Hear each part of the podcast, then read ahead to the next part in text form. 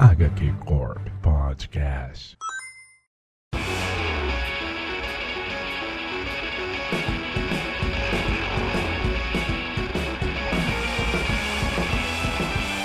Salve, salve pessoal! Está começando mais um HQ Corp. Eu sou o Konema e hoje é dia de gibigrafia.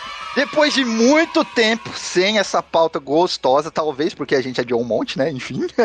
Mas chegou o momento. Novamente estamos aqui para conversar sobre toda a gibigrafia, né? Toda a história escrita em gibi de um autor. E hoje escolhemos alguém que é o rockstar atual da Marvel, é um dos principais nomes da Marvel Comics, à frente dos roteiros, à frente das, da- das equipes criativas, que é o nosso querido Donny Cates. E fique preparado que vai ter Venom, vai ter Surfista Prateado, vai ter Deus com Alzheimer, vai ter tudo aqui nesse podcast. Então, vai ser aquela aula de história gostosa com referências, né, à vida e carreira de nosso querido Donny Cates. E aqui junto comigo estão os melhores membros dessa corporação, junto com os maiores especialistas de quadrinhos da internet, para falar sobre toda a vida desse nosso querido autor. E começando com os membros da corporação, sempre o braço direito aqui, Bruno Mael. Em algum universo alternativo, o Kate está escrevendo Batman nesse momento. Eu vou contar essa história. Nossa, mano, ó o hype já, olha só. O, o fã já fica todo oriçado. Batman, Cates, Massa Véi.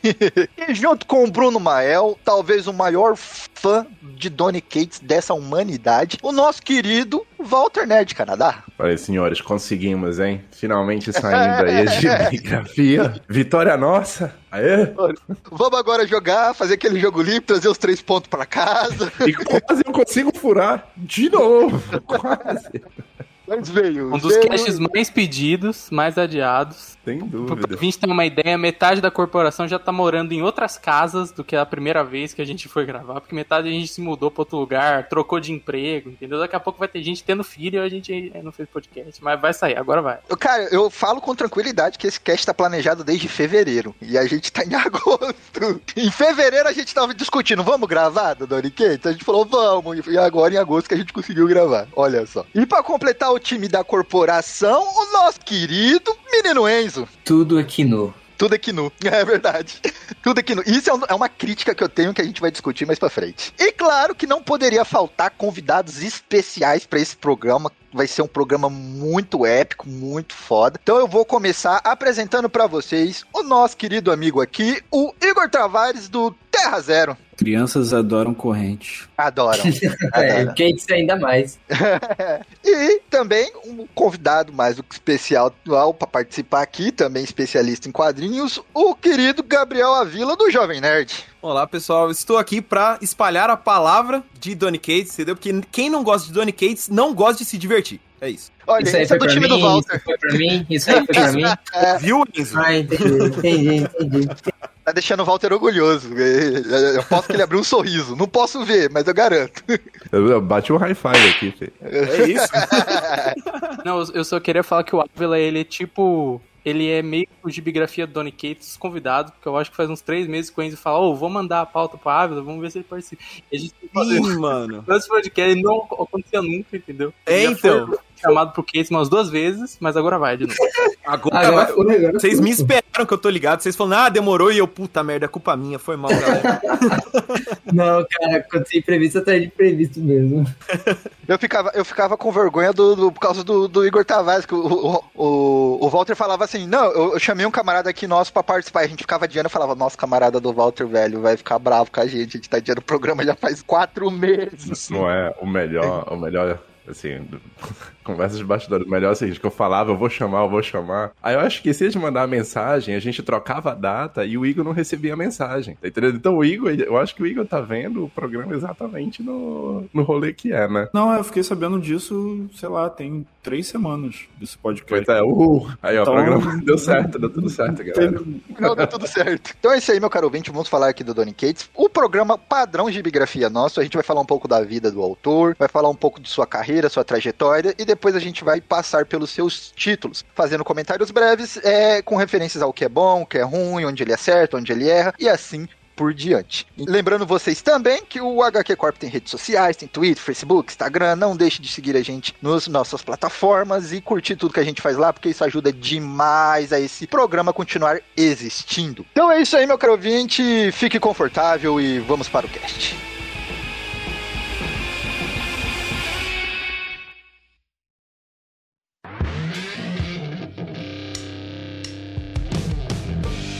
Vamos começar. Começar falando da vida de Donny Cates. Quem é Donny Cates? E somente uma pessoa pode explicar pra gente quem é, que é o maior fã desse cara, que é Walter Nerd Canadá. Quem é Donny Cates? Eita, jogaram no meu, no meu colo. Vamos lá. Jogar- Conta pra você, você é especialista da vida do cara, tem que ser você.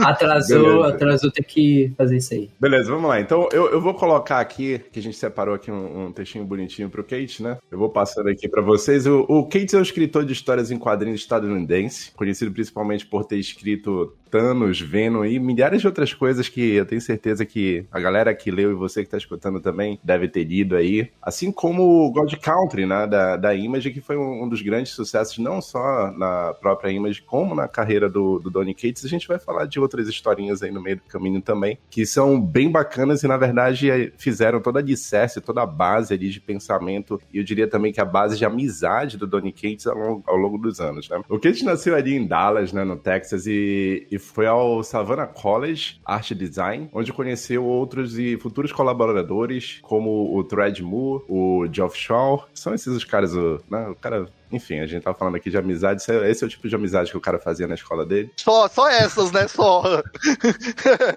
Queria E- eu ser amigo desses caras, assim. Ah, estudei com o, o, o Thread Moore e o Geoff Shaw, só.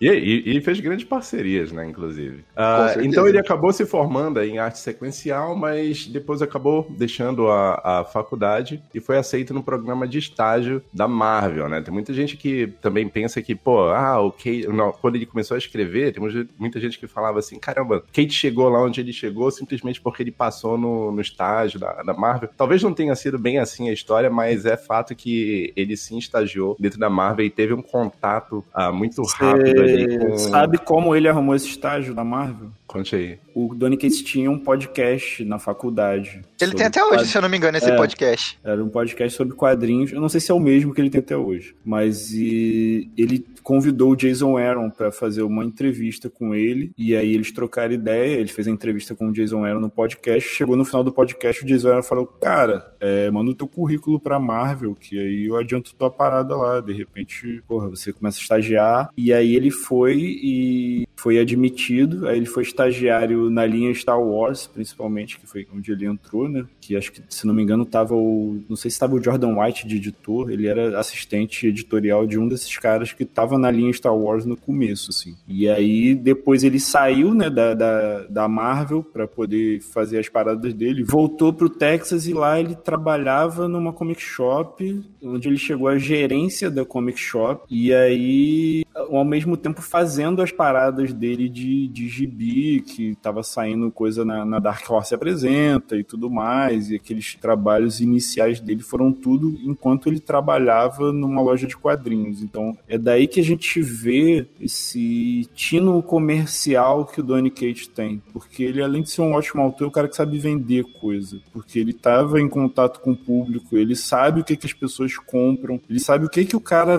vai comprar quando ele entra numa loja de quadrinhos. Então isso aí molda muito do estilo dele de narrativa, de confecção de personagem e tudo mais, assim.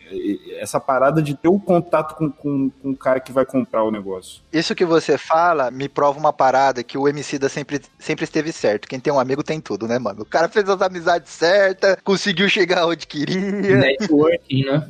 Network é tudo. Mas ao mesmo tempo, também prova aquela coisa, tipo, que até pra ser- ter sorte você tem que ser competente, né? Porque, tipo, Exato. se pô. ele chegar lá na Não. Marvel e não sabe fazer porra nenhuma, os caras, tá ligado? Ia bater na a porta na cara dele. Tipo, mano, igual você tem mil que bate aqui, tá ligado? Só que o cara, ele- que nem eh, o Igor tava falando, por essa experiência de comic shop e tudo, ele soube construir, né, uma carreira. Ele soube chegar, ele soube chegar no leitor, assim. E isso eu acho Com sensacional. certeza. Só pra, só pra deixar pro, pro ouvinte, caso queira procurar, eu dei uma pesquisada aqui, o podcast do Kate se chama The Devil Advocates Book Club. Então procure lá o podcast dele, ele tem até hoje. Pois é, e, e- e- não, e pra, né, só pra, pra gente fechar aqui, pelo menos essa parte e depois a gente começar a jogar todas essas pitadas aí, porque o cara é competente, isso sem sombra de dúvidas, Ah, né? não- não- O, o exatamente. Cates, ele acabou iniciando lá com a Dark Horse, a gente vai falar de algumas histórias publicadas aí, as primeiras histórias dele pu- publicadas aí na, na Dark Horse, teve participações também na revista Heavy Metal junto com o Morrison como ah, editor, veja só. Mas eu, eu concordo 100% com o que o, o Igor tava falando. Eu, eu acho assim, o, o, o, Cates, o Cates é uma mistura de gatão, certo? Eu vou contar aqui pra vocês. É uma mistura de gatão com competência, tá entendendo? E, e- e muito tino pro negócio, porque o Cates, ele queria, como vocês podem ver, como a gente falou aqui, ele queria ser artista. Ele queria ser, ah, queria desenhar, ele desenha, certo? Só que o cara chega na faculdade, ele bate o olho lá e começa a dar oi pra galera e começa a ver os samples, os, ah, as- os exemplos, né, os rascunhos do povo e fala assim, brother, eu nunca vou conseguir ser artista. Olha que esse cara, esse tal aí de, de official tá fazendo aqui, mano. Eu nunca vou fazer algo parecido. E na hora ele fala assim, cara, mas eu posso de repente escrever. E aí ele dá essa, ele tenta dar, tem uma história relacionada a isso daí também, que ele pede conselho, eu não lembro exatamente pra quem, mas ele, ele pede conselho, ele recebe esse conselho da, da pessoa e ele dá essa guinada. Era, era, se não me engano, um dos professores dele de faculdade. Ele dá essa, ele dá essa guinada na carreira dele e ele começa a.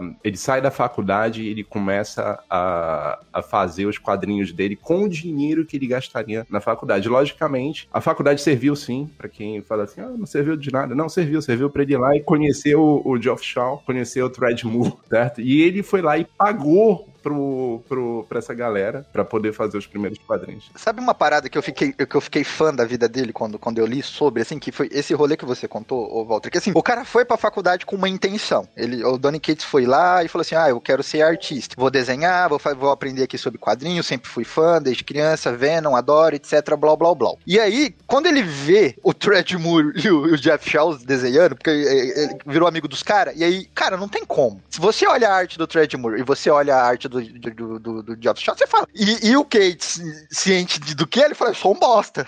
Eu desenhando, sou um cocô. Só olhando do Thread Moore, né, cara? Do Ele olhou já e é. falou: Eu sou um cocô desenhando, mas eu ainda quero trabalhar com quadrinhos. O que, que eu vou fazer? Eu sei das minhas limitações, então eu vou bater nos lados. Eu vou fazer algo que eu sei que eu consigo fazer de melhor, né? Eu vou atrás de, de uma, de uma via alternativa. Isso eu admiro nele. Ele não desistiu do que ele queria. Por ele ter visto os caras e falado assim, pô, esses caras são muito melhor do que eu. Eu não vou desistir do quadrinho, eu vou fazer pra uma outra vertente. Eu acho muito bacana. E mais ainda, eu também escutei essa história de que ele tirou do bolso dele pra fazer trabalhos com o Thread Moore e com o Jeff Shaws, acreditando no potencial dele e dos caras. E isso é admirável demais, cara. Ó, o, o Igor jogou umas capas aqui. Você quer, você quer falar o, qual que é o rolê dessa, dessas capas, Igor? Não, é só porque, é, como vocês estavam falando, que ele entrou pra, pra ser artista e saiu como roteirista, é, agora ele consegue meio que realizar o sonho de fazer algumas artes, né? Por causa das oportunidades que aparecem, com, com o McFarlane convidando ele pra fazer uma capa do Spawn e tudo mais. Até porque o Spawn tá na, na, na crossover, né? Tá, tá no Kate Verso lá. E uma coisa interessante do Kate também é que ele é um, um ex-alcoólatra em recuperação. Isso é um negócio que ele é muito orgulhoso. Ele teve um problema sério de saúde por causa de alcoolismo. Ele quase morreu, sério. E foi na época anterior a sair God Country. E God Country tem muito desse lance dele, da recuperação dele e reabilitação no quadrinho, assim. Então ele é um cara daqueles caras de Alcoólicos Anônimos, que ele conta dias sem beber e tudo mais. Assim como aquele Sudeconic e uns outros aí, né? Ele, ele é o essa- Tony Stark dos quadrinhos, então. O Tony Stark dos roteiros. Não, porque o Tony Stark é um... É, não, pra ele, pra ele, pra ele faltou a armadura e ser muito multimilionário, porque Cara, bonito pra mim, o, e competente Cates ele é. é. O Donny Cates é o Mark Miller que sabe escrever, pra mim. Caralho, adorei a definição, é isso. É isso. Porque, o, porque o Mark Miller, pra mim, é só marketing. tipo, e, e o Donny Cates é o Miller que sabe escrever, que faz história que eu gosto. assim. Gostei da definição. É uma boa definição. O momento, que eu, o momento que eu tenho a certeza que a gente chamou as pessoas certas pro cast. Aquele momento que você sente que acertou.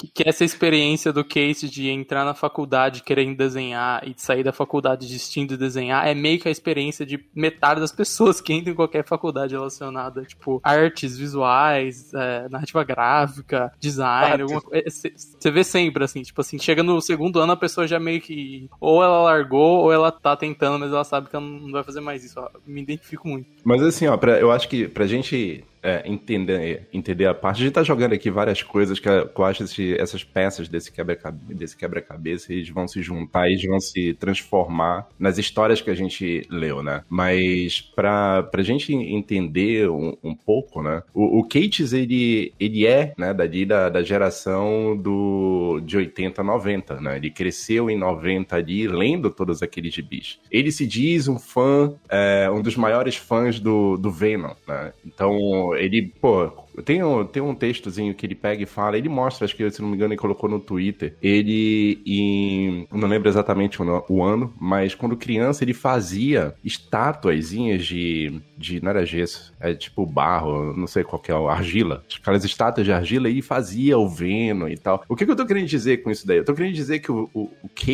ele não é um cara, certo, que saiu, por exemplo, e não é demérito isso daí, mas ele não é um cara que saiu dos livros e foi pros quadrinhos, certo? Não, ele é um cara, ele, ele não é um cara que saiu da, da CIA, né, que veio dos livros também e foi pros quadrinhos. Não, ele é um cara que cresceu lendo aquelas histórias do, da, da década de 90, certo? É um cara que gostava muito do ambiente, né, como o Igor falou, o cara veio de uma comic shop. É um cara que veio de um, de um ah, da Marvel ali como estagiário. Então é um cara que gostava muito desse meio e foi para os quadrinhos. E logicamente, né, adicionando com isso tudo, toda aquela experiência de vida, né? O, o Cates, ele, na, na juventude ele fala que ele era um cara extremamente frustrado, porque ele, ele como talvez todo, todo jovem, né, e a gente incluso, era o cara que achava que, né, poderia ganhar o mundo e as coisas não, não funcionavam para ele. Então, juntando todas essas esses pedaços aí, a gente começa a formar as características e o caráter do Kate que vão culminar nessa primeira grande obra dele, e aí junto que o Igor tava falando com relação ao alcoolismo, né? Ele era um tem um, um período que ele fala que é o período negro da vida dele, ele tava atolado de vícios, né? Ele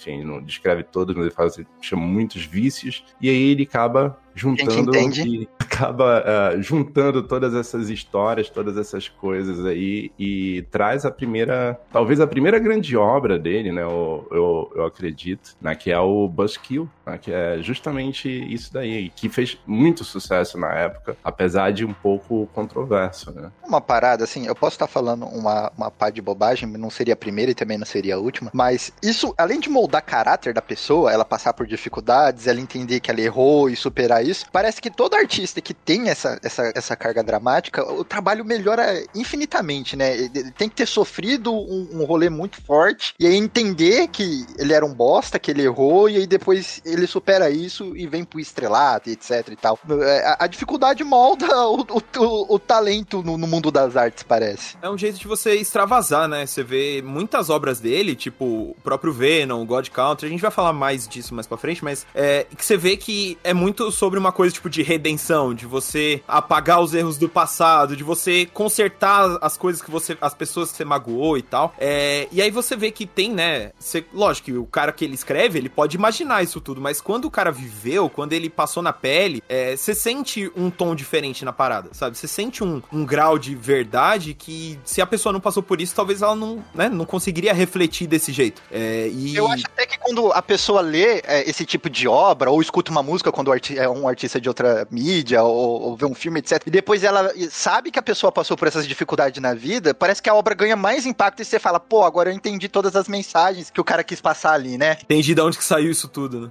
Exato, O músico é um belo exemplo, né? Tipo, porra, músico. exato. Dá pra pensar em quantos que os nossos álbuns favoritos são da era que a pessoa tá mais ferrada e o primeiro quando ele lançou, quando ele se recuperou. Quando você vê, tipo, filme de biopic, assim, que é sempre essa mesma história, né? A pessoa tá ferrada e acaba quando ela tá bem. E eu, eu acho até a carreira dele reflete um pouco disso, porque o Buzzkill tinha muito disso. Ele até fala um pouco nas entrevistas que quando ele escreveu, ele meio que não, não, não pensou nisso. Quando ele olhou de fora, assim, falou, nossa, é muito a, a minha própria experiência. Só que aí é, fez um certo sucesso e aí você não vai ter nada fazendo tanto barulho até chegar no God Country, que fez tipo, muito barulho, assim, ele começou a fazer também bastante bi, foi uma época ali de 2017, onde lançava um autoral, dois autoral, três, vai pra Marvel, faz mais uns dois bis ali, E ele começou a estourar bem rápido. E nesse meio período, não que os gibis fossem ruins, mas eu acho que você sentiu um pouco menos aquela questão da, da experiência pessoal e da, do background dele nas paradas, assim. E que, que quando chega em God Country, quando chega nesse ano 2017, foi o que o Igor falou, que ele passou por uma experiência de mudar a vida da pessoa, assim. Ele coloca isso nas obras dele e isso lança ele muito rápido, assim. A gente, a gente para pra pensar que o Buzzkill foi o primeiro, acho que o primeiro gibi, tipo, história fechada, publicada no mainstream dele mesmo, 2013. E quando vai ser o God Country é 2017. E 2017 ele já começa, assim, a, a fazer sucesso. 2018 ele já tá no Venom, sabe? É, é algo muito rápido. Tem, tem gente que fica anos e anos, sabe, e não, não chega na parada. Teve então anos foi. meio tempo também, né? Que fez sucesso. É, exato. Então, tipo, foi um- uma subida relativamente rápida, apesar desses anos no meio eles não terem feito tanto barulho, assim. E é algo que ele tá até recuperando um pouco hoje. E esse lance do, dele tá, trabalha como estagiário é um pouco que volta quando ele volta na Marvel, né? Porque ele sai porque o Mark Panisha, que hoje faz, acho que ele edita Star Wars hoje, ele editava X-Men antes do Jordan White. É, ele fala pra ele, tipo, pra ele sair, fazer os próprios quadrinhos e dar essa recomendação quando ele tá estagiando e focar 100% nisso. E aí, quando ele, ele volta, ele tem um pouco de contato. Se não me engano, é, de entrevistas ele fala do Panisha, do Jordan White e da Sana Am- Amanat. Não lembro a pronúncia. Vão reconhecer como a, a co-criadora da, da Miss Marvel, né? a Kamala Khan. E eles estavam editando, se não me engano, a linha Ultimates, acho que Hulk, na época. É, eu, eu sempre gosto de ouvir essas histórias de quem é estagiário, porque sempre tem a pessoa contando a história do Xerox que ele tirou um roteiro de alguém muito ferrado, assim. O Gerard Way falando, eu tirei o Xerox de Preacher. E aí, se não me engano, o, o que eles estavam falando do Xerox de... Eu acho que era Ultimates do Hickman. Porque é meio, meio que dessa época que o Punisher e a Sam Hammett editavam, assim. Mas enfim, então ele tinha uns certos contatos. Então, quando ele começou a fazer esse sucesso com God Counter, ele tinha o contato com a galera, que se você parar pra pensar, é aquilo, ele tinha antes, mas ele não, não tinha meio que, entre aspas, provado, feito um grande sucesso, assim. E a gente vai também contar a história desses, desses sucessos na época, assim, que ele, ele mesmo meio ficando puto, tipo, porra, mas eu tô fazendo meu gibi, ninguém me chama pra fazer nada na Marvel, ele ligando na Marvel, falando assim, pô, eu quero fazer uma revista, entendeu? Eu, Tipo, manda um pitch aí, então, segunda-feira, sabe? Ô, E deixa eu te pagar uma pizza e você deixa eu escrever um quadrinho, que tal? Sim. Não, e ele, ele mesmo fala, tipo assim, mano, não faça isso. Eu fiz isso, não devia ter dado certo. Não faz isso. Não liga pro editor da Marvel e fala, me dá um gibi. Não, não, não faz isso. Mas só pra, pra galera, se estiverem se perguntando, né? A gente falou várias vezes aqui sobre o primeiro gibi, de, primeiro gibi entre aspas, né? Mas É, o, o inclusive, eu ia falar, Buzzkill- vamos puxar aí o Buzzkill já e começar a falar dele. Pois é, mas o, o Buzzkill, ele.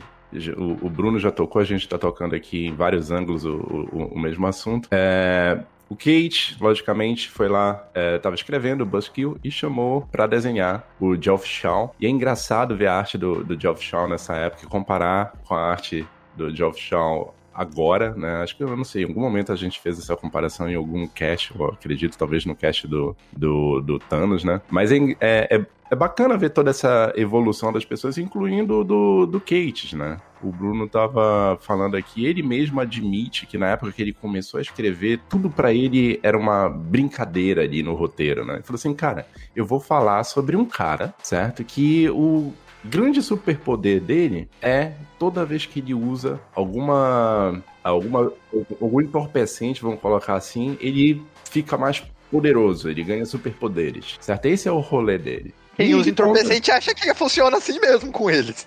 não é? E, e aí ele conta a história toda desse, desse rapaz e, e tem envolvimento amoroso no meio, tem a questão, logicamente, ali do, da relação entre né, o, o herói e o, e o pai dele. Enfim, cara, eu quando li esse gibi, eu achei sensacional, cara. Foi uma parada assim que eu não tinha lido ele, eu já tinha lido, acho que God Country e tinha lido uma parte de Venom. E aí, quando eu pulei pra esse primeiro gibi, eu falei assim: porra, cara, isso daí você enxerga o alicerce inteiro, por exemplo, de God Country. Sabe? Você, você vê muita, muita similaridade ali, mas dá pra ver também que é um Donny Cates cru ali, dá pra ver que é um Donny Cates que talvez precise, deveria passar um processo de, de lapidação, mas dá pra ver muito da alma do Donny Cates. E, e Buzzkill, pra mim, quando eu li, foi impactante também, porque é uma história profunda, é uma história que, que toca, certo? Mas pra mim foi muito mais impactante, porque na época eu tava lendo a entrevista dele, e ele fala, assim, quase que. Assim, você vê, né, que os olhinhos estavam, assim, meio. Não vou dizer marejados, mas estavam suados, certo? E ele fala assim, cara, eu escrevi isso daí e quando eu escrevi eu não me dei conta do que eu tava escrevendo. E quando eu terminei de escrever, eu vi a história na minha mão, eu falei assim, escrevi uma história sobre mim, né? Escrevi uma história sobre a minha história. E ele fala que é, todas essas palavras, toda a escrita que ele teve, talvez tenha sido ele querendo contar a história dele pra ver se algum outro super-herói salvava, salvava ele, tá entendendo? E isso daí o gibi era meio uma autoajuda de- própria É, dele, daí- então. Isso daí na época me tocou bastante. Foi, e, é interessante, ah, porque o Kate, pra mim, ele é um pouco disso, sabe? A gente falou aqui, ele, ele coloca um pouco de si no meio da- das histórias e esse pedaço dele que ele coloca, às vezes faz ah, toda a diferença na, na sua experiência. Olha só, eu, eu- tô vendo que eu vou citar Emicida várias vezes nesse podcast, porque novamente citando nosso querido Emicida. Então, o Buzzkill não era um gibi, era um pedido de socorro. Era ele pedindo, me ajuda, gente, eu tô mal. E isso é algo muito de, de uma experiência artística, né? Que, tipo, você não precisa estar consciente do que você tá fazendo pra fazer. Então, tipo, é um- dando um exemplo mais simples possível, se você tá triste e você vai desenhar, você vai escrever, você vai acabar escrevendo uma parada que reflete uma tristeza, uma melancolia, mesmo se você não quiser. Porque é meio que isso, né? Tipo, arte é você, você se, se colocar em, em uma obra, em um objeto, algo do tipo, assim, ele acabou se colocando, e depois vai ficando realmente mais consciente, e ele vai percebendo isso, e também percebendo o efeito disso nas obras, assim. O Buzzkill, eu acho, tipo, é, foi talvez o gibi até chegar no God Country e no Redneck e afins, o meu gibi favorito dele, é, desses primeiros, mesmo eu não gostando tanto, tipo, da, talvez da, da narrativa, tipo, tem umas partes meio, que eu acho meio quebradas, meio truncadas, assim, só que realmente a ideia central, essa questão da experiência pessoal, que você, é aquilo, você não precisa nem saber que ele deve ser experiência que sentir isso quando você lê, porque você, você lê e você sente uma parada genuína, assim. Então acho que dá muito valor pra esse gibi, tanto que a gente tava conversando até no, no grupo, é, meses atrás, falando disso, assim, comentando do gibi, acho que o João foi, tipo assim, ah, acho a narrativa meio... pauta há muito tempo. O João falando, tipo, ah, a narrativa do gibi, meio tal coisa. Aí, eu não lembro se foi eu, o Walter falou, tipo, ah, esse foi, tipo, sei lá, o primeiro gibi publicado, fechadinho dele mesmo, assim, que não era, sei lá, um conto e nem nada. E ele falou, tipo, porra, não, aí beleza. Tipo, você entende que você pensando isso como o primeiro gibi é, mais dele mesmo, assim, é, dá ainda mais valor, né? Tem muito potencial ali. Você para pensar que o cara acabou de começar a escrever direito, sabe? Isso aí, isso aí.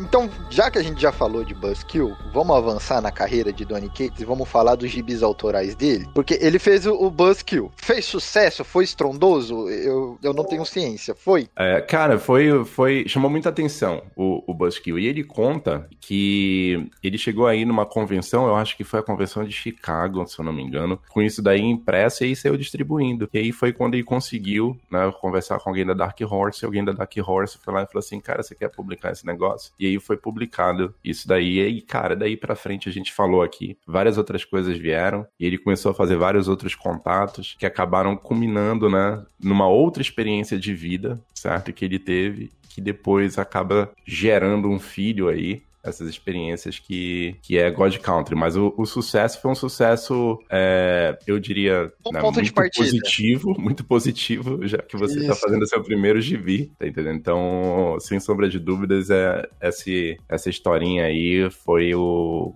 foi uma história que fez o Kate começar com, com o pé direito. No, no encadernado do, do gibi, se não me engano, não sei se é a, a, aquela Afterword ou se é atrás das recomendações, tem o Mark Wade falando, tipo, ah, esse gibi é muito bom, etc. E o Mark Wade edita ele hoje em dia no. Ah, no crossover, se não me engano. É, no crossover. E eu- eu pro- provavelmente, tipo, já leu dessa época, teve um contato com um cara, assim. E essa questão de editor é uma parada engraçada também, porque ele, como ele teve contato com o editor já na Marvel, quando ele vai fazer uns trabalhos autorais, ele também já, já sabe uns editores, ou traz um editor que ele já conheceu, e tipo, um cara que já tem contato. O, ô Igor, você queria puxar uma curiosidade aí sobre o, o, o, o Buzzkill? Não, era só dar um exemplo que é, realmente ele fala que não lembra direito o que, que ele fez quando eu tava escrevendo, e isso acontece muito, assim, é um negócio que até os artistas chamam de gnose artística, que é quando você entra numa vibe que você tá fazendo a tua parada e esquece, assim. Tem uma entrevista com o Stephen King sobre isso, é, muitos anos atrás, que o cara pergunta sobre um, um- um livro específico do Stephen King, que é Os Estranhos, na- no original é o Tommy Knockers dele, e ele fala, cara, eu não lembro de nada de ter escrito esse livro, só lembro que quando saiu e quando caiu o dinheiro na minha conta, mas eu não sei o que aconteceu ali não, eu sei que eu só escrevi, então acho que é meio que o caso do Buzzkill, assim.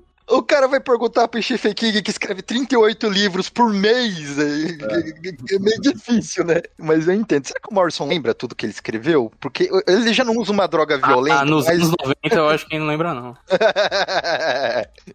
o, cara já, o cara já viaja um monte e escreveu coisas que eu aposto que ele também não lembra. Mas seguindo então, no, em 2013 ele fez o Buzzkill, que abriu as portas pra carreira dele. E em seguida, em 2014 e 2015, ele fez o The Ghost Flat. Bruno Mael, que gibi é esse? Esse, esse gibi, o Ghost Fleet, é um gibi com o Daniel Warren Johnson, que hoje em dia a galera deve conhecer pelo é, o Murder, é, Murder Falcon. Sempre esqueço o nome desse gibi. Isso. Murder Falcon, o Mulher Maravilha Terra Morta, que saiu aqui até, né? E foi, esse trabalho foi. O que aconteceu é literalmente o, o Warren Johnson leu o Buzzkill e mandou, se não me engano, um e-mail, mandei no Twitter pro Tanque falou assim: Ô, esse gibi é muito bom, gostei muito do seu trampo. Se algum dia fizer, quiser fazer um gibi comigo, só falar. E aí o Puket chegou um dia com a ideia desse gibi, desse The Ghost Fleet, que ele falou que surgiu quando ele tava vendo TV e era um. É, tava conversando com os caminhoneiros ali, e aí tinha um conceito desse Ghost Fleet, que seria tipo, a é, tropa, não é bem tropa, é, falando- é, o coletivo de caminhões. E aí ele Coletivo que de caminhone- caminhões, Transformers.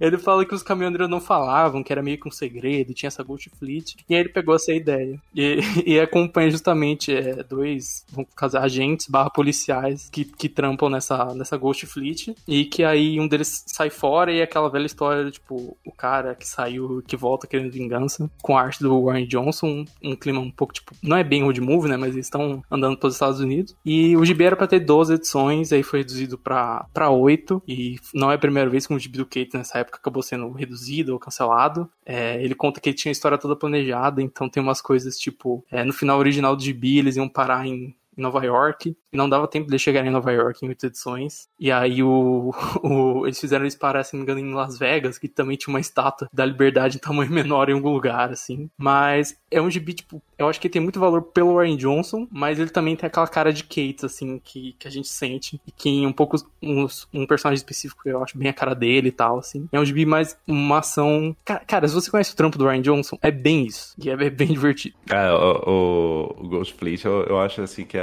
Não sei, pra mim foi a primeira, primeira, primeira aventura, assim, do, do Kate. Dá pra, é um gibi que talvez não, não seja do, do gosto de todo mundo, né? Mas é um gibi tipo de aventura, né? Ele é todo meio acelerado, até por conta né, da, da arte do, do Daniel, né? Mas é, eu concordo com você, Bruno. Cara, é 100% Daniel, porque você- os desenhos do Daniel, eu acho o Daniel sensacional, cara. Eu acho o cara foda demais. E ele, ele assim, se o Cates ele consegue se expressar muito bem com, com as palavras, o, o Daniel ele consegue se expressar muito bem com, com os desenhos, certo? Então é uma, é uma combinação bem bacana, mas é uma combinação assim na, na base ainda do Cates indo no, no gibizinho, né, basicão, aventura, com pequenos mistérios ali, aqui e ali. É uma leitura interessante, mas pra mim, pelo menos, cara, até então, né, a gente tá no segundo aí, Buzzkill tava ali no, no top do, do rolê, né? Só pra complementar a questão do Daniel Warren Johnson, porque ele é um cara que domina a narrativa, assim. Tanto que as coisas dele são tudo roteiro e arte junto. Então, essa colaboração você vê que é, é, o roteiro do Cates ele dá uma linha só pro cara ficar brincando ali de, de, de fazer parada massa velha, porque o, o- é assim que o Warren Johnson trabalha, né? É fazendo aquelas paradas meio muito inspirado em anime, mas com uma narrativa visual muito forte. Então é o, o trabalho deles, é- do Kate foi basicamente, cara, me dá uma linha de roteiro que deixa eu brincar.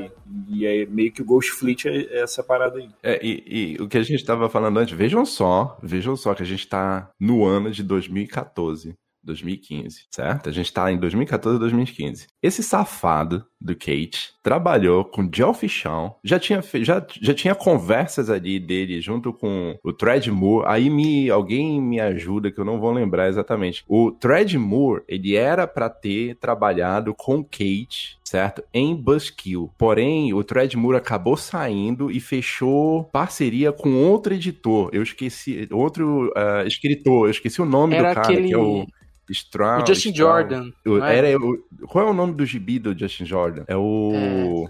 Luther do- Strode, lembrei. Isso. perguntaram em outro grupo outro dia, eu mandei o nome de vídeo. Isso, isso, isso. E aí, o Treadmoor vai trabalhar com esse cara. E Treadmoor desenha pra caramba. E a gente vai falar dele depois. Então, o Cates, em 2014, ele tá trabalhando com Daniel Warren Johnson, tá trabalhando com Geoff Shaw e tá trabalhando com Treadmoor. Puta que pariu, cara. Isso, isso que ele tinha acabado de chegar na indústria, né? Exato. Puta que pariu. O cara, porra. Acho que é um pouco disso, né? Porque tava todo mundo meio nesse mesmo patamar, diria, né? Tipo, de tá começando, mas tem um puta talento, então os caras começam a trampar junto e aí na hora que eles explodem, explodem juntos, né? Exato, né, mano? É tipo, me dá a mãozinha aqui que a gente vai pular essa corda junto aqui, vem. É isso. E quem ganha é a gente, né?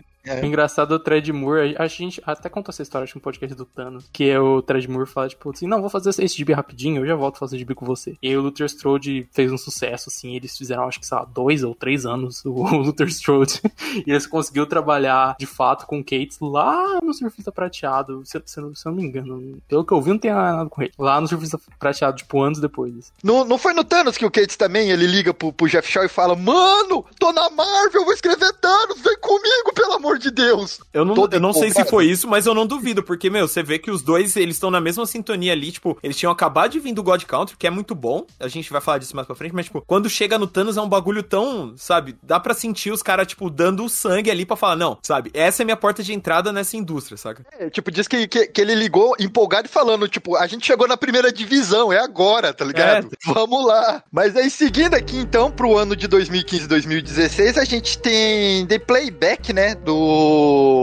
do Donny Cates com Elliot Raal e o Jeff Shawns. E o que temos pra falar desse quadrinho, meus queridos? É, esse quadrinho começou na, na Dark Horse e teve uma, uma fase, vamos colocar assim, na Dark Horse e outra fase na, na Heavy Metal, que eram as duas editoras que ele tava trabalhando. E É, ele ela transi- escreveu... Esse quadrinho transitou entre editoras. Sim, se, se não me engano foi cancelado na Dark Horse e levou pra Heavy Metal. É, eu acho que foi isso. né? E aí ele fez com o Elio Rahal é, co-escrevendo e o Geoff Shaw junto. E ele é basicamente, os Paybacks são um grupo de, de, de heróis, vamos colocar assim, Super Heroes. Sabe o AJ? Sabe a pessoa que, do- que o AJ pega pra te descer a porrada se você não paga ele? Os paybacks são tipo isso, assim. Então os heróis fazem empréstimos pra eles. Ah, construir um Batmóvel, precisa do empréstimo. Tá? Você vai construir uma armadura, você precisa de um empréstimo. E aí, quando eles não pagam esses empréstimos, os paybacks vão lá, pegam as propriedades deles e chamam eles pros paybacks também. No, pros paybacks, eu chamo de playback. pros paybacks também, num esquema meio esquadrão suicida das ideias. Tipo, você trabalha pra nós, pra, pra se pagar. E é essa a proposta do gibi, assim. Ao menos na primeira fase do, do gibi, essa proposta. Ele recupera um personagem lá do Buzzkill, que era um personagem que era. Puta, agora não vou lembrar. Mas ele é tipo um doutor estranho ma- ma- maluco, assim. E eu gosto bastante da primeira fase, porque ele tem essa ideia central, que tem uma cara meio Mark Milleresca. Só que ele usa muito bem. E eu acho que no segundo, ele viu que o gibi foi cancelado e falou: beleza, vou ter que pirar muito pra galera continuar comprando ele. E aí o segundo é só doideira, é só piração e afins, assim. Mas eu, eu- eu gosto mais da primeira fase. assim, que ela, assim, se amarra um pouco mais nessa proposta, assim, de tipo assim, Esquadrão Suicida Agiota, sabe? Então, você dando esse, esse- essa premissa do payback, eu não li, mas você dando essa premissa, eu já na minha cabeça vem na hora que o Batman deve ser o maior agiota da DC Comics. Não, o gibi começa assim, com eles indo recrutar o cara que é tipo um cavaleiro lá, que é o equivalente do Batman, assim, vão lá- bate lá na mansão dele e fala assim, "Ô, você não pagou a parada, e o cara entra no, pros paybacks, assim, ele é tipo o ponto de vista inicial. Desde 2015, Kate fazendo crossover. É. Eu, eu nem tinha, eu não cheguei a ler a segunda, mas a primeira eu gostei muito por essa vibe mesmo, assim. Eu particularmente gosto muito do Esquadrão Suicida, assim, é meio que meu... Eu pego, eu pego o, esqua- o Esquadrão, assim, tipo, eu gosto muito. E o, o Paybacks, ele tem muito essa vibe, porque a primeira edição, que é tipo um prólogo, que saiu numa Dark Horse apresenta e tal, tipo, já começa com o líder do Payback tomando um tiro na cara, assim, tipo, eles, ele apresenta a equipe e no segundo quadro, tipo, no quadro seguinte, o líder toma um tiro na cara e morre, sabe? E isso que é tipo, caralho, você acabou de me apresentar esse cara, que porra é essa? E aí ele já te pega logo de cara e desenvolve essa mecânica aí de, tipo, agiotagem, superpoder, sabe? É, sei lá, eu acho muito bom, assim. É curtinha a primeira minissérie, acho que são quatro edições, eu acho muito da hora. Nossa, eu tô vendo as capas aqui e eu tô achando sensacional. Aí tem, tipo, a capa deles é, pegando a armadura do, do, Homem de Ferro e levando embora como pagamento. Eles guinchando o Batmóvel. Nossa, sensacional. Isso saiu no Brasil, gente?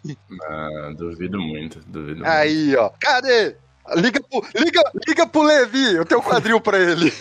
E, e é um trampo da hora, porque você vê muito quadrinista, tipo, o Jeff Lemire faz isso. Tem um monte de gente que, tipo, fala, não, eu vou criar a minha versão dos super-heróis. E aí, tipo, ele usa, né, figuras que você conhece, tipo, vai, uma versão do Superman, uma versão do Shazam e conta uma historinha dele. O, o Donny Case, ele meio que faz isso pra, pro lado B, sabe? Tipo, mano, como é que seria um grupo de super agiotas no universo DC, tá ligado? Como que seria agiota? É isso que é. Ele não tá interessado em pensar, tipo, vai, como seria o meu Superman? Não, foda-se. Co- Como que seria o meu, sabe? Como que seria o meu Esquadrão Suicida? Tipo, mano, quem quer escrever Esquadrão Suicida? Foda-se, sabe? Então, eu acho muito da hora isso que ele quer muito se divertir, tá ligado? Tipo, e, e é uma parada que depois, quando ele vai pro, é, pra Marvel fazer as coisas, entre aspas, né, sérias, a primeira divisão, ele não abandona isso, sabe? Ele, ele tá fazendo meio que uma sátira do universo dos super-heróis, mas com muito amor, com muita paixão, tá ligado? Tipo, sabe quando você zoou o seu irmão, que você ama seu irmão, e aí isso te dá liberdade de aloprar ele, de vez em quando, sabe? E, e aí a sensação que eu tenho dele é meio essa no, no Sabe? Que é tipo, mano, eu gosto tanto disso que eu quero zoar um pouco?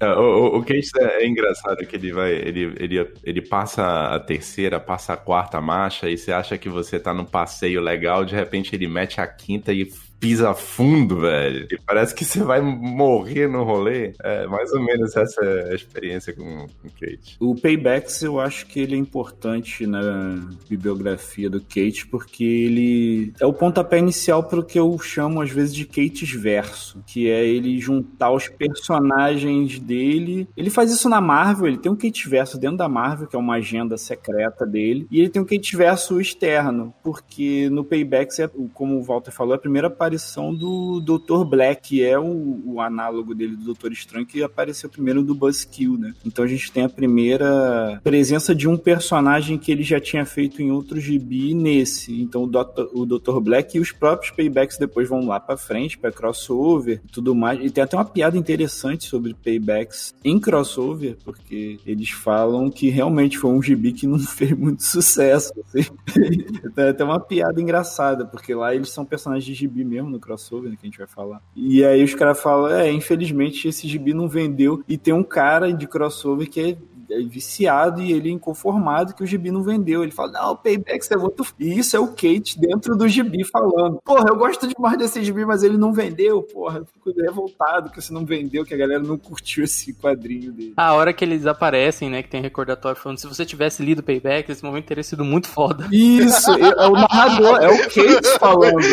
É ele Muito falando com o leitor, ele falando com o leitor, tá vendo aqui, ó, esses caras são foda, porque vocês são cuzões e não deram a porra do meu gibi. É muito bom, mano. Muito... E aí a gente segue então. De Payback de 2015-2016 vem o Interceptor de 2016 pela Heavy Metal. E aí o que, que a gente tem aqui? É, o Interceptor foi o primeiro trampo dele com o Dylan Burnett, que vai fazer depois um Motoqueiro Fantasma Cósmico, e depois fazer outras coisinhas é, soltas na Marvel, que é basicamente um gibi meio, meio futurista, entre aspas, pós-apocalíptico, assim, que até foi dominado por vampiros, e aí tem um- uma agente específica que é no- nesse robô barra nave, que é esse Interceptor, que é mandado pra esse, esse planeta dominado por vampiros que antes era a Terra. Só que ele, ele foi cancelado, no- dá pra ver que ele foi, dá, dá pra sentir, assim. Se, se você não tiver a notícia, o gibi acaba, você vai, é, foi cancelado. Porque a história começa a andar mais rápido, assim, ela acaba realmente, tipo, acabando do nada, assim. Mas é uma ideia legal, assim, a primeira, o primeiro flerte dele com vampiros, ele já tinha flertado um pouco com as paradas de demônio lá no, no Ghost Fleet, e aqui ele flerta um pouco com o vampiro, depois ele vai voltar a fazer essas paradas. Mas é talvez, a dessas que a gente tá falando, a menos digna de nota, assim. Por mais que não seja álbum ruim nem nada, mas justamente porque é meio que um, um coito interrompido, assim. Tipo, o gibi vai, vai acelerar, ele para e acaba. É, o, o- se eu não me engano, ele. Esse Interceptor ele depois ele veio a sair de novo na Image, né? Eu não sei se saiu a primeira edição ou se ele saiu completo, isso daí eu, eu, não, eu não sei dizer, mas. Eu acho que se pá, todos esses trampos dele, ele lançou pela Image depois. O Tomahawk e o Buzzkill eu tenho certeza, o resto não É, eu também. O, o Interceptor e o Tomahawk eu tenho certeza. O, o, é, o Buzzkill também, realmente saiu. Enfim, eu não, não, não sei afirmar. Mas o, o Interceptor, todo mundo fala que era uma, uma história bacana que poderia ter ido mais além e não foi. Mas o que eu acho interessante é que do Interceptor pra cima, talvez, né? A gente falou Interceptor, Paybacks, Ghost Fleet, Buzzkill. Cara, é sempre o Kate experimentando uma fonte diferente ali. Ele não tem esse problema de se aventurar em situações completamente novas, né? Então tem, tem muito escritor que ele vai lá e começa a fazer, começa a escrever e se vira, ele vira especialista naquela áreazinha, assim, não, é ficção, só ficção. Não, pô, é, é não sei, super-herói e super-heróis da de cabeça para baixo, por exemplo. Ele fala, não, é Depre- só isso depressão dos heróis, depressão dos heróis. Pode ser. Ou, ou- ou os caras que só falam palavrão e os caramba. Cara, o Cates, ele, ele tem. Eu vejo muito essa, esse início aí, essa parte da carreira dele, com ele realmente experimentando. Ele todo dia pegando e fala assim: cara, vou fazer uma parada que eu nunca fiz. E vai lá e experimenta. E, de novo, a gente falou isso daí N vezes. Isso daí contribui demais pra carreira dele no, no futuro, né? Vai fazer com que ele consiga identificar exatamente os elementos que ele quer trazer, né, pro o que é o Donny Cates de hoje. Isso é uma, isso, essa parada que você disse, Walter, é uma parada meio que de admiração mesmo, porque nesse, até esse momento gente tá falando aqui dos autorais dele, né, do- dos, dos- como ele começou a carreira dele, fazendo os gibis que, que veio da cabeça dele, e é uma coisa respeitável mesmo. Ele tinha uma ideia, você pode ver que as ideias, elas, é, elas têm, tipo, ele tava tentando qualquer pira que vinha na cabeça dele, ele tinha uma ideia, ele achava bacana, ele tava tentando. Ele não tinha um gênero em específico, era tipo, tô tomando sorvete, vi é, Mad Max, vou fazer um road trip de vampiros, e assim por diante, entendeu? Esse é a vantagem de você não estar tão no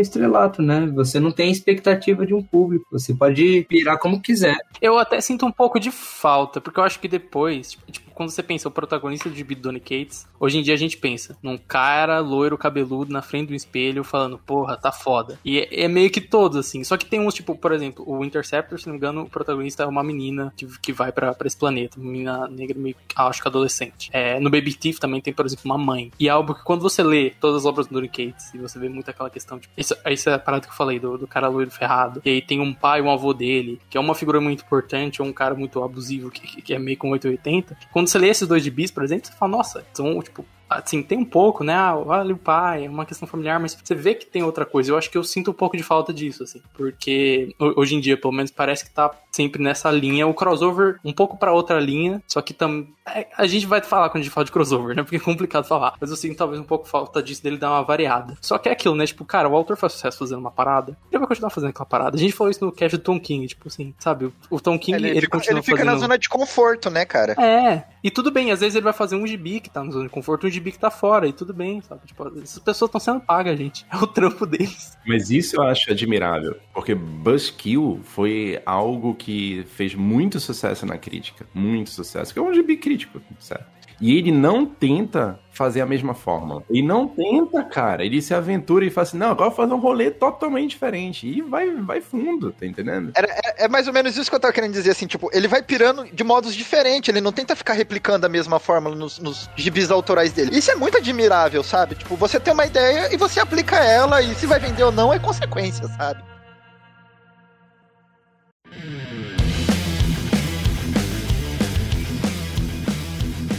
E depois do Interceptor, a gente tem em 2017, Heavy Metal Image também, o Atomahawk. Bruno Mael, do que, que se trata esse quadrinho? Cara, o, o Tomahawk é um gibi desenhado pelo Ian Bederman, e ele entra na categoria The Ghost Fleet, tipo, a arte dessa parada é o rolê central, assim, porque o, o Bederman tem uma arte muito, muito ferrada, assim. Cara, eu não sei nem explicar, mas, assim, a vibe que me passa a coisa. e é basicamente... frase é tão bolado. É tipo um gibi de Sim. metal espacial, cara. O cara tava Exato. escutando Space Chaser ali, aquelas bandas de trash oiten- oitentista e desenhando essa parada. E o Cage também tava nessa vibe. E eles jogaram. Demais. Ele tava frequentando um show, um show de heavy metal nessa época, então. É, e jogaram na cara do, do Morrison e ele, o Morrison, caraca, você é Jack Kirby cheirando cocaína e com uma guitarra na mão, vambora.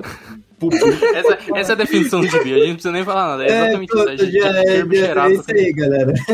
E é incrível que tem o lance do heavy metal, a música, né, metal, mas também tem o lance da heavy metal, a, né, a revista, assim, porque você vê as inspirações da arte, tipo, é um bagulho que mistura, né, o Jack Kirby, mas tem muita coisa europeia junta, tipo, mano, numa história que a ação começa ao fim, é, é absurdo isso. Sim, e a, e a trama, ela, ela também tem uma parada meio é, conto sendo com, sendo contada é. Uma história sendo contada naquele estilo meio, colocar assim, que, que- que funciona muito com essas figuras meio é, deuses, fábulas, esse tipo de coisa assim. Que é um negócio, tipo, é, dá pra falar, tipo, ah, ele, aqui dá pra ver o que, que ele vai fazer, sabe, um pouco em Thor depois. Mas, cara, a vibe desse gibi, é, tipo, só leia, ele é curtíssimo, acho que não tem, acho que não tem nem 100 páginas, assim. Ela tem uma narrativa meio épica, assim, né? O jeito que ele conta é um negócio que depois ele vai levar lá pra frente no Thor também, que é aquela, ah, aqueles textos meio, meio épicos, meio pedantes vezes, mas é, é tudo parte da estética, né? Seria tipo ele tá contando uma lenda, tá ligado? E aí ele tá viajando no, no, no sentido de, de linguagem de, daquele impressionismo que as lendas têm que ter porque tem que educar também, etc. É, é um pouco isso. Sabe aquela sequência que você tá vendo no filme, que é a, a- uma, uma mãe ou um pai começa pra criança um livro, vai contando uma história de um mito de alguma coisa? É meio Isso. isso, assim. Só que a, a narrativa é é, muito boa, assim. É, eu li pelo encadernado, e no final do encadernado mostra as pessoas que tatuaram isso. E eu falei, nossa, mano, imagina você,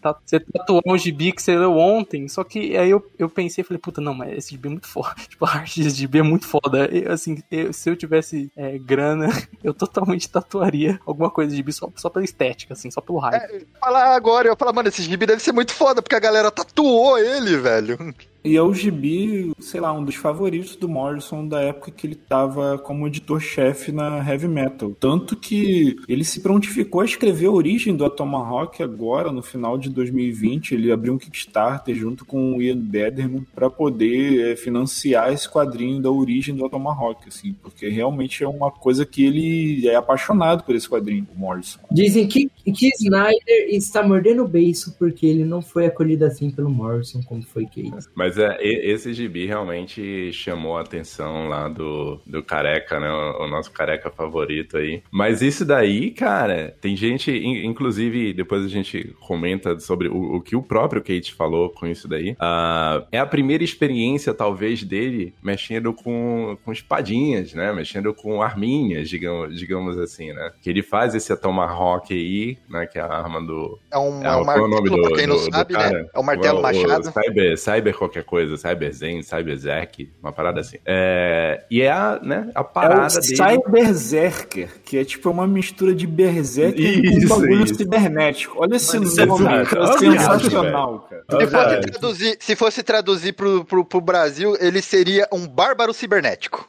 É isso.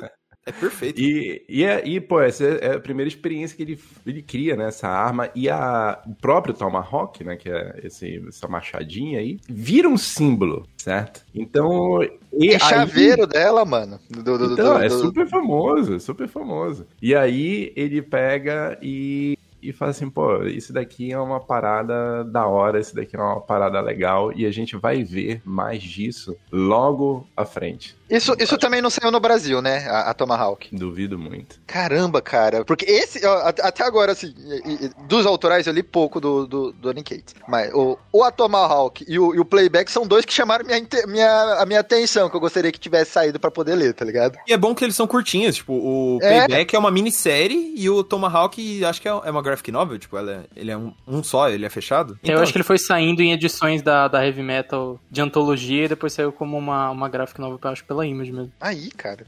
O Brasil, me ajuda. Tem outro trampo dele na heavy, na, na heavy Metal, que era um- alguma história que eu lembro não tinha sido publicada. Deixa eu- isso salvo pra ler depois da Heavy Metal, mas eu não lembro o nome exatamente. Isso aí.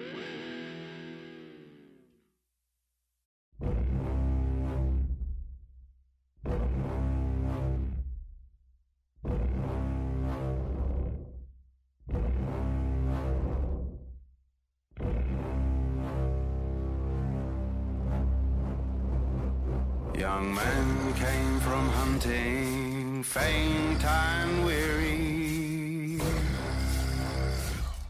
What is that, my lord, my dearie?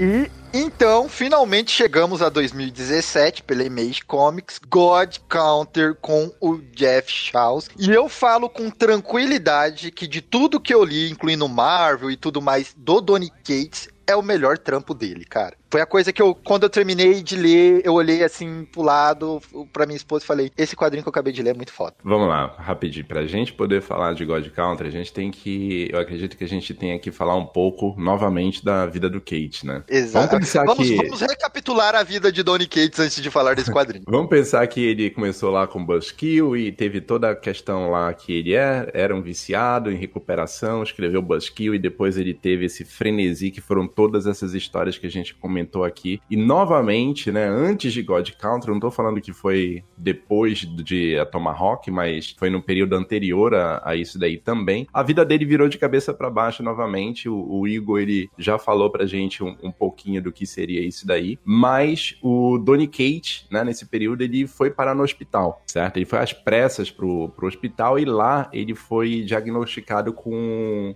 com pancreatite, certo? Isso daí muito ah, por conta de, de abusos, né, da, da, da vida dele e tal, e, e na época ele tinha a esposa dele, ele foi diagnosticado, diagnosticado com pancreatite, e você e ele fala numa entrevista que ele poderia ter dois resultados depois desse diagnóstico dele. O primeiro que seria uma pancreatite é, crônica, certo? Então ele iria ter que viver com aquilo dali basicamente pro resto da vida, e ele conversou com a esposa dele antes de receber o diagnóstico final e falou assim: se for o caso, cara, eu vou viver, e nem que eu tenha que viver mais dois, três anos, mas eu vou viver minha vida freneticamente. Intensamente, né? Intensamente. No- Eu vou viver no modo ah, se acabar, acabou. Ou então ter pancreatite aguda, que aí você tem um tratamento e né, praticamente você fica teoricamente curado. E ele fala assim, cara, se isso daí acontecer, minha vida vai mudar completamente. E eu não vou mais fazer, nem não vou abusar de nada e eu vou levar uma vida mais tranquila. Só que no meio disso daí, certo? O que, que aconteceu? Ele tomou vários medicamentos. Ele ficou entorpecido durante muito tempo. E os medicamentos foram tão fortes, isso daí que ele tá falando sou eu não, tá? Isso daí tá na entrevista dele, ele contando. Ele fala que os sem medicamentos foram tão fortes que fizeram com que ele começasse a esquecer de vários acontecimentos da vida dele, várias coisas importantes e, e do cotidiano, e de coisas que ele acabava de fazer. Inclusive ele fala assim, cara, é, eu nunca, eu nunca tinha parado pra pensar o quanto a memória é importante pra gente. E às vezes a minha esposa vinha falar comigo, ela perguntava pra mim o que eu fiz pela parte da manhã e eu não sabia dizer, porque eu tava completamente entorpecido e não conseguia nem me lembrar das coisas que eu tinha feito no, no meu dia. E daí, né, desse, dessa situação, dessa experiência, ele senta e começa a escrever também a God Country. Lógico que tem a relação do, do pai dele, aí já é um, um outro rolê, numa oportunidade do, do Cates aqui. Eu só tinha lido God Country dele, na época foi o primeiro gibi que eu li do Kate, e eu fui assinar com ele numa convenção aqui, e perguntei pra ele, eu falei assim, Kate, eu falei pra ele, né, me tremendo nas bases, mas eu falei, falei assim, Kate, é, cara, o que eu chorei nesse gibi, cara, não tá fácil. Eu achei que, eu, eu achei que era uma historinha divertida, achei que fosse um- uma paradinha à toa, e eu comecei a chorar, chorar, chorar. Aí ele pegou, olhou pra mim e falou assim: Cara, é que vocês não sabem o quanto eu chorei escrevendo. Aí eu Aí falei o cara assim, me ganha, mano. Aí eu falo, mano, quando você Caralho, termina aí, mano. vamos tomar uma cerveja. Não, mas não, não tem como, velho. Lendo o God Count, você dá pra ver que o cara tá mexendo em muita coisa pessoal ali, não é? Exato, né, cara? Ele abriu o baú do- da vida dele ali. E, e ele, e ele fala, ele fala assim, eu, eu perguntei assim, mas da onde veio, o que que, qual que é a base disso daí? Na época eu não tinha pesquisado, não tinha feito nada, só tinha lido o gibi. Ele falou assim, cara, muita coisa, muita coisa. Meu, meus problemas de saúde, minha relação com meu pai, a, meu abuso de substância, mano, aí começou a listar, eu lembro dessas três. ele começou a listar o negócio lá. E, pô, é, você quando escuta o cara, eu acho que são, acho que tem dois tipos de pessoas, assim, sabe? Tem a pessoa que vai ler o gibi e vai falar assim, gibi foda, cara, realmente gibi bom pra caramba. E a pessoa que lê o gibi e sabe o que o escritor passou, sabe? Eu não tô falando de falar com o escritor, ou, não, é de, de ter feito um- uma pesquisa ou de saber o que passou na vida do escritor naquela época. E quando você junta essas duas coisas e lê, a obra vira uma biografia. Tá entendendo? E, atinge um, um outro nível, eu acho. E, e foi essa minha experiência um pouco. A gente vai falar de God Country naturalmente, mas essa foi um pouco da minha experiência com, com God Country. Eu li a primeira vez, me tocou demais. Eu tive a oportunidade de entender de repente do próprio Donny Cates, do que que, da onde que veio aquela história. Eu reli God Country e chorei duas vezes mais. Então foi assim, um bagulho foda foda pra mim. Concordo com o que você falou, Corema. Uma das grandes obras dele, sem sombra de dúvidas. E, e daí foi, foi estopim pra estourar a carreira dele. Né? Isso não ter saído no Brasil ainda é, é, é, um crime, assim, sabe? Com, comparado ao que o Donny Cates vende no Brasil, com os outros títulos dele e tudo mais, porque isso aqui é, é, é quando você entende o autor e você fala, tá, esse cara, ele não é foda à toa, sabe? Ele é foda porque ele consegue transmitir esse tipo de mensagem. Bruno Mel, sobre o que que fala God, God Counters pro nosso querido ouvinte saber? É, o God Country, o Cates conta que a ideia inicial que ele teve pra parada foi o martelo do Thor cair no meio dos Estados Unidos. E era, e era não, essa no meio dos Estados Unidos não, É. no meio do Texas, que é o, do Texas. é, é o país dele, né? Que ele só fala do Texas. E depois, depois em Thor ele até fazer uma brincadeira com isso, fazer uma história meio parecida, só que ele modifica essa história, né? E aí ela se torna a história sobre Valofax, que é essa, es- Valofax, que é essa espada, que é, o- que é o Ida Image, inclusive. eu acho incrível quando as pessoas enfiam o Ida Image no meio da- dos gibis, assim. É, e ela cai no meio do Texas, né? E ela acaba sendo pega por um, um, um vô de uma família específica que tava passando por muitos problemas, o vô tava passando por Alzheimer, tava, né, tava uma família, vamos colocar assim, passando por um momento difícil. Ele pega essa espada, assim, e essa espada meio que, não é regenera, mas tipo, ajuda ele, né? É, só que aí os donos da espada, que a gente vai descobrir quem é, vêm atrás da espada, ele vai ter que se resolver isso com a galera que é a espada e com a própria família dele, né? E o filho dele, que também. O protagonista seria até mais o filho. A gente vê bastante a visão do filho dele, que é, tem também os próprios filhos e tal, vendo o que tá acontecendo, assim, por mais que o vô seja esse personagem central. Acho que é bom a gente falar só isso, porque esses gibis mais é, indie dele, assim, é, não é todo mundo que leu, e eu acho que esse é o grande bi que a gente quer fazer propaganda pra quem não leu ainda, é ler e, e espera que saia no Brasil e tal, assim. E, cara, você, assim, dá pra ver por que ele foi irritado aqui, né? Por que que ele saiu e foi lançado desse gibi especificamente, assim. Ele assinou, chegou a assinar pra filme, já acho que pouquinho tempo depois de do gibi sair, assim. Tamanho sucesso com a Legendary, se não me engano. Inclusive tem uma história muito boa que, que eu acho que eu vou contar depois. É, então, assim, tem muito disso de uma experiência pessoal. A, a sinopse já é boa, mas a experiência pessoal dele, com uma experiência que, que se relaciona com. É, mesmo ele não tendo Alzheimer, mas se relaciona com memória, né? Ele vai recuperar isso também em Thor depois. Questão familiar, tudo, assim, tipo. é, tem muito dos tropes que o Kate sempre usa em gibi dele depois, um pouco antes. Mas eu acho que talvez aqui seja a melhor versão de tudo isso. E que, que engaja emocionalmente, engaja no massa velho, engaja na mitologia da parada, tudo, assim. É Só porque, assim, é, concordo muito com o que o Bruno falou. Acho muito legal que ele tenha explodido nesse, porque eu acho que aqui ele colocou todas as cartas na mesa, sabe? É um lance de, tipo, até então, é, como o ouvinte né, deve ter percebido tudo que a gente falou até aqui, ele era o Cates do gibi maneiro. Era o gibi divertido, ação, porradaria, né? Tava, a- tava divertidão até o momento, né? É, assim, e, assim, God Country é super divertido, mas é que aí que tá, ele, ele adiciona uma parada que até então não tinha tanto, né? O pessoal falou do Buzzkill, que eu particularmente não li, mas eu acho que não é tão forte, que é esse fator coração mesmo, sabe? Essa, essa, A essa dramática chegou agora, tipo, Uma carga essa dramática. visão. Exato. E assim, e é uma carga dramática que faz todo sentido com a história, sabe? Ela, ela acrescenta muito a história. O negócio ele fica épico, você torce pra que certas coisas aconteçam, porque você pensa naquele personagem, você pensa naquela família, você fala, velho, sabe? E, tipo, tem que dar certo, eles têm que ter um final feliz, tá ligado? E, e isso muito pelo coração que ele traz pra história, assim. E eu acho que, que é um momento de virada na carreira, de tudo ali, que é onde não só as editoras, o mercado, mas acho que ele mesmo fala, tipo, beleza, a partir daqui eu vou, sabe, eu vou contar histórias desse jeito, eu vou misturar as coisas, eu não vou fazer só ação, eu não vou fazer só massa velho, eu vou misturar outras coisas, vou colocar um pouquinho, um pouquinho mais de mim ali, sabe? Porque eu se virei ele- gente grande.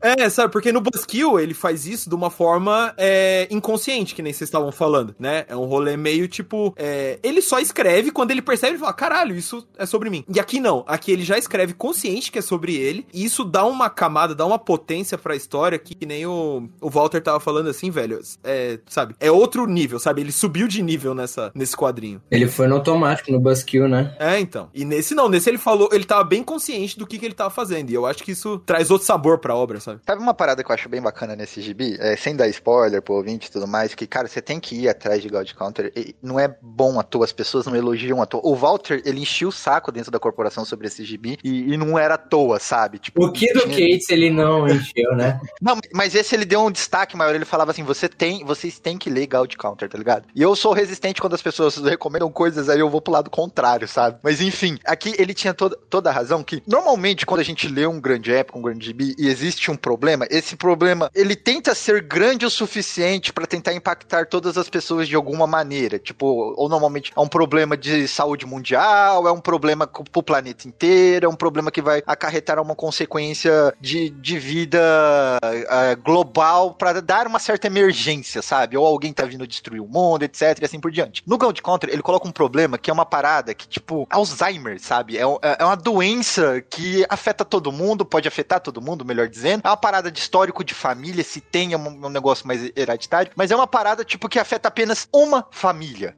E aí vem uma espada mágica da PQP e dá, recupera as memórias desse cara. E aí vem um deus e fala assim: Eu vou destruir o seu planeta se você não me devolver essa espada. E o cara, eu vou perder minhas memórias, eu vou perder toda a minha vida se eu entregar esse negócio pra você. Então eu não vou entregar esse negócio. Eu estou ameaçando a segurança do planeta porque eu não quero esquecer. E você embarca nessa parada fala, cara, faz todo sentido. Eu, no lugar de- do. do, do- eu não lembro o nome do, do, do personagem, acho que é Ezequiel, eu não lembro agora o nome, mas É o eu não senhor Emmett Quinlan. Senhor Isso. Emmett Quinlan. Eu torci demais pro Sr. Emmett, cara. Eu falava assim, eu no seu lugar fazia o mesmo, não vou devolver essa espada porra nenhuma, não, vem pegar, tá ligado? E isso é uma parada incrível, velho, incrível que ele faz nesse quadrinho, e, e é um problema familiar, é um problema que poderia acabar com o planeta, mas é familiar, mano. Tem uma parada que eu acho interessante na narrativa, que a gente falou do Tomahawk, e aqui também tem aquela narrativa de história sendo contada, assim, né? De, de um narrador que tá no futuro contando uma história que foi muito importante, uma lenda, assim, no passado, e é muito, foda como ele consegue amarrar isso com essa questão mais é, pessoal e íntima, que são opostos quando a gente para pra pensar, assim, né? E ele consegue conciliar esses dois opostos muito bem, assim, de uma parada que é, uma ép é um épico, e é uma lenda, é uma história que vai ser contada, mas que essencialmente também é só uma história sobre uma família no meio do Texas. Assim, consegue conciliar esses dois opostos muito bem. E o meu, no meu caso, foi um pouco contrário do Walter. Eu cheguei no God Country depois de já ter lido Doutor Estranho, Thanos tal. Então, assim, eu já tava vendido pro cara. Eu falei, não, mano, eu gostei desse cara, vamos ver outros trampos dele. E eu lembro que foi até um amigo meu, Thiago Lins, já deixar um abraço pra ele, que ele comprou o God Country e falou, mano, você precisa ler esse bagulho. Eu falei, ah, deve ser legal. Ele, não, você precisa ler esse bagulho. Na mesma semana, assim, ele terminou de ler,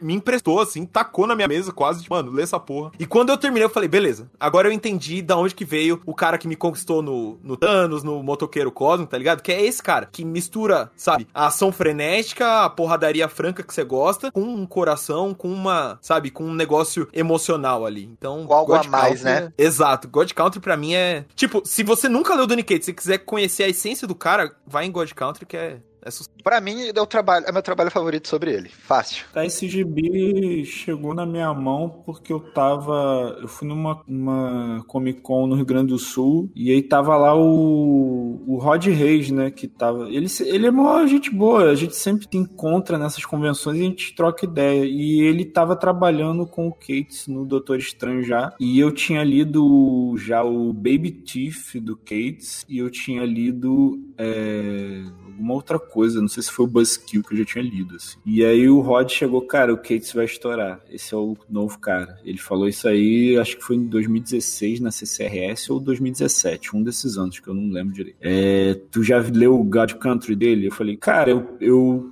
tá, eu tava com ele no Comic Solo, já tinha até baixado, já tinha comprado, mas eu não tinha lido ainda. Ele, cara, quando você chegar em casa, você lê esse gibi, porque esse gibi é muito foda. Aí eu, eu até voltei, fui, eu tava hospedado na casa do, do Pab, né, do Pablo Sarmento, um abraço pro Pablo. Eu voltei pra casa e fui ler, assim, eu li a primeira edição, falei, não, realmente, é um quadrinho foda. Depois quando eu voltei pro Rio, eu terminei de ler e tal, e, e aí foi, tipo, consolidou a minha opinião que eu já tinha sobre o cara, né? E aí depois eu conheci pessoalmente o Kate, que a gente foi na, na, na Comic Con e encontrou com ele. E aí isso aí meio que me inspirou a, a, a O God Country, tanto é o primeiro episódio do, do podcast que eu comecei esse ano. A gente fala, sei lá, duas horas e meia quase só do quadrinho. E Tem papo, hein? E e tem foi papo. meio, meio que me inspirou. As pessoas, tem pessoas ali no cast que tem, tiveram problemas de familiares com Alzheimer, e aí eu, porra, consegui perceber como isso toca as pessoas num nível pessoal, como isso se conecta com a galera, como você vê que teve um estudo ali pra ele fazer aquilo, entendeu? Que ele teve conversa, teve pesquisa ali pra ele saber exatamente como uma pessoa age, que tipo de, de, de pessoa age de, de certa forma. Você vê que o Emmett é um cara gigante. Então, quando você tem uma, um Alzheimer numa pessoa que tem um porte físico maior, isso aí gera outro tipo de consequência, outro tipo de intervenção tem que ser feita naquela pessoa. Não é como você tem uma pessoa mais fragilizada com Alzheimer. Então, tudo isso o Cates bota ali dentro daquele quadrinho, fora a estética do Shaw ali, que é totalmente Jack Kirby, né, na- na- desde a concepção da, da escada Fax, que é o, pra mim é o, é o primeiro personagem do Cates que não tem gênero, porque a escada Fax não é ele nem é ela, a escada Fax corta.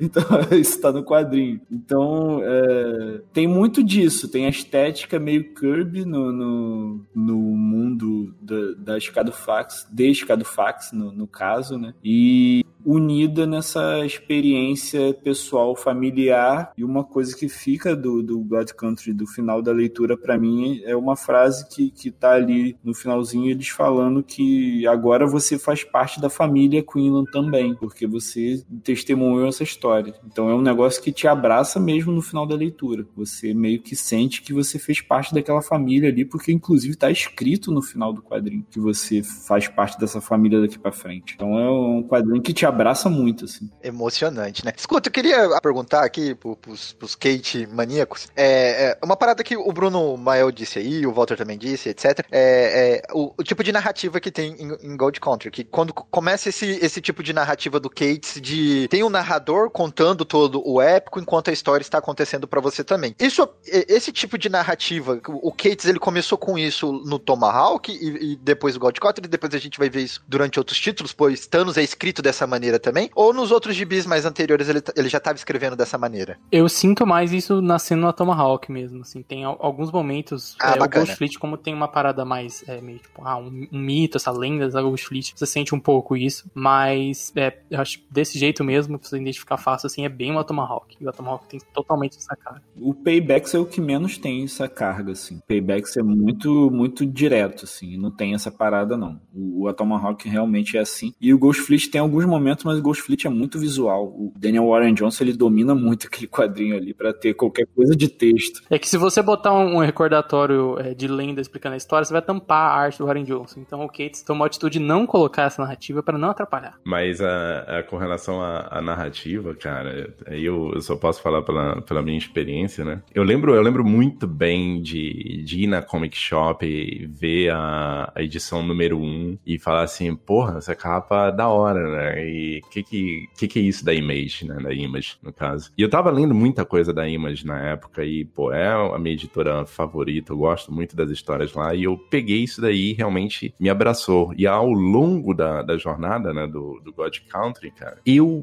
eu, acho que até comentei isso daí com o Igor uma vez. É, eu comecei a ler God Country e falei assim: caraca, massa velhozinho da hora, né? Espadona, bom, a galera no Texas, e pá, vai ser, vai ser bacana, né? Vai ser divertida. E quando e, e God Country vai vindo, cara, vai tomando uma, uma profundidade, ele, ele vai, parece que cada página que você vai passando, ele vai jogando uma pá de, de terra em você e, e e você e vai cavando um buraco, cara, e, e você se vê tão imerso naquilo dali, chega um ponto que você não consegue parar e você simplesmente vai com a história. E quando termina, cara, é, você achava que você deveria estar rindo porque você achava que era um, um gostoso e você tá aos prantos porque aquilo ali tocou você profundamente. E pra mim, nesse gibi, cara, o aí consegue pegar toda aquela experiência que ele teve, de todos aqueles gibis que a gente comentou, e jogar no caldeirão, pegar o melhor de cada um deles ali e botar dentro de God Country, certo? Sem contar, a gente tá falando muito do Cates aqui, mas sem contar que o Geoff Shaw, ele faz um trabalho, cara, primoroso. E aí vem as comparações. Se você comparar Buzzkill com, com God Country, você vai ver ah, vai ver muito, logicamente, né? Muita, muita coisa similar. Já é a mesma pessoa, né, gente? Então.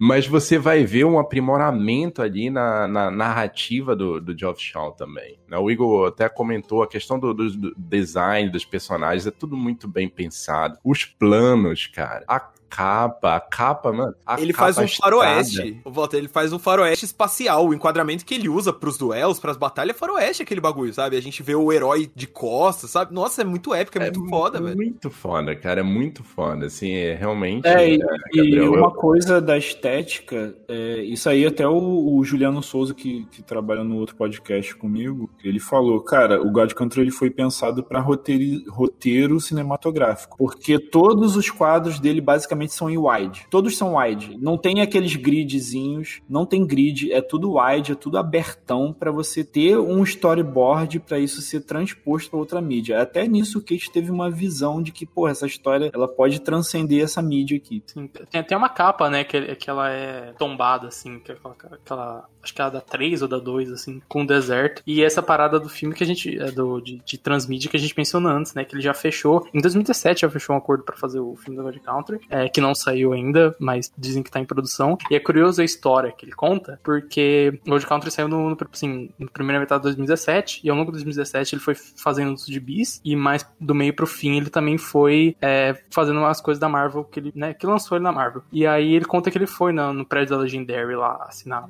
pro filme, e embaixo, ou em cima, ficava a DC. E aí tinha um amigo dele que, que era editor, lá falou assim, ô, posso dar uma passada aí? Eu, beleza, dá uma passada. Aí foi, chegou com o cara, é, andou pro escritório, tal, tal, tal, e até que o cara chegou e é, é, deixou ele numa sala com o Jim Lee, o Dan Didio, e acho que algum editor, ah, acho que alguém que editava a linha Batman, se não me engano. E aí chegaram pra ele, e aí perguntaram pra ele, chegaram pra ele e falaram assim, ó, então, a gente vai ter o Tom King vai sair no Batman na edição 100, é, antes da época de Batcat, Tino, etc. E a gente, a gente ouviu falar que você tem um plano de 5 anos pro Batman. E aí ele fala que ele contou pro, pro Didi, pro Didi, pro Jim Lee, pro, pro editor ali. E aí eles chegaram pra ele falando, tipo, ó, a gente pode deixar você chegar aqui agora. Se não me engano, eles tinham dado a revista do... do dariam a revista do Constantine e da Tropas Lanternas Verdes. E quando o Tom King sair, você entra no Batman. E ele olhou e falou, puta, acabei de chegar na Marvel e recusou, assim. Ele conta essa história no, no Word Balloon, que é um, um podcast específico. Tem o link também. E ele fala que recusou, assim, falou tipo, puta, acabei de chegar na Marvel, vou começar aqui agora. E ele se sentiu mais confortável em continuar na Marvel no momento, assim. Mas, assim, em algum universo, isso aí aconteceu. E a gente tá vendo o Gates no Batman até hoje. E talvez a o dele... Didi pessoalmente, né, cara? Como Sim. Assim, uma loucura. Mano, uma loucura imaginar isso, tá ligado? tipo... Vai acontecer ainda. Esse multiverso só tá no futuro. Só isso. Ah, não, ele deixou pra. O Didi deixou pra Mary Jarvis ali, ó, o e-mail e falou: ó, ah, nessa data aqui acaba o contrato de exclusividade do Cates, manda um e-mail pra ele. Já tá até programado. Meia-noite e um do dia que acabar o contrato, recebe lá. E aí, Batman, bora? Bora, bora, Batman.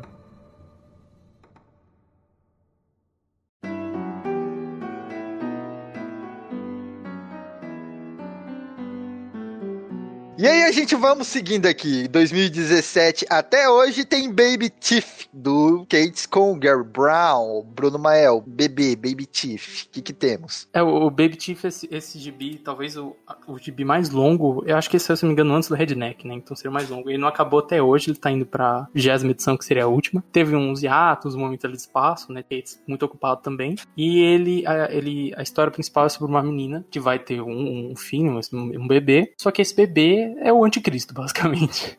Só E isso, só. O Case, não, e o Case diz que o principal, a ideia dele pra história ela era. Eu vi ele falando em entrevistas, etc. Tipo, eu vi essas histórias de ah, bebê de Rosemary, ou umas histórias tipo Alien, né? Que são análogos à gravidez até um bebê. E eu olhava e falava, porra, a mulher nunca até quer ter o filho, sabe? Tipo, o cara nunca quer ter o filho. Nunca hum, quer ter a criança ou ama aquela criança. E a diferencial dele era, tipo, pô, na minha história a mulher vai amar o filho. E a história vai ser sobre. É uma mãe que ama o seu filho, mesmo ele sendo um anticristo. E a narrativa toda é ela mandando. Ela, tipo, acha que vai morrer. E tá mandando um áudio e, e gravando um vídeo da última mensagem dela pro filho. Começa, tipo, no futuro, ele tá contando toda a história que aconteceu, assim. E ele disse que planejou a história inteira, já desde o começo, já sabia onde ia acabar e tal. É, Até por isso que ela continua saindo normalmente. Vai acabar, se não me engano, mês que vem. Eu sei que a 19 saiu mês passado. Saiu em maio. Saiu em julho, Só aliás. deixando, só Então deixando avisado, acabar. meu caro, meu caro ouvinte, mês que vem da data de publicação desse podcast, que é agosto de 2021. Setembro. Se não me engano, vai acabar em setembro, assim. E é uma história bastante diferente nesse sentido da, da protagonista e da história ser especificamente sobre uma mãe, assim. Você tem a família dela, você tem pai, irmã, é, eles são os personagens que tem aquela vibe Kate do, tipo, do B10 e o pai, aquele, aquele paizão legal. Mas, cara, um dos gibis que eu, eu, eu assim, aqu- aquilo, tipo, ah, eu sei que eu acho o melhor gibi do Kates é o Gold Country, mas esse é o meu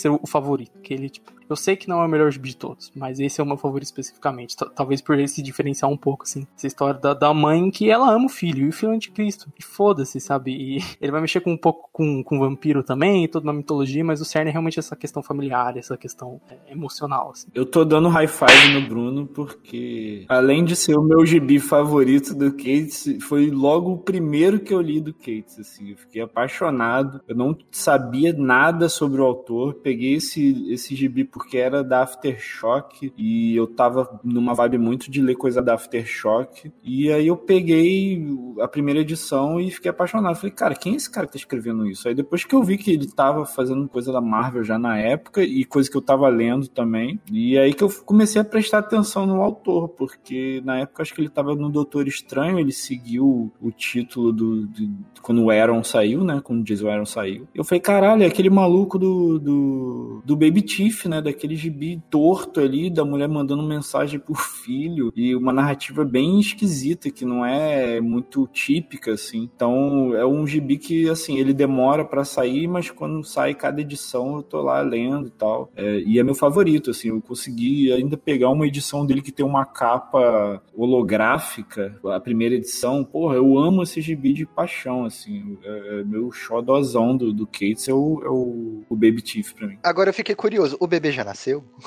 Já, já nasceu. A história é, tipo, ele nasce, se não me engano, na primeira edição, assim, e a história toda Ah, tá. pega- cuidando Beleza, beleza, beleza, beleza. Ô, ô, Igor, eu entendo você falar que você vai, você começou a ler, comprou sem saber nada, porque esse é o gibi que, na minha opinião, tem as melhores capas de todos os tempos, assim, tipo, é um bagulho que a primeira coisa que me chamou a atenção foi isso. Eu fiquei, velho, eu não sei do que, que é essa história, eu não sei quem são esses caras, mas eu quero ler isso, tá ligado? Porque. Nossa, o- o teste de gravidez com pentagrama. Eu falei, não, tem que ler essa parada. E aí, tipo, um, um ou outro número depois, tipo, é um bebê com chifrinho mamando, sabe? Tipo, mano, você fala, velho, o que, que esse cara tá fazendo, sabe? É, é muito foda, velho. É um lance, tipo, eu não tenho medo do que eu tô fazendo, sabe? A, a arte, a arte e as capas também são do Gary Brown. É, eu não tenho muito conhecimento da carreira do Gary Brown, mas eu lembro que ele fez um run na Mulher Gato da Máfia. Eu gosto muito desse gibi com a Genevieve Valentine, que nunca mais fez nenhum gibi na DC, e eu acho que ele também não fez muita coisa. E isso foi um outro chamariz quando eu fui lepado. Eu falei, putz, é o Gary Brown, aquele cara daquele gibi da Mulher Gato que só eu me importo, assim. E a arte dele é muito boa também, né? Tipo, uma parada que ela é bem é simples, ela é suja na medida certa e combina com a história. Nossa, que susto. Eu pesquisei sobre Baby Tiff aqui e apareceu um Blu-ray. Eu falei, nossa, já saiu série, mas deve ser outra coisa. Seguindo então aqui, vamos falando do próximo gibi, que também está em publicação até hoje, que é o Redneck. Esse parece ser bem raizão, o Kate's vida no Texas, não? É, esse gibi dele ele saiu pela Image, mais especificamente pela Skybound. É, sa- saiu, se não me engano, era, era um aniversário de alguma coisa Skybound, alguma celebração que ia ter da Skybound, que eles foram atrás do Cates e ele deu o pitch desse gibi. É curioso que ele fala que ele e o editor ficaram loucos procurando já existia essa história, porque a, o- a ideia principal do nome é Redneck, que seria tipo aquele cara do interiorzão americano, e aí o Redneck, tipo, pescoço vermelho, que seria o vampiro, o caralho, assim. Ele falando que o editor procurando, tipo, não, não é possível que ninguém usou essa porra dessa ideia. Que ele queria dar o nome de gibi pra eles, louco, procurando, falando, não, alguém já usou? Ele descobriu que não usou e usou de nome, né? E é basicamente uma família de vampiros é, no interior dos Estados Unidos, assim. E é bem aquela vibe daquelas aquelas séries. É muito uma cara de uma série TV. Tipo assim, essa é uma que eu queria É, que tipo, é os caipiras, só que é misturado com um pouco de sopranos, com umas coisas de religião e coisa que só quem tá lá no Texas se identifica muito, assim, com esse negócio. Aquele lance de famílias rivais. É, se odeiam a década. aquela, é, Hatfields and McCoys, aquelas coisas É. de, de, de caipira lá, sulista maluco. Sabe o que me lembrou a vibe desse gibi? Me lembrou o massacre da Serra Elétrica, porque é um rolê assim também de, de interior de Texas com um- uma, uma bizarrice e terror, sabe? Porque o Massacre da Serra Elétrica ele tem essa estética que eles chamam de white trash, assim. E o Redneck é total white trash. É, tipo, uma parada com gente fudida do sul lá, que tá se matando há décadas e tem um ódio que que eles nem sabem porque tem mais, e, e, e a parada vai rolar. E de vampiro no meio, e, e- representações religiosas no meio, pastor, aquela coisa toda, assim. E a arte do, do, do Lisandro Esterhan, ela é intencionalmente horrorosa, assim. A arte é feia desse gibi, ela é pra mostrar um lado feio da coisa. Não, não é um negócio que você vai ver o Ivan Reis desenhando um quadrinho desse, porque não tem nem cabimento botar um cara desse tipo. Tem sentido, né? Então quem editou falou, cara, a gente tem que botar um cara pra fazer um negócio feio, um negócio bruto, um negócio pra a, a galera ler e ficar enojada, assim. Então é, é, é um gibi que é sujeira pura, assim. Eu acho muito interessante. E assim, a família lá do- dos Bauman, é, cada um tem sua personalidade e tal, e você não tem aquela parada de, de ter um protagonista heróico. Você só tem uns caras ali que estão há anos naquela, e alguns tentando sair daquela vibe ali de, de, de ódio, e outros não, que estão consumidos pela coisa. E tem muito desse, desses dramas familiares, assim, no, no, no Redneck. Eu acho, eu acho foda que a primeira vez que eu li, eu já tinha lido God Country. E aí tem uma cena específica que eles vão apresentar, tipo, o avô da família, que tá uma sala só dele. E o avô é tipo um vampiro milenar, filho da puta, assim. Que parece ele subvertendo tudo aquilo da família feliz e meio disfuncional, só que a família é completamente disfuncional e o avô é um vampiro fudidíssimo que não se importa com ninguém, assim. Os Bauman são tipo os Quinlan que deram errado, assim. Total, é totalmente isso. assim. Então, é, acho que a descrição melhor é realmente, tipo assim, um soprano Sons of Anarchy, Hatfield e McCoys com vampiros no Texas. Caralho, ele misturou tudo mesmo. To- Todas as séries, todas as séries. E, e- e olha só, é, a gente veio o God Country, a gente veio o Baby, Baby Teeth, e a gente veio também o, o Redneck, né? Que são três gibis que ele fala declaradamente que são três gibis que ele escreveu baseado em fatos da vida dele, né? A gente já falou de God Country, não precisa a gente voltar lá, mas Ele é um Baby Teeth- vampiro, é isso? não, então, o Baby, Baby Teeth, ah, o irmão dele teve filho, né? Teve um, um filho na mesma época. E ele fala assim, cara, que loucura. Que loucura isso, né, cara? Pô, eu acabei, eu saindo do hospital, acabei de, sei lá, beijar o rosto da morte, certo? Pra conseguir sair vivo. E eu tenho, ao mesmo tempo, né, um- uma criaturazinha nascendo aqui que traz alegria pra casa e lá, lá, lá, lá, lá. E ele conta isso daí na entrevista e fala assim, cara, essa dualidade de- de- na minha vida de vida, morte, de nascimento e a possibilidade de, tá, de morrer, isso daí mexeu muito comigo e eu resolvi, né, falar um pouco sobre, sobre essa criatura, sobre o meu, ah, né, não é neto não, meu, meu sobrinho, né, sobre o meu sobrinho. E aí Baby T, né, conta um pouco, logicamente, né, com muita ficção no meio, não necessariamente o Donny Cates ia fazer tudo aquilo que tá acontecendo lá em Baby Teeth com o sobrinho dele, mas tem essa, essa digamos, tem, tem essa história aí por trás, né, do Baby Teeth. E Redneck é a mesma coisa. Texas, blá, blá, blá, blá, blá, blá. Só que ele pega e fala assim, fala assim, cara, muitas das vezes a gente, é, a, a gente nasce e a gente ganha de legado coisas que a gente não quer, certo? Então, acabam sendo transmitido pra gente algumas... ah, ele fala em genes na, na entrevista, mas ele fala assim, coisas são transmitidas pra gente que a gente não tem a mínima ideia e a gente não quer, mas isso vem, isso faz parte da gente, legado é uma coisa que faz parte. E eu descobri, ele não fala exatamente o que, mas ele, ele descobriu coisas do legado da família dele que hoje fazem parte, né, da, do dia a dia dele. Então aí vem o, o Redneck com um pouco disso daí. Não necessariamente ele é um vampiro, Enzo. mas, mas, Essa piada. Não que Mas, você é. saiba aquela. é, que é- ninguém sabe essa carinha dele ali, tem umas fotos ali que, porra. Mas, mas faz muito sentido por, o que você falou da questão dele ter, ser, ser tio também, porque o protagonista do, do Redneck é ali o tio da família. E em Baby Teeth a gente tem a Heather, que é a irmã da Sadie, e que ela é, tipo, a tia porradeira que cuida da situação, geralmente, ali, né? E cuida do. Inclusive, a gente não fala o nome, o bebê do, do, do Baby Teeth chama Clark. E é muito bom, assim, que ah, ele vai chamar Clark. Aí pergunta por quê? Aí ela fala, ah, por causa de Arthur C. Clarke, algum autor, alguma coisa. Aí vem recordatório falando, é por causa do Superman. Uma cena muito boa, assim, e isso que o, o, o Walter falou da questão, tipo, ah, você tem algo na sua família que passa pra você, isso também remete muito pra mim pro Buzzkill, né? Porque parte do conflito central do Buzzkill é, tipo, é o protagonista tem esse trauma ferrado com o pai dele, que o pai fez com ele, e ele quer se distanciar do pai, ele acaba descobrindo que o pai é mais parecido com ele do que ele imagina, ele meio que se tornou o pai e tal. O pai é meio que o vilão ali de Bi, né? Eu acho que ele retoma isso aqui no, é, um pouco no no, no, Baby Teeth tem. Ele conta, tipo, toda a his- o Baby Teeth, no Redneck, ele conta, tipo, toda a história da família. E na verdade tio ficou com outra pessoa, teve um outro filho e tal, morreu. E a família que inimiga da outra. E, acho que tem muito disso, assim, né? Tipo, dessas pessoas. Da, de você carregar o legado da sua família mesmo sem saber, mesmo sem querer, assim, e aquilo te assombrar. É, e- e- enfim, eu acho que essas três últimas obras dele aí são, de repente, o core, assim, do, do Donny Cates. E, e vale lembrar, tem gente que fala, eu não tenho certeza se depois só falar uma besteira gigante, mas ah, muita da ação da Marvel e da velocidade da Marvel quando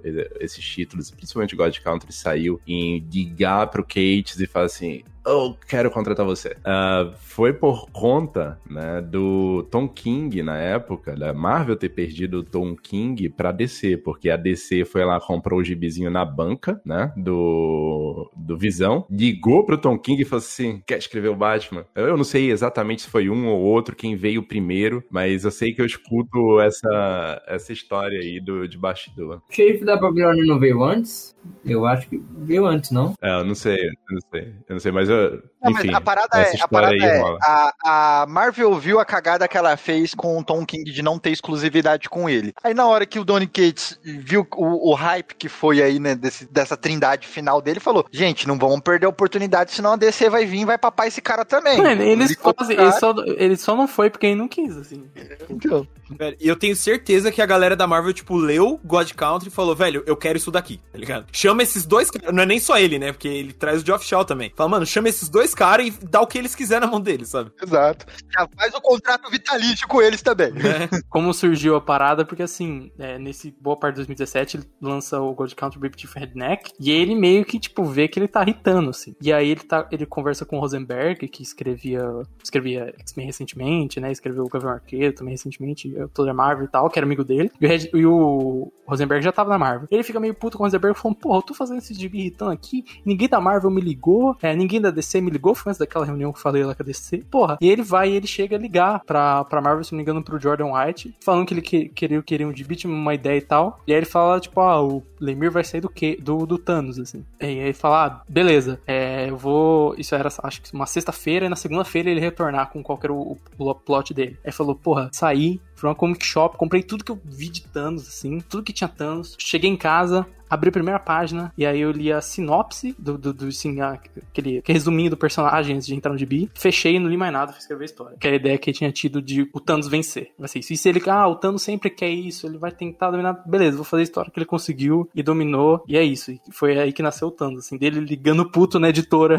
falando, porra, vocês não me chamam pra fazer nada. E aí ele falando, tipo, mano, nunca faz isso. Nunca liga pro editor O reclamando. Cates entrou na Marvel na transição editorial da saída do Axel Alonso, assim. O Axel Alonso estava saindo em 2017 para fazer a transição e uma das últimas coisas do Axel Alonso que ele fez foi fazer a recomendação do Cates porque ele foi estagiário com, com, com o Alonso na época. Então foi um voto de confiança que ele deixou ao sair pro editorial que estava pegando no trabalho, assim, pra porra. Olha se- aí o networking. Se, sobre- se, se aparecer alguma brecha, bota esse cara pra trabalhar com a gente, porque ele é bom, ele já trabalhou, a gente já conhece ele e ele tá fazendo sucesso. Então foi tipo, o- o- até no finalzinho do Axel Alonso, que porra, é um cara que eu sinto uma falta do caralho dentro da Marvel. O cara chegou e, e deu esse papo pra quem tava chegando pra dar oportunidade pro Cates entrar. assim. E, e depois, tanto que ele fez o, o Doutor Estranho, que saiu, acho que saiu antes do. Começou a sair antes do Thanos, só que o Thanos ele demorou mais pra fazer todo o gibi. E aí, quando perguntam, quando. É, falam, acho que, se não me engano, é o Jordan White que ele ligou e falou do Thanos. O Jordan White fala, na, na real, eu já ia falar com ele, ligar, chamar pra ele fazer algum gibi. Ele, ele ligou antes pra mim, de, de graça mesmo. E, cara, eu, eu acho muito foda essa, essa subida que ele deu em 2017. Ele fez, tipo, a, a trilogia Saturation do Donny Cates, assim. Ele chegou, tipo, num ano, lançou os três gibi, um de mais ferrado, que lançaram a carreira dele, e no ano seguinte ele tava na Marvel, lançando Venom, assim. Foi, foi, tipo, um salto absurdo. Eu acho engraçado também que a diferença que antes do Kate estava o Lemir, que a vibe do título tava outra coisa, né? Eu ia falar você- justamente disso, mano. E tipo, foi a primeira coisa do Case que eu li. É, é um massa ver sincero e divertido, velho. E muita coisa ele conecta, né? Até hoje. Foi aí que começou o universo compartilhado do Cates, pro mal pro bem. Começou ali. Sim, tipo, foi uma sinuca de bico do caralho, porque, tipo, ofereceram o Lemir, o, o título que tava o Lemir, fazendo história do Lemir. Tipo, por mais que fosse Thanos, Cósmico e tal, era uma, história sobre família, sobre o que que é o Thanos, o que que é o quê. E aí chama o cara, o cara fala, mano, foda-se, eu vou, sabe? É, é tipo cachorro correndo atrás do carro, tá ligado? Se ele alcançar o carro, o que que acontece? E aí o mote do Thanos dele é esse, tipo, mano, beleza, o Thanos ganhou. E aí? E agora? E aí ele faz uma história que, velho. cachorro correndo atrás de carro é é um ótimo exemplo, É sabe? isso, é isso. Porque, mano, o Thanos tá atrás de vencer faz 40. Tudo bem que ele já tinha ganhado algumas vezes, mas, né, a galera sempre reverte e tal. Mas se ele ganhasse de verdade, assim, pra valer, tipo, mano, deu certo. O que que ia rolar? E aí rola o Thanos vence, que, né, a gente não vai se estender porque já tem um programa aqui da casa sobre o quadrinho. Ex- Exatamente. Não, mas vo- você e o. Igor podem estender o quanto vocês quiserem. É- é o pode que eu ia falar à falar. vontade. É o que eu ia falar.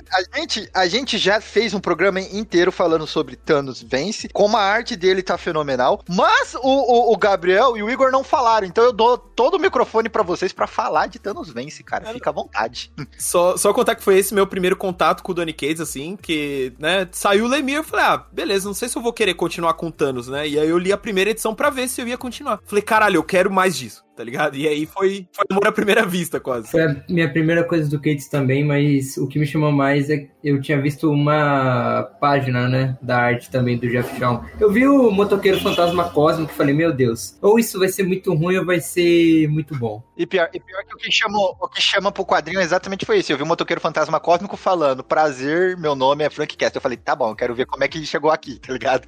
Eu acho foda que aí, mano, ele pega toda a filosofia do Thanos, o lance do Thanos velho com o Thanos novo, sabe? Você tem todo um embate, realmente, dá pra falar que é um embate filosófico ali, sabe? De motivação, de, sabe? E aí, no meio disso tudo, você tem, tipo, uma porra do motoqueiro fantasma cósmico, você tem um Hulk que é, tipo, um, um cão de guarda, tipo, você tem um surfista prateado com o martelo do Thor, sabe? Tipo, é num grau menor, mas é, é um pouco do que tinha rolado em, em God Country, que eu não conhecia ainda. Mas que é isso, sabe? Tipo, tem o massa velho, mas também tem um- uma coisa pra você pensar ali, sabe? E ele vai equilibrando as duas coisas e quando termina você fala, caralho, sabe? Tipo, que gibi foi esse que eu acabei de ler, sabe? É, foi um negócio que, pra mim, pelo menos, foi tipo, velho, eu não leio ação empolgante desse jeito faz muito tempo, sabe? Exatamente. Então, a partir daí, eu falei, velho, Gosto de chamar de um massa velho cult. é, dá pra falar, sabe? E aí, logo em seguida, já emendei o, o Motoqueiro Fantasma Cósmico, né? que Aqui saiu tudo meio junto ali. E também foi a mesma coisa, é uma savé honesta, é um bagulho, tipo, mano, é absolutamente ridículo, mas é totalmente divertido. Você É fala, velho, engraçado, eu né? Ele pega o Thanos. sabe? Ele pega o Thanos, ah, e se eu pegar o Thanos, criar ele? Mas é o Frank Castle criando o Thanos, tá ligado? Então não vai dar certo essa porra. É, sabe? E é muito foda que aí, a partir desse Thanos e do motoqueiro e etc., aí é o que o Enzo tava falando, né? Começa o universo cósmico do Cates dentro da Marvel, que, no geral, eu gosto muito. É, e sobre esse início dele na Marvel, tem uma questão que foi o Cates. É aí que aparece o Cates oportunista, que é o Cates Romário, Túlio Maravilha, que é o cara que, que tem a visão do, do, do lance. Porque eu, foi até a Comic Con que eu encontrei com o Walter, a de 2018. Eu tava esperando pro, pro Cates assinar uma parada pra mim, pra assinar minha Baby Chief. E ele tava conversando com o próprio Matthew Rosenberg, os dois assim. E eu tava esperando eles terminarem o papo, né? Mas eu, porra, sem pressa nenhuma. Eu queria mais que escutando o que eles estavam falando. Tá do lado, a um metro de distância dos caras escutando. E o Kate falando, cara, quando eu entrei na Marvel, sabe o que, que eu fiz? Eu vou enfiar personagem bizarro da minha autoria, vou negociar uns contratos de imagem desses personagens e vou tentar fazer o máximo que eu conseguir, porque, pô, é o jeito de você arrumar dinheiro nessa parada. Tinian's Feeling. E, e é o jeito de cativar o público também, porque quando você cria uma coisa nova, tipo um motoqueiro fantasma cósmico, cara, é o que o Conel falou. Eu vou ler, porque eu tenho curiosidade, entendeu? Nessa, nessa especulação, né? Pode estourar, pode não estourar, pode dar Ah, muito então, bom. então é uma É, jogada atirar, né? Muito, arriscada dele, assim, dele chegar e de visão dele falar, cara, o máximo que vai acontecer é isso virar um personagem esquisito lá que ninguém vai ligar, mas eu vou ter os direitos de imagem desse negócio. Se eles forem usar pra fazer boneco, pra fazer lancheira, pra fazer caderno, eu vou ganhar alguns em cima dessa. Mas aí deu certo porque, enfim, é um cara muito competente, mas ele sempre tem essa mentalidade de quando ele tá numa editora grande, ele vai botar um personagem dele ali. Ele vai criar um personagem, vai enfiar ali dentro da história em alguma coisa. E isso tem não só o Motoqueiro Fantasma fantasma cósmico, tem o filho do Venom, o filho do Ed Brock, tem uma porrada de outras É coisas. Gnu.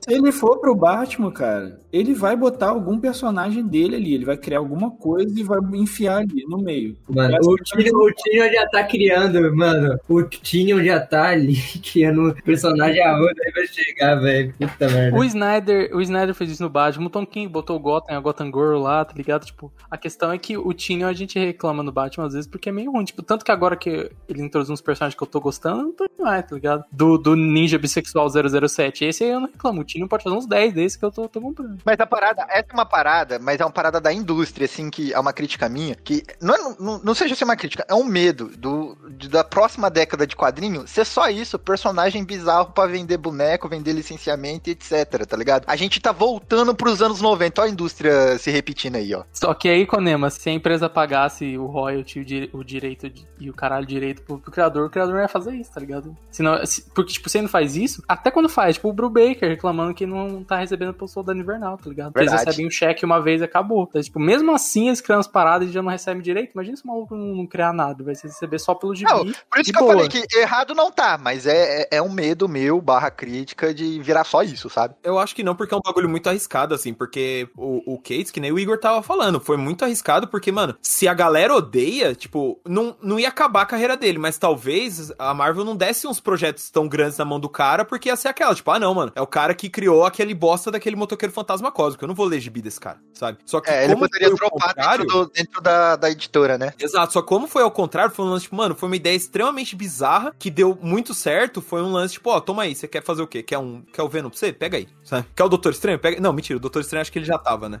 Hoje em Mas- dia ele, ele ganhou até o próprio Vou Matar o Universo Marvel. É, sabe? Mas ó, olha só, isso daí que, que a gente tá discutindo, eu, eu concordo, cara. Kates entrou né, nesse gibizinho do Thanos aí de dois pés e deu tudo o que tinha que dar, cara. O que ele conseguiu fazer numa história curta ali é sensacional, cara. Da quantidade de coisa que ele conta. Mas eu acho também que tem muito. Lógico, tem, eu concordo com o que o Igor falou, a questão do, do dinheiro e tentar pegar royalties dos personagens, mas tem muito ali do conhecimento de mercado também. O cara que vende comic shop, ele sabe, certo? Que se você bota um, um personagem novo no, no mercado estadunidense ou da América do Norte, tem um negócio que eles chamam de primeira aparição, certo? E isso movimenta mercado. Você põe primeira aparição de personagem, o, os. Vou, vou botar aqui essa galera toda numa caixinha, mas os colecionistas, eles vão lá e vão comprar aquela edição e vão causar um hype dentro daquela comunidade ali, que esse hype pode se espalhar. E o Cates, ele sabe disso, ele veio desse, desse tipo de, de comunidade, certo? Ele é um colecionador de gibi, ele tem primeiras aparições dentro da coleção dele, ele sabe como, como tratar isso daí, como instigar as pessoas. Logicamente que simplesmente ter conhecimento disso daí não adianta de nada se você não tiver capacidade para desenvolver algo interessante, né? Mas ele Tá tem. vivendo uma parada, uma parada na indústria agora, bem recente, com, com relação a isso que você tá falando, né, Walter? Que é o, o, o- o John Superman aí, né? A, a edição 1 dele acabou em estoque, teve que ter retiragem e tudo mais, porque é a primeira aparição do filho do Superman como o personagem principal e o Superman dessa década, né? Então, é, é um negócio que conversa com a indústria mesmo. E nessa época, acho que, acho que rolou bastante, né? Tipo, ah, teve o Knu em Venom, e aí quando o Knu ficou maior, a edição do Venom que apareceu pela primeira vez valorizava mais. Até coisas de cronologia, assim, tipo, é, o Immortal Hulk, por exemplo, ele, o Hulk Diabo é o grande protagonista, aí valorizou a edição lá de trás, o Paul Jenkins, onde introduz e usa o nome Hulk Diabo. Ah, o Dr. Samson voltou, aí no eBay fica alto pra caralho, a primeira pressão do Dr. Samson em tal lugar, assim. Que é um outro jeito de movimentar uma indústria que tam- também é meio que outra indústria, que é justamente pegando essas coisas de cronologia e, ou de criações próprias e, sabe, tipo, dando um twist sabendo usar isso bem pra, puxar a galera. E a ideia do Motoqueiro Fantasma Cósmico é curioso que ele fala que ele já tinha. E aí, fala, ah, eu cheguei numa Comic Con, era, sei lá, 2010, 2011, e alguém me perguntou, ah, uma história que você queria fazer na Marvel. Ele falou, ah, o Motoqueiro Fantasma, só que na verdade é o Frank Castle, e ele é o Haroldo Galactus. E aí a pessoa olhando pra ele falou, tipo, tá, mas um personagem que existe, tipo, não, não é uma fanfic, tá ligado? É uma parada de verdade. E aí ele botou isso no gibi do Thanos e, tipo, mandou lá e ficou em casa pensando, mano, os caras não vão aprovar essa parada, tá ligado? Tipo, caras- E aprovaram. E aí não só aprovaram, como fez muito sucesso, depois falaram, tipo, porra, que isso faz de vida esse maluco. assim. Pô, e ele enfiou o motoqueiro fantasma cósmico em tudo, né? Tá no Thor, tá nos Guardiões da Galáxia, tem tudo agora. Agora, hoje em dia ele deu uma sumida, mas ele ficou bem irritado por um tempo, assim. Ah, eu, eu- se tem motoqueiro fantasma, eu aprovo, porque eu adoro o personagem. Ou, no geral, pode ser cósmico, pode ser de rua, pode ser onde quiser. Inclusive, faço aqui a campanha Donny Cates escreva mensal do motoqueiro fantasma. Inclusive, volta Rob Reis, porque o motorista fantasma é o melhor motoqueiro fantasma. Pode ser também, não importa. Se tem, se tem veículo, tem, tem fogo, eu tô lendo. O mamoteiro fantasma também é sensacional. Mamoteiro fantasma. É uma criação do Jason Aaron. Não, até, o- gente, o Frank Castle, tipo, hoje em dia a gente problematiza tanto, ela foi tipo, falando, mano, não dá pra ter um gibi desse cara, ele virou um símbolo de, de policial, fascista, e aí o, o Frank Castle dele é o quê? É um motoqueiro fantasma cósmico, arauto do Galactus, sabe? É perfeito pra você, você usar o Frank Castle sem ser o Frank Castle e usar a marca e não vender camisa de caveiro pra um reaça batendo os outros, sabe? E o incrível é isso, que assim, o fato dele ser o Frank Castle em si não muda nada. Tipo, não tem um traço de personalidade, pra mim, pelo menos, que você fale, não, pô, isso é do Jusceiro. Não, foda-se, é um personagem totalmente diferente. Mas o cara sabe que ele colocar aqui o Frank Castle de alguma forma virou um motoqueiro fantasma, vai chamar. Tá ligado? E aí, ele incorpora a porra da caveira no motoqueiro fantasma, sabe? Tipo, é, é tão genial porque é, um- é- é simplesmente marketing, é É publicidade. o Deadpool sabe? pegando fogo. É, saca? E é isso. Então, tipo, é publicitário, mas ao mesmo tempo é muito divertido, é muito da hora, sabe? Tipo, e é o tipo de coisa que pega, por exemplo, mesmo quem não lê, sabe? Você consegue chegar numa conversa de amigo que só assiste filme da Marvel e falar, mano, sabia que existe um gibi onde o justiceiro vira o motoqueiro fantasma e a pessoa fala, quê? E isso chama o interesse, saca? Exatamente. Então, então é, é- eu acho que é um, de uma genialidade o Cates já começar com, na Marvel com isso, sabe? E, e que nem a gente tá falando, isso é só um pedaço de toda a história que ele contou dentro da- do gibi do Thanos, sabe? E podia, É muito- podia muito dar bom. merda, né? O que já não fizeram com o Frank Castle? Então. Anjo, é, Frankenstein. Sim, então. Frankenstein, é, exato, exato.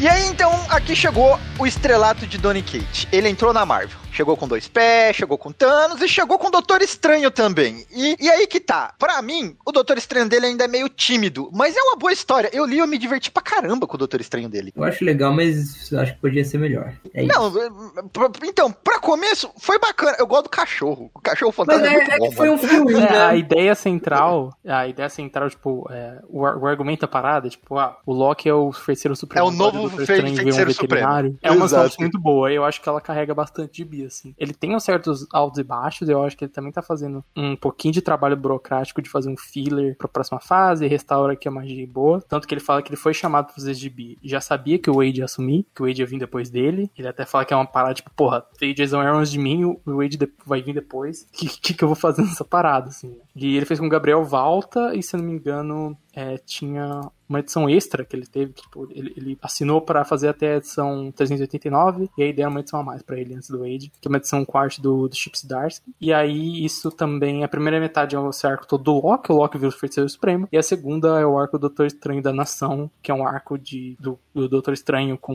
o Mephisto, o Motoqueiro Fantasma, que meio que se liga lá com o Império Secreto. Tanto que é co-escrito pelo Nick Spencer, é o primeiro evento que o Cates fez, com a arte do, do Rod Reis, e eu não lembro quem faz outras edições é, do Venom na revista, porque o Valta sai, mas enfim, especialmente o Valta e o Rod Reis na, nessa fase. Uma, uma, uma coisa. É aí que a gente também vê o Cates flertando pra caramba com o Thor, né? Que já tá aí, pega o martelinho do Thor, coloca ali no Thanos, pega o, o Loki, coloca ali no Doutor Estranho. Ele sempre flerta, né? A própria Sim, Thor sim. aparece no Doutor Sim. Estranho. Pô, ele, esse, nesse Doutor Estranho dele, ele escreve o Loki muito bem, assim, que, porque o Loki dele, ele não, não perde a essência, ele, ele tá mentindo, ele tá trapaceando ao mesmo, ao mesmo tempo que ele está sendo honesto, né? Aquele, aquela parada de encontrar mentiras com verdades que o Loki faz muito bem. Cara, eu, eu gostei do Doutor Estranho dele, eu vi que a galera não, não, não vai muito na vibe. Eu gostei, mas, tipo, todos os elementos Kate Marvel tá aqui dentro, né? Ele vai, dá superpoderes eh, cósmicos, semifenomenais pro Doutor Estranho, e aí tudo mais. Depois, o Danação, eu acho bacana que ele junta um- um- uma equipe de personagens que tava meio apagado, assim, podemos dizer, pra resolver o problema que ele tem ali.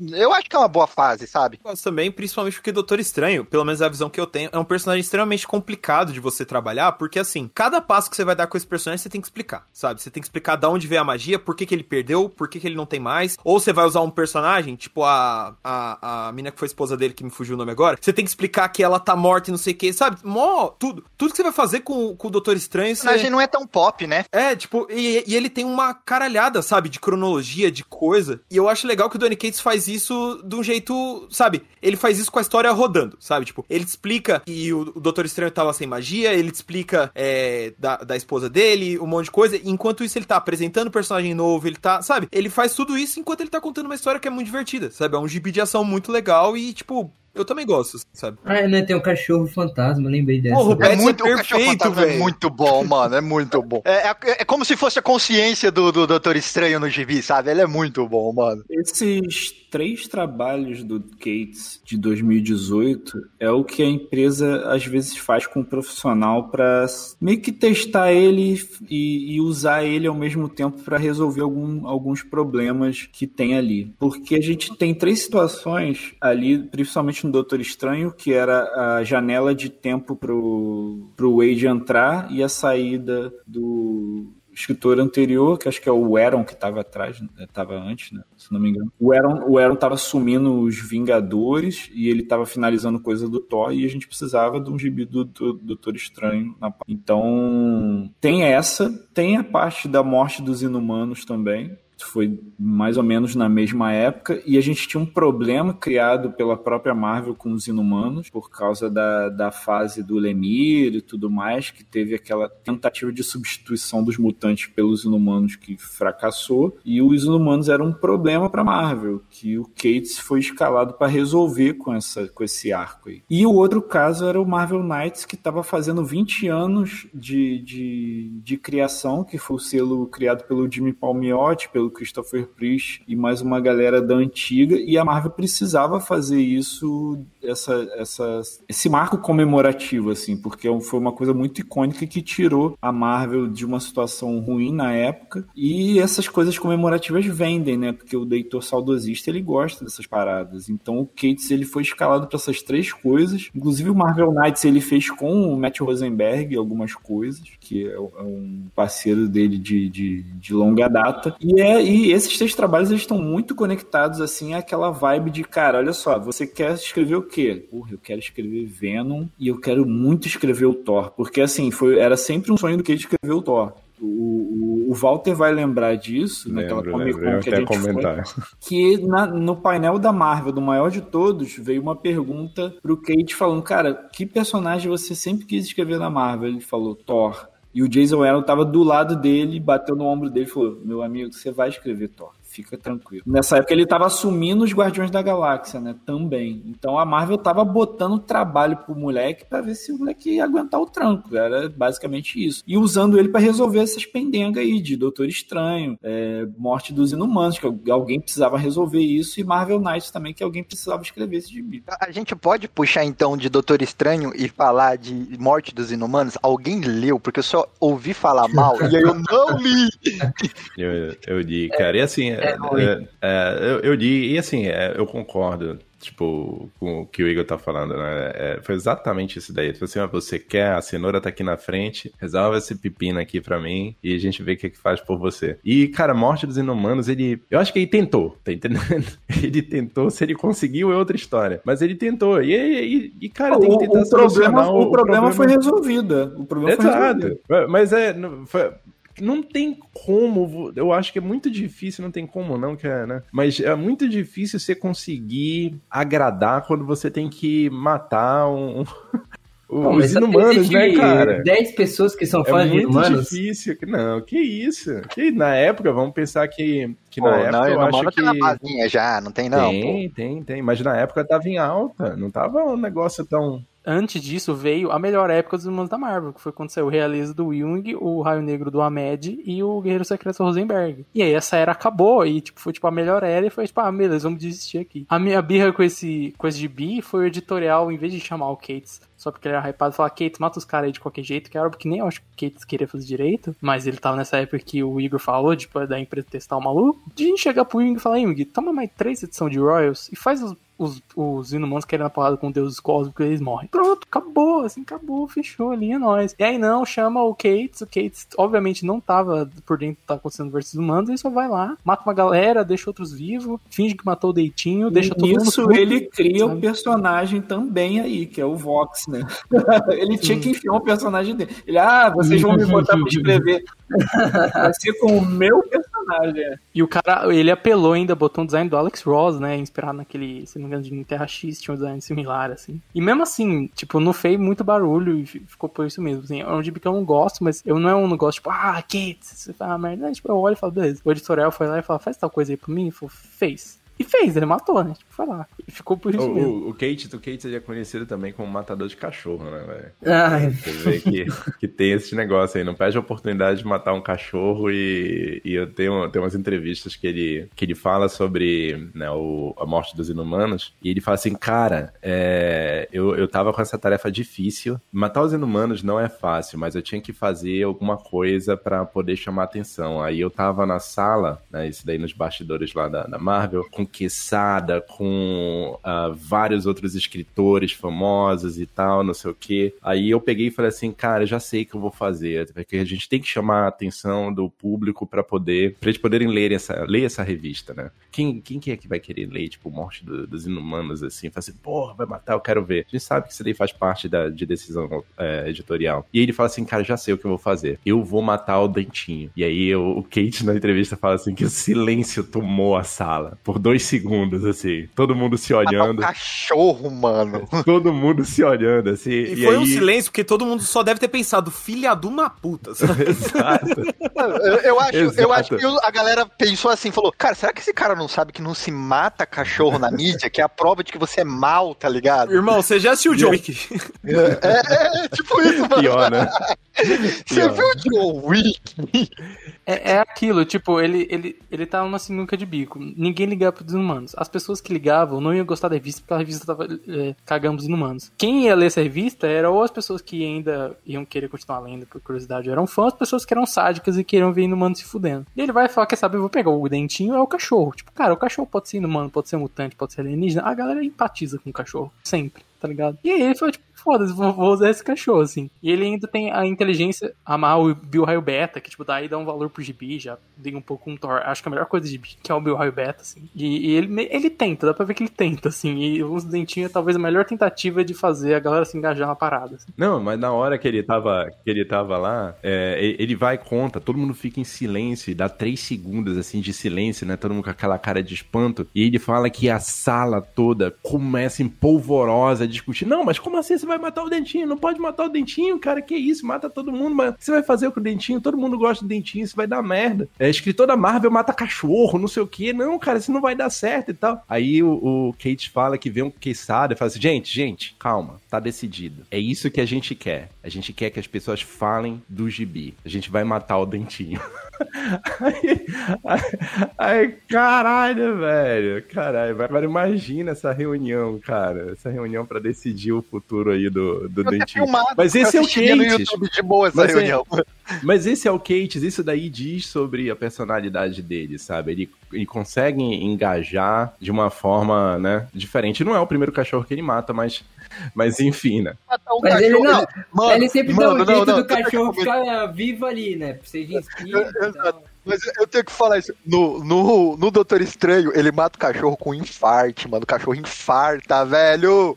E eu acho foda desse momento que ele é o primeiro onde o Loki, ele é 100% honesto. E aí ele fala que ele fica em choque, ele fala, velho, não era pra isso ter acontecido, me desculpa, tal. E o Strange ao mesmo tempo, ele põe pra fora a raiva, sabe? Porque o Strange até então ele tá mó blasezão, tipo, ah, não, a vida é uma merda, mas eu tô sobrevivendo. E aí é o momento que ele fica, filha da puta, você matou meu cachorro, sabe? É muito da hora assim que tipo, tudo cai, sabe? Toda a mentira do Loki, a- sabe? E aí é o momento que eu fiquei, caralho, mano, esse gibi tá mexendo comigo, porque eu tô puto que ele matou o cachorro, sabe? E aí depois o Bets volta, e aí é mó da hora, assim, tipo, e aí você fala, fala, pô, esse cara sabe o que ele tá fazendo, sabe? Não é, não é por polêmica, não é pra chocar, ele tá contando uma história, sabe? Ele sabe onde ele tá indo. E eu, eu acho que isso tem muito valor, porque quadrinho a merda é isso, que o- é fácil o cara chegar com uma, com uma ideia, tipo, mano, eu vou fazer um motoqueiro fantasma cósmico. Só que aí ele não sabe manter, sabe? Ele não sabe. É, exato. Não sabe executar, né? Nossa, é verdade, o Exato. Hulk era o cachorro, velho. Hã? Ele matou o Hulk. Nossa, olha aí. Eita, ferro. E aí tem um monte de coisa que você fica. Então, ele chegar ao fim com a ideia, executar de um jeito muito bom, eu acho que é a. É um que, onde ele se destaca, sabe? Que você vê um monte de Scott Snyders da vida que tem uma ideia muito boa e não entrega, sabe? E ele não, ele tem a ideia, ele entrega e, sabe? É isso. Eu acho que desses gibis, Kate, entra aí e faz essa parada pra nós por, sei lá, seis meses, um ano. Doutor Estranho, Wars Humanos, tem Marvel Knights. Wars da Galáxia dele virou isso, né? Tipo, a gente achou que ia ser a maior grande coisa dos É, edições de fizeram um hype, fizeram um hypezão pra, É, pro Eu acho, né? eu acho que é a Doutor Estranho que eu mais gosto, assim, que é mais redondinha e que funciona como uma história separada também, mas se você ler a cronologia ela se encaixa e tal. Assim, as outras dá realmente pra ver que, tipo, beleza, esse cara é hypado, vamos chamar esse cara pra, pra preencher esse buraco. E eu, não, eu fico pensando que se ele vai continuar fazendo isso hoje em dia, né? Porque quando anuncia um gibi novo do Cades, a gente fica nos grupos falando, tipo, beleza, será que o Thor vai ser run grande ou vai ser run de, de filhinho? E aí eu, tipo, não, pera, Thor, o Cades adora Thor, dá pra ver que é um run grande e tal. Aí anunciaram ele em Hulk, a gente fica, putz, será que os caras não estão, tipo, segurando 12 edições pra chamar o Ranvi pra fazer o gibi, sabe? A gente fica nessa um pouco, porque você ser um escritor que, que tem um nome que dá um sucesso e que tá no contrato de exclusividade da editora, traz esse peso também, né? De você vai ser o cara que às vezes vai ser o, o chama-venda e botar o seu nomezinho pra fazer alguma parada, pra preencher, ah, aumentar um pouquinho a venda da revista pra vir outra pessoa e etc. Tipo, essa função que, que, é o, que, é, que é o seu trampo também, porque você é foda e você faz sucesso, sabe? Com certeza. É, é, vamos avançar aqui, e aí tem o Donny Cates em Marvel Knights 20 anos. Do que, que se trata essa edição, Bruno Mael? Ah, o Igor tinha falado já antes, né? Tipo, foi aniversário de 20 anos do Marvel Knights. E aí o Cates foi chamado pra é, pensar nessa história envolvendo os personagens da linha, né? A Demolidor, Justiceiro, é, Pantera Negra e afins. E é aquela, aquela história de, de personagem acorda no mundo e é, o mundo mudou, né?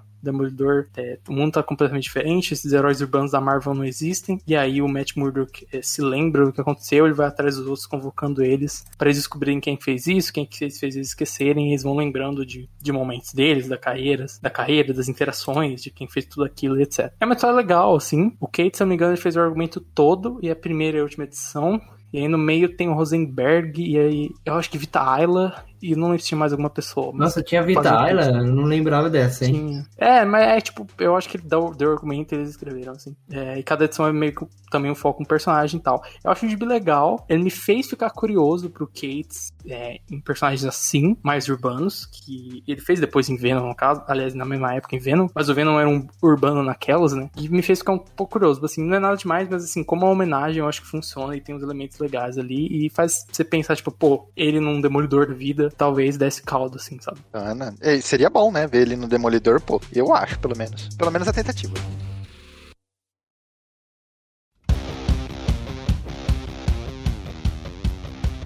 Então vamos chegar a o estrelato de Donny Cates, o, o, o, o supra-sumo, o carro-chefe, o que fez o nome dele ecoar pela eternidade, o que fez o nome dele chegar a, a, a primeiro escalão rank S, ao que deu a liberdade pra ele fazer o que quiser dentro da editora. E o personagem favorito dele, de acordo com ele mesmo, ele veio pro Venom. E aí ele mudou completamente o personagem a tudo, mudou até a mitologia do personagem, né? Walter Nerd Canadá, Venom, do que se trata? Bicho, o que falar do Venom? Porque foi, sem sombra de dúvidas, aí um- uma das coisas que mais chamaram atenção. E você já falou, ele fez o- um negócio com amor, né? Ele vem numa parceria aí junto com o Ryan Stegman, né? E tem também outros dois brasileiros nessa revista, que é o, é o JP Maia, se não me engano, me corrija se eu estiver errado, que é o arte finalista, certo? Junto com o colorista, que é o Frank Martin. É o Frank Martin. Que são dois brasileiros e os caras. E, e eu digo o seguinte: eu digo, quando falam de Venom, eu falo, Venom é foda pra caramba. Eu falo 50% do Venom é brasileiro. Certo? Bacana. 50% do Venom é brasileiro, pô. E eu, e eu acho que, sim, o, o Kate brilha no Venom. A arte do Stegman é uma arte foda, mas o cara não fazia tanto sucesso antes do Venom. E do meu ponto de vista, na minha humilde opinião, é porque a finalização do JP Maia acrescenta demais na arte do Stegman e as cores do Frank Martin, pelo amor de Deus, tem o que falar. O cara é, o cara, se eu não me engano, ele foi ganhador de, de Eisner, indicado já ao Eisner, trabalhou com Hickman, trabalhou com um bando de gente foda. E vamos lá, Venom, cara, é, a- a- eu acho que o primeiro volume do Venom pra mim foi a melhor, né, a melhor parte porque ele dá aquele tom, né, que a gente tava falando antes do Massa Velho Cult, né? Ele, ele começa a narrativa do Venom, né, falando de primórdios, falando de deuses antigos e como que surgiu, e o estalar, e, e dando explicações também, porque o Venom tem, tem problemas, né? Uma da- das fraquezas dele é a questão do som, é a questão do fogo, e ele começa a explicar isso daí de uma maneira tão épica, sabe? Que na minha cabeça, quando eu comecei a ler as primeiras páginas de, do Venom dele, cara, aquilo dali parecia um- uma introdução, saída ali do, do Senhor dos Anéis, tá entendendo? Alguma coisa assim, com uma parada muito épica, e logo depois isso daí vai se transformando, né, num, num negócio um pouco mais massa velha. E eu, eu falo muito é- isso daí. O, o Cates, ele traz, não é que ele inventou massa velha ou que ele traz massa velha de volta, não, mas ele, ele dá pro, pro leitor né, da, dessa, né, que gosta das histórias dele, aquele prazer que antes era um, um, um pleasure, né, que o pessoal fala que é um, que as pessoas falam assim, ah, mas eu gostei desse gibi, ah, mas esse gibi é massa velha, então você não pode gostar do gibi. Não, cara, é um gibi divertido. É, é, é um gibi diversão, que não tem comprometimento com, com a realidade, que não precisa nem. não precisa sempre ser um, um gibi extremamente profundo. Que de fato o Cates é. Às vezes a gente pode gostar do entretenimento puro, pô. É. Ô, Walter, é o que você Oi. falou lá no. Fazendo marketing aqui, ó. É, o cast do Massa Velho, mas é o Massa Velho Cut, né? É um massa velho cult, tá entendendo? É um massa velho transvertido ali de, de ideias e algumas explicações que às vezes extrapolam a realidade, mas que não deixam de ser explicações. E ele vem, né, jogando isso daí tudo, ele bota. Ele, ele logicamente, ele, uma, uma das qualidades do Kate, do meu ponto de vista, é que ele, cara, ele é fã, ele entende, ele sabe das coisas, tá? E ele vai puxando as coisas do passado e trazendo pra história dele e conectando é, ligações que antes estavam perdidas. E isso daí contribui bastante. E lógico, ele adicionou não só ao legado, certo, do, do Venom, mas ele adicionou muito a história do, do Ed Brock. Apesar de eu achar que o, o primeiro volume foi muito bom, os volumes subsequentes, eles, eles explicam, ou tentam se explicar por que o Ed Brock ele é da forma que ele é. Vamos falar da família do Ed Brock. Nem todo mundo tá interessado na família do, do Ed Brock, mas eu acho, eu acho louvável né, o, o pegar e parar e falar o seguinte: Homem-Aranha. Cara, todo mundo sabe quem que é o Peter Parker. A vida do Peter Parker faz parte da vida do Homem-Aranha. Mas ninguém sabia quem que era o Ed Brock. Todo mundo sabia quem era o Venom. Ele pega e para e fala assim: deixa eu tentar falar por que o Ed Brock é assim? Porque ele, ele é esse vilão que não é bem um vilão, é um vilão que tem um, um certo. Não, um, como é? Tem um, tem um nome correto aí é, pra esse tipo de, de personagem, tem um- uma linha Eu- correta eu- aí. Eu classifico. anti-herói, eu, muito não, obrigado. Eu já classifico diferente. Eu classifico o Ed Brock como um loser. Pode ser, pode ser. Mas ele dá essa explicação que tava solta, né? Então, eu acho que muito do mérito do, do run dele, do, da saga dele aí, do Venom, vem disso daí. E lá na frente, a gente deve chegar aqui, um momento que a gente vai falar, né? Aí vem as megas sagas, aí ele começa a trazer várias outras coisas que simplesmente amplificam tudo aquilo que ele tava fazendo. Mas, o para quem é fã do Venom, certo? Cara, dá uma olhada aí no, no run do, do Kate, porque é um run que traz muita coisa bacana. E eu acho que aqui na discussão a gente vai falar dessas coisas, não vou sair jogando tudo aqui, mas é, é isso daí, essa é a minha perspectiva do, do run do Venom, cara. Ó, o Venom do Donny Cates, pra mim, é o seguinte: ele tem um problema. A primeira parte dele, as duas primeiras edições, eu acho maravilhosas, assim, eu acho muito bacana. Principalmente pelo ponto que, que o Walter é, é, ressaltou, que ele trabalha o Ed Brock. Ed Brock não era um personagem que, que, que, que era trabalhado, né? Só você sabia o quê? Que a vida dele foi arruinada pro Peter Parker, e a vida do simbionte foi arruinada pelo Homem-Aranha, juntou, assim, o inimigo do meu inimigo é meu amigo, e aí vamos foder com a vida do, do Homem-Aranha pe- pe- pelos próximos 50 anos. E era assim, acabou. O Ed Brock era, era um loser. E aí, o Cates vai mais fundo nisso, no, no Venom dele. Ele vai mostrar problemas familiares que o Ed Brock teve na vida toda e mostrar por que ele sempre foi um loser, porque ele é um cara que parece que ele só é feliz se ele tá errado, entendeu? Se- existem pessoas assim que se auto-sabota. E, e eu sinto isso no, no, no, no Ed Brock quando o, o, o Donny Cates veio escrever esse Venom, entendeu? Principalmente quando começa a contar a relação do,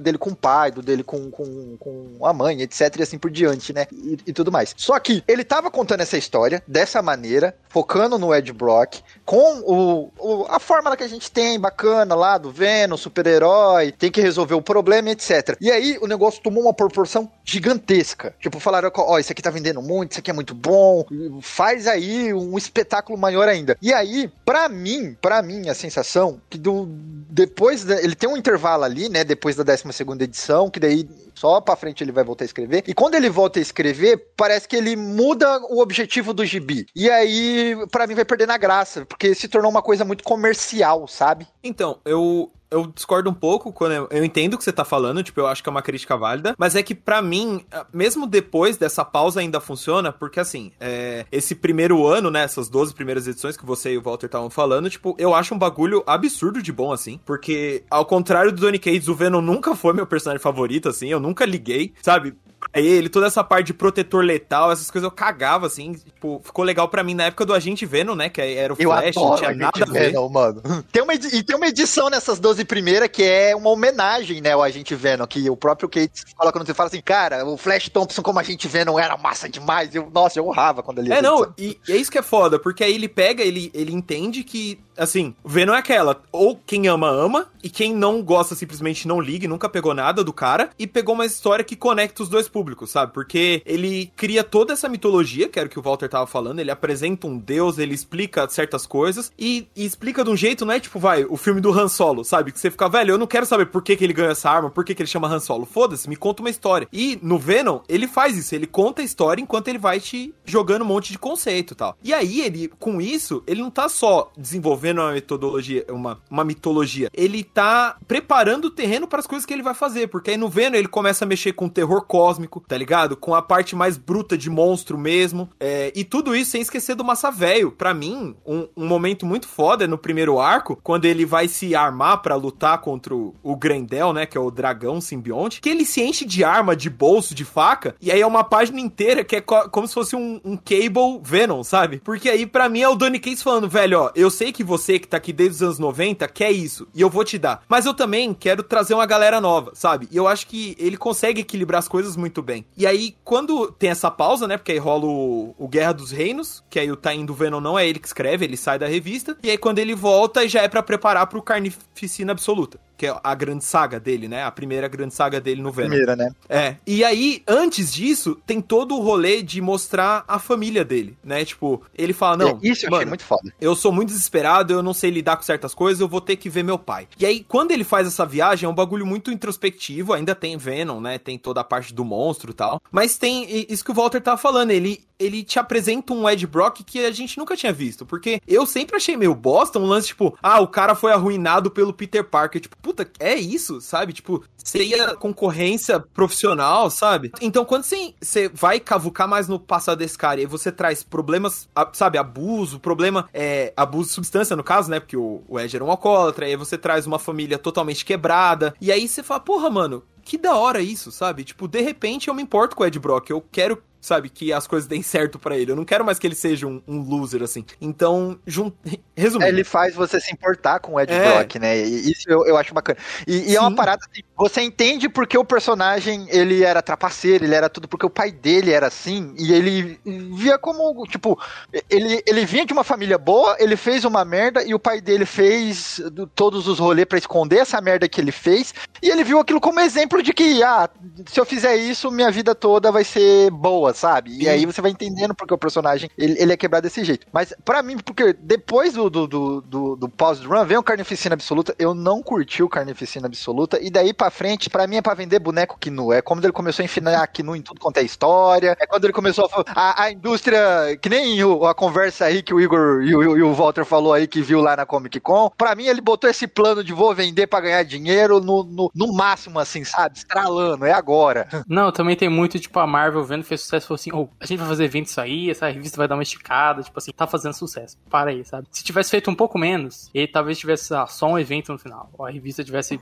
seis desfizamentos, dez, assim. Tem a impressão que eles viram que foi um sucesso e falam, que que que que dá uma estendida, vamos fazer evento, conversa aqui com o editorial do Aranha, com o editorial de Vingadores, pra fazer as paradas e tal, sabe? Acho que esse hype também foi algo que, né, a gente vai falar depois do Thor, mas tipo, o Thor lendo agora já parece um run que eu vejo o potencial dele ser um run mais extenso e um run que pode ter um ou dois eventos no meio, mais planejado desse jeito. O Venom parece muito, tipo, ele fez a parada, fez muito sucesso, e chegando e falou assim: não, a gente vai ter que transformar essa parada num, num evento, e, e, o caralho, assim. É, eu acho que na época ficou muito aquele lance, tipo, nossa, finalmente um gibi bom do Venom, mesmo que isso Sim. não. Ficou tipo hype não seja- aí, né? Sim, não, e mesmo que não seja verdade, tipo, ah, não, tem outro tipo do Venom, sim, Piada que do Watchman, Venom. né? Melhor que o Watchman. É, o É, hype do tinha melhor essa forte é piada. maravilhoso. É, o Venom. O Venom do Kate. Você quer terminar, Bruno? Fala aí. Não, eu ia falar do, do Venom o Watchmen, ele tirou a foto com o Lamour, né? Falou, ah, eu conversei com ele e a gente decretou empate entre o Watchmen e o Venom. Mas a- até o, até o meme faz parte do marketing dele. O cara é tão genial. Que... E o Venom dele, cara, eu acho que é um ponto que você- ele demonstra muita maturidade do Cates como autor e como é, é, gerente da própria carreira dele. Porque era um título que ia durar 12 edições. Ele ia durar 12 edições, só que os caras fizeram um trabalho tão absurdo, não só de, de- de criativo, como de marketing, que o bagulho vendeu descontroladamente, virou o gibi que mais vendeu na Marvel, e aí o editorial chega pro cara e fala, cara, olha só, a gente vai ter que continuar com isso aí, dá teu jeito. Não, não tem como parar, né? É- é- imagina, tem, velho. Trem desgovernou. Tipo, o trem desgovernou. Você tem que segurar esse trem. E aí que entra a maturidade do Kate, porque ele já tava com uma história que era metade épico espacial, metade drama familiar, que é o- a, a carreira dele foi construída nesses dois, nesses dois âmbitos, né? Que era coisa épica e de bis familiares. Ele conseguiu juntar a mesma, os dois temas de forma homogênea nesse primeiro arco, e aí depois ele foi, ah, recebeu essa proposta da Marvel, e aí você tem que ter muita cabeça fria pra falar, cara, eu não tava com isso no meu planejamento, não. O que que eu vou fazer aqui? Vou estender isso aqui, vou vender da melhor maneira possível. E assim, o Gibi continuou fazendo sucesso, continuou com as influências que tinha, usando elementos que ele tinha plantado no início, porque aquele primeiro, primeiro arco que tem a, a batalha contra o dragão, que o que o Gabriel falou, era pra ser o, o ápice da O parada. ápice, né, da história tem cara de ser o mesmo, ápice, cara. Entendeu? Só que aí ele, O ele grande clímax. Ele levou a outra potência porque a Marvel chega e fala, cara, olha só, você vai ter que continuar. Ah, vou ter que continuar, então vamos botar pra, pra fuder aqui. A gente vai fazer uma parada ainda maior, assim. Porque isso é é uma retroalimentação do mercado, assim. Se o mercado te dá uma resposta, você vai falar, é, então eu tenho confiança pra fazer um negócio maior e tal, e expandir, e fazer a empresa capitalizar com isso, que foi mais ou menos o que ele fez com o Venom. E o Venom, ele é meio que a convergência do, desse Kates verso e coisa que ele vai fazer depois, que é um negócio mais pessoal. Então o Venom, ele conecta todo esse Kates verso, e aí que você vê que o cara tá agindo dentro da Marvel, fazendo uma coisa dele, que se conecta entre os títulos dele, e, e nenhum autor estava fazendo isso no momento. Nenhum. Podia ser o autor que estava fazendo o melhor gibi da Marvel, que era, na minha opinião, era o Al Ewing fazendo o Immortal Hulk, mas ele não estava fazendo um Will inverso dentro da Marvel. Não, ele estava fazendo um gibi do Hulk mais absurdo dos últimos 30 anos, assim, mas ele não estava fazendo uma coisa como o Cage estava fazendo, essa mente diabólica que estava dominando a Marvel que nem um simbionte e, e- e criando essas ramificações aí. Aí que você, eu acho que vê um paralelo muito bom, né? Porque o Ewing tava escrevendo a história dele. O Cates, ele já foi na megalomaníaca, né? Ele, cara, vou fazer um grande épico aqui, então agora que o bagulho estendeu, eu vou fazer um negócio, vou quebrar todo, todos o, o, o limite do termômetro. É, é um negócio que na nossa época, o grande exemplo é o Hickman, né? Tipo, vai, vai de uma revista pra outra, pra outra, e me- meio que uma grande história, e que em Guerras Secretas ele amarra desde Guerreiros Secretos até Vingadores e Quarteto Fantástico, assim. E aí, acho que depois, ele é esse grande exemplo dessa era, assim, tipo, você fazer o seu universo, não necessariamente seu universo, mas você fazer vários gibis, e aí você tem meio que uma cronologia dos seus gibis, eles são meio que uma história contínua, e tem, faz essas conexões. É, eu acho, uma das coisas que eu achei mais interessante na época, que eu entrei no hype do Venom também, que foi o Web of Venom, né, que era uma revista spin-off, assim, que tinha desde histórias pra, tipo, do cachorro, até o Carnificina, tinha mais um pouco do Kino, essa revista continuou até chegar King in Black, assim, que era realmente uma revista expandindo o universo e é, dando, dando uma, uma, uma certa aprofundada, preparando você para eventos, etc. Assim, era uma experiência legal ler Venom e Web of Venom é, mensalmente, por mais que o Cates tenha deixado o Web of Venom um pouco de lado mais pra frente. É, e eu acho curioso que dá pra ver muito que essa história foi pensada de, de uma vez só, porque não só as 12 primeiras edições de Venom pra mim são a melhor coisa de Venom, assim, com muita facilidade, como no fim, quando acabou King in Black, é, eu tinha. Eu fui reler, eu, eu reli. É, eu reli antes de acabar o King in Black, ah, o primeiro arco. E aí quando eu fui reler o fim de King in Black, eu falei, putz, esse fim foi totalmente pensado junto do começo. Ele faz um callback que ele não tinha feito fazer 30 edições, assim, do primeiro arco. Parece muito que ele pensou esse fim quando ele pensou na história inteira e ele foi estendendo, assim. Que é um pouco problemático porque a gente fica aquela sensação que demorou muito pra chegar naquilo ali e tal. Ele faz um retcon com, com os Tukinu, e, tipo, eu consigo ver a ideia, mas podia ter sido mais elaborado, assim. Mas realmente, ele consegue fazer bem é, esse lance de você expandir e criar seu universo quando a Marvel chega e fala, tipo, mano, faz isso aí porque você vende. Tanto que por mais que eu tenha minhas, minhas reticências com King Black, cara, Carnificina Absoluta pra mim foi um evento que funcionou super bem, assim. A, a vista do Venom, a revista do Aranha, a própria revista, o próprio evento em si, eram super bem amarrados, é, você leu o Taim ou não leu o Taim, funcionava. O editorial ali tava, tava funcionando muito bem. É, então, tipo, ele realmente conseguiu fazer isso e, e aí a gente fica com aquela curiosidade barra medo de ver o que, que ele vai fazer próximas vezes, porque ele vai fazer mais eventos, tipo, é inevitável, tá ligado? Marvel chega com um cara que, que vende tanto assim e fala, não, não, vou ficar fazendo Thor 58 pra sempre, não vai, sabe? Vou ter que meter uns eventos, a gente fica com aquele rolê, tipo, como que vai ser? Será que vai? Será que vai virar um Snyder das que a gente meio que fica usando o exemplo do maluco que, que se perde? É, Mas eu acho que sempre achei que ia virar um negócio inicialmente- desse aí. Então, eu acho que o Enzo faz sempre. O Enzo tem um medo terrível do que virar o Snyder. Eu sempre fico, não, não vai virar, não, pelo amor de Deus. Eu É, também não duvido, não. Mas eu acho que inicialmente Ou ele você, conseguiu fazer isso você muito bem bastante, ou você morre como herói, ou vive o bastante pra se tornar vilão. Então, né? Exato. Não, só que já começar com que eu, eu não acho que ele vai virar um Snyder, sei lá, né? Aí daqui a dois anos alguém escuta esse podcast e vai me cobrar, tipo, aí eu sou otário, você falou e ele virou. Mas, enfim, eu acho que não, que não vai acontecer. Essa pessoa sou eu. Então vai ser o Enzo, tá ligado? Aí, ó, viu? Eu falei. Mas é que eu acho que não vai acontecer, porque, por exemplo, mesmo no Carnificina Absoluta, tem o que é, é o momento onde, né, o, o trem descarrilhou, que nem vocês estavam falando. Eu não Porque- gosto de Carnificina Absoluta.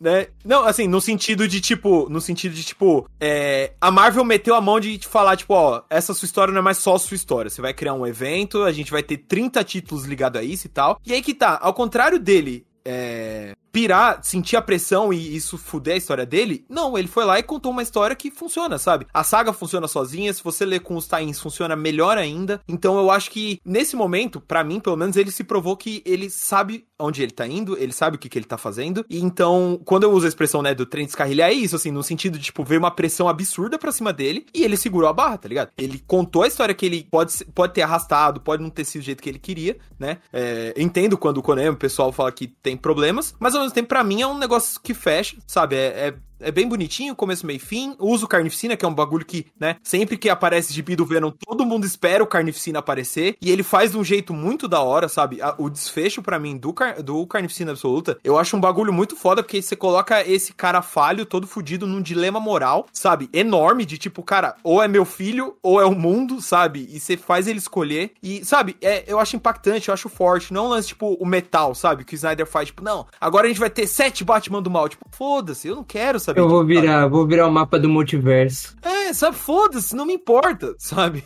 Enquanto que o, o Case não, o Case é tipo, mano, ó, é essa história, sabe? É desse cara com, primeiro, os problemas que ele tinha com o pai e agora os problemas que ele tem com o filho, saca? E, E isso eu acho muito da hora, que ele, ele não deixou subir a cabeça, digamos assim. Que é uma coisa que o Snyder não soube. Talvez o Carnificina Absoluta, parte do erro seja meu, porque eu fui num hype muito grande, cara. Porque é, É, é eu fiquei Carnificina- falando muito bem pro Conema. Eu, eu Foi mesmo. falei, Nossa, eu adoro a Carnificina Absoluta. Então, e, e é o Carnificina, tipo, é o Coringa da Marvel, tá ligado? Tem uma expectativa Gente, grande em é cima o do do vilão. Bruno. Ou a gente. Ou ele vai deshypar a gente, ou ele vai hypar a gente muito. É, é- tem que tomar cuidado com esse homem. Ma- Mas, assim, todo mundo leu até o fim aqui? Leu, tipo, até a edição 200 e o fim de King Black? Acho que só o Conema Eu não. parei antes do King in Black. Sim, Ah. também. Mas olha só, deixa eu só, só falar um negócio aqui que eu achei bacana que vocês, vocês pontuaram aí com relação a- ao marketing, né? Eu acho que uma das grandes armas que o Cates tem é o fato dele ser dessa da geração talvez a maioria aqui seja ser um millennial, né? E utilizar das habilidades das redes sociais para promover de forma assertiva as coisas que ele faz. Eu acho que só chegou nesse ponto que a gente tá falando aqui de carnificina, de fazer grandes eventos na Marvel. Logicamente que ele tem talento, isso é incontestável, mas ele só chegou nesse ponto por conta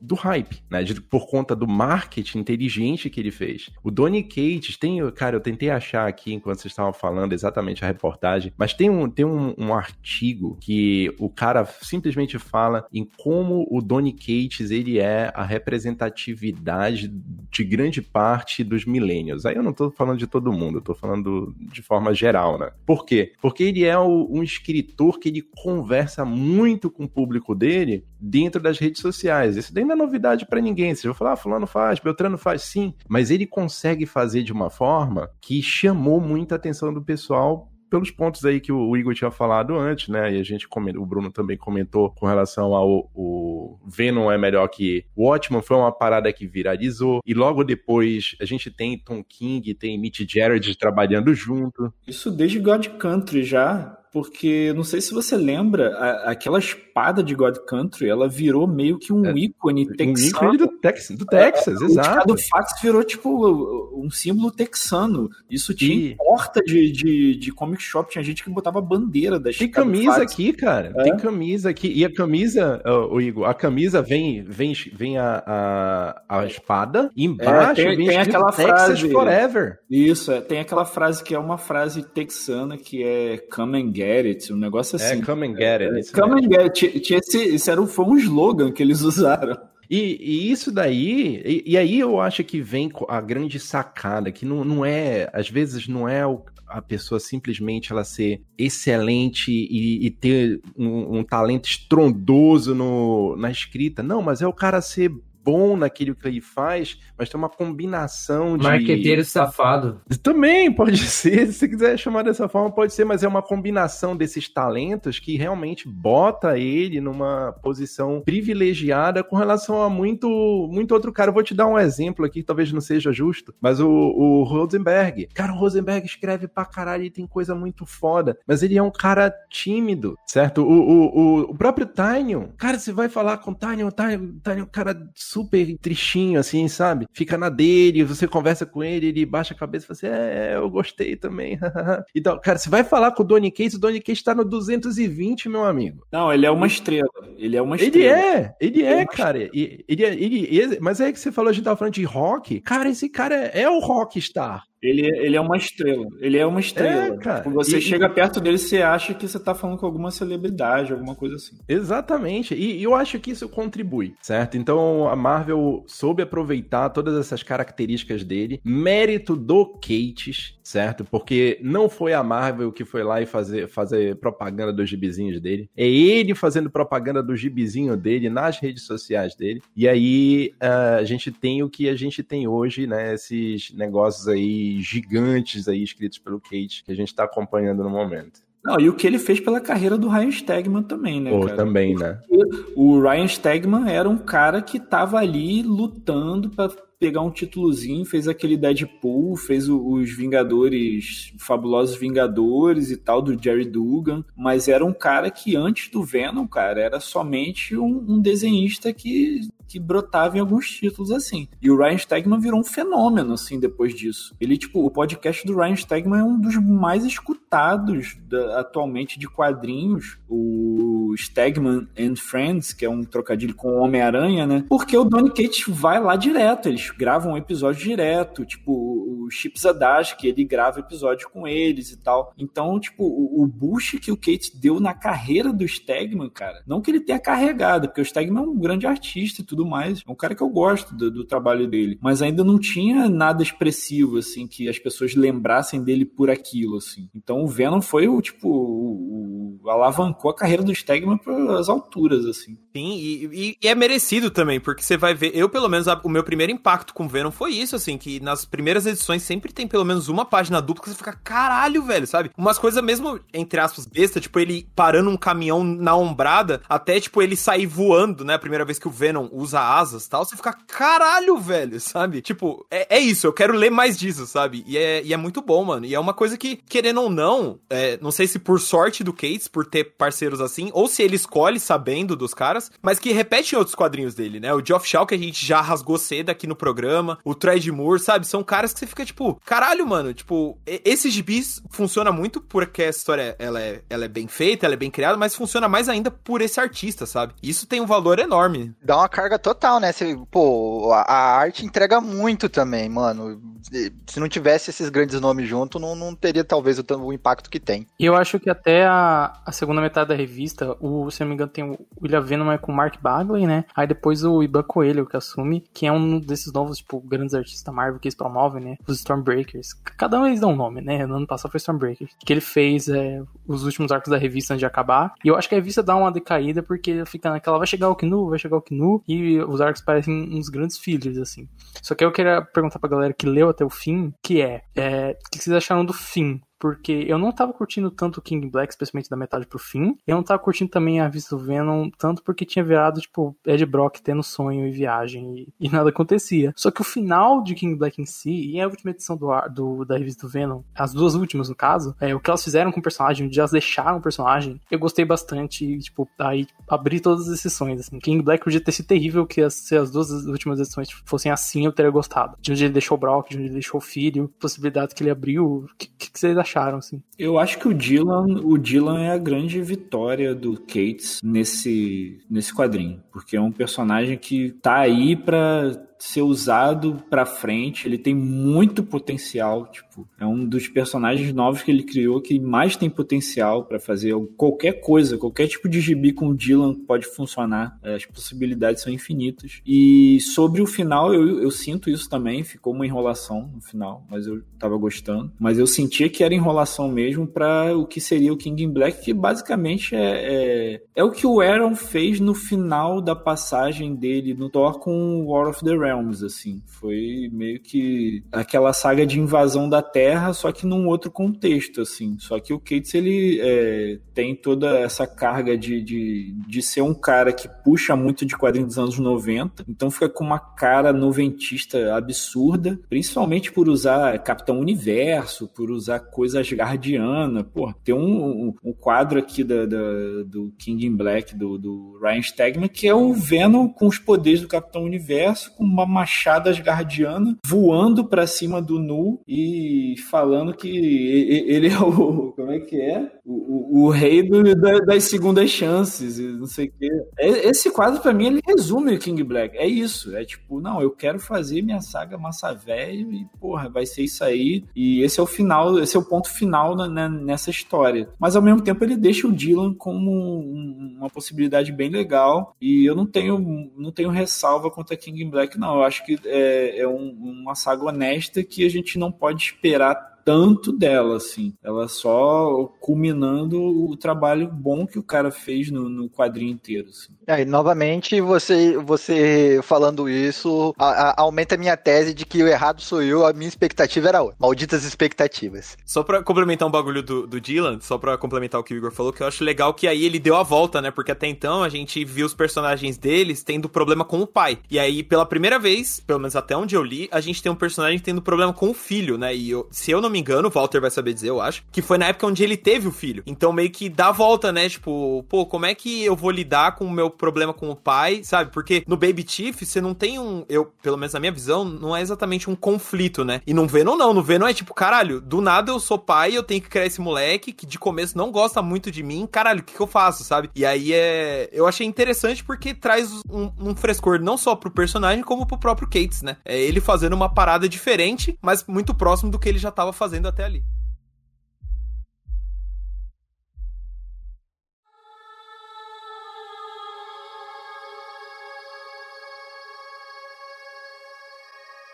E aí a gente avança e agora sai de Venom, vai pro espaço e vamos falar do Guardiões da Galáxia de Donny Cates e Jeff Shaws. Jeff Shaws Cara, esse Guardiões da Galáxia, pra mim, ele é o gibi mais. Eu não vou falar que é ruim, vou falar qualquer coisa. Porque não, não chega a ser ruim, mas também não chega a ser bom. Então ele, ele se torna medíocre.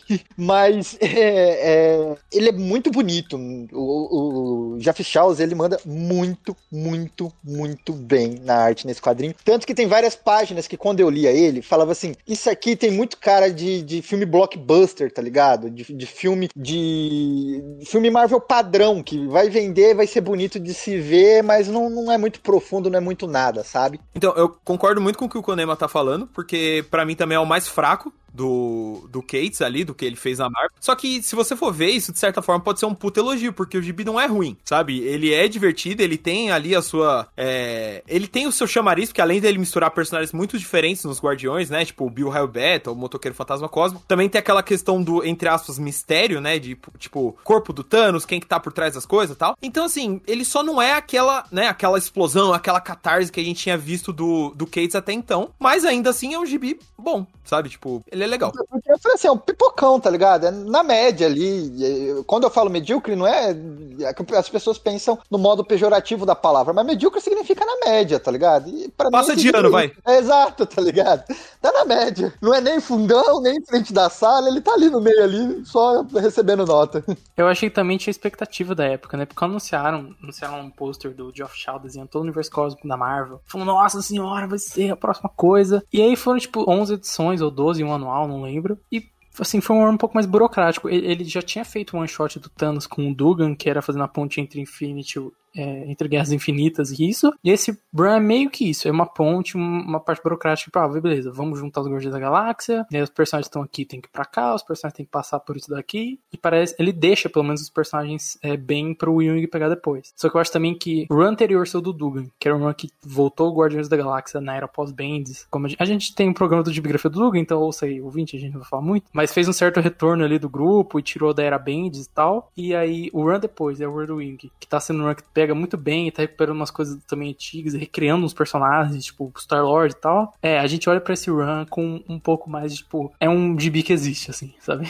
Por causa dos gibis em volta terem tido um mais impacto, assim. É tanto que não teve nem uma Mega Saga nesse Guardiões da Galáxia, por exemplo. É, o grande acontecimento, o spin-off do Surfista Prateado, né, spin-off entre aspas, e tem um gancho ali que ele dá com o Thanos que talvez aconteça. assim. Mas eu, eu concordo, assim, tipo, não é, não é um gibi ruim, não é, nossa, horrível, mas também não é aquele gibi que a gente vai ficar lembrando como a gente lembra do Venom, por exemplo, ou lembra do Thor e etc. Esse gibi, na verdade, foi um hiato pra ele esperar pra entrar no Thor enquanto o Jason Aaron tava terminando, assim. Porque o Jason Aaron, ele tinha um planejamento pra terminar o Thor numa data tal, e o Kate já tava enfileirado pra pegar o Thor. Então, enquanto ele tava ali, o Aaron tava terminando, eles, pô, cara, faz umas edições do Guardiões aqui pra gente, aproveita aproveita o gancho que o Jerry Dugan deixou naquela saga horrível lá do, do infinito lá, que, o, que, que cortaram a cabeça do Thanos, né? E aquilo ali foi a premissa do arco inicial do, do Guardiões dele, assim. Mas aí o Cates e o, e o, o Geoff Shaw, eles trabalham muito bem, né? Então ele consegue dar aquela enrolada lá, faz um gibi qualquer coisa com uma arte linda, assim, que o Geoff Shaw deu um salto de qualidade absurdo ali naquele título. E aí culminou no trabalho desde de crossover. Aquilo ali foi um aquecimento para crossover ferrado ali, porque é o Geoff Shaw desenhando o personagem para um caralho. É um elenco gigante. E é a mesma coisa que ele faz em crossover, que é basicamente ele desenha a image inteira em crossover, né? Então aquilo ali era, foi o aquecimento do Geoff Shaw para ele fazer o que ele fez em crossover, que é um negócio absurdo de arte. E, e- eu acho que a minha birra maior com esse gibi dos Guardiões da Galáxia do Donny Cates é porque ele vinha do. É, é isso que, só dando os devidos créditos, é isso que o Bruno Mael falou. O Guardiões da Galáxia do Dunga era muito bom. E,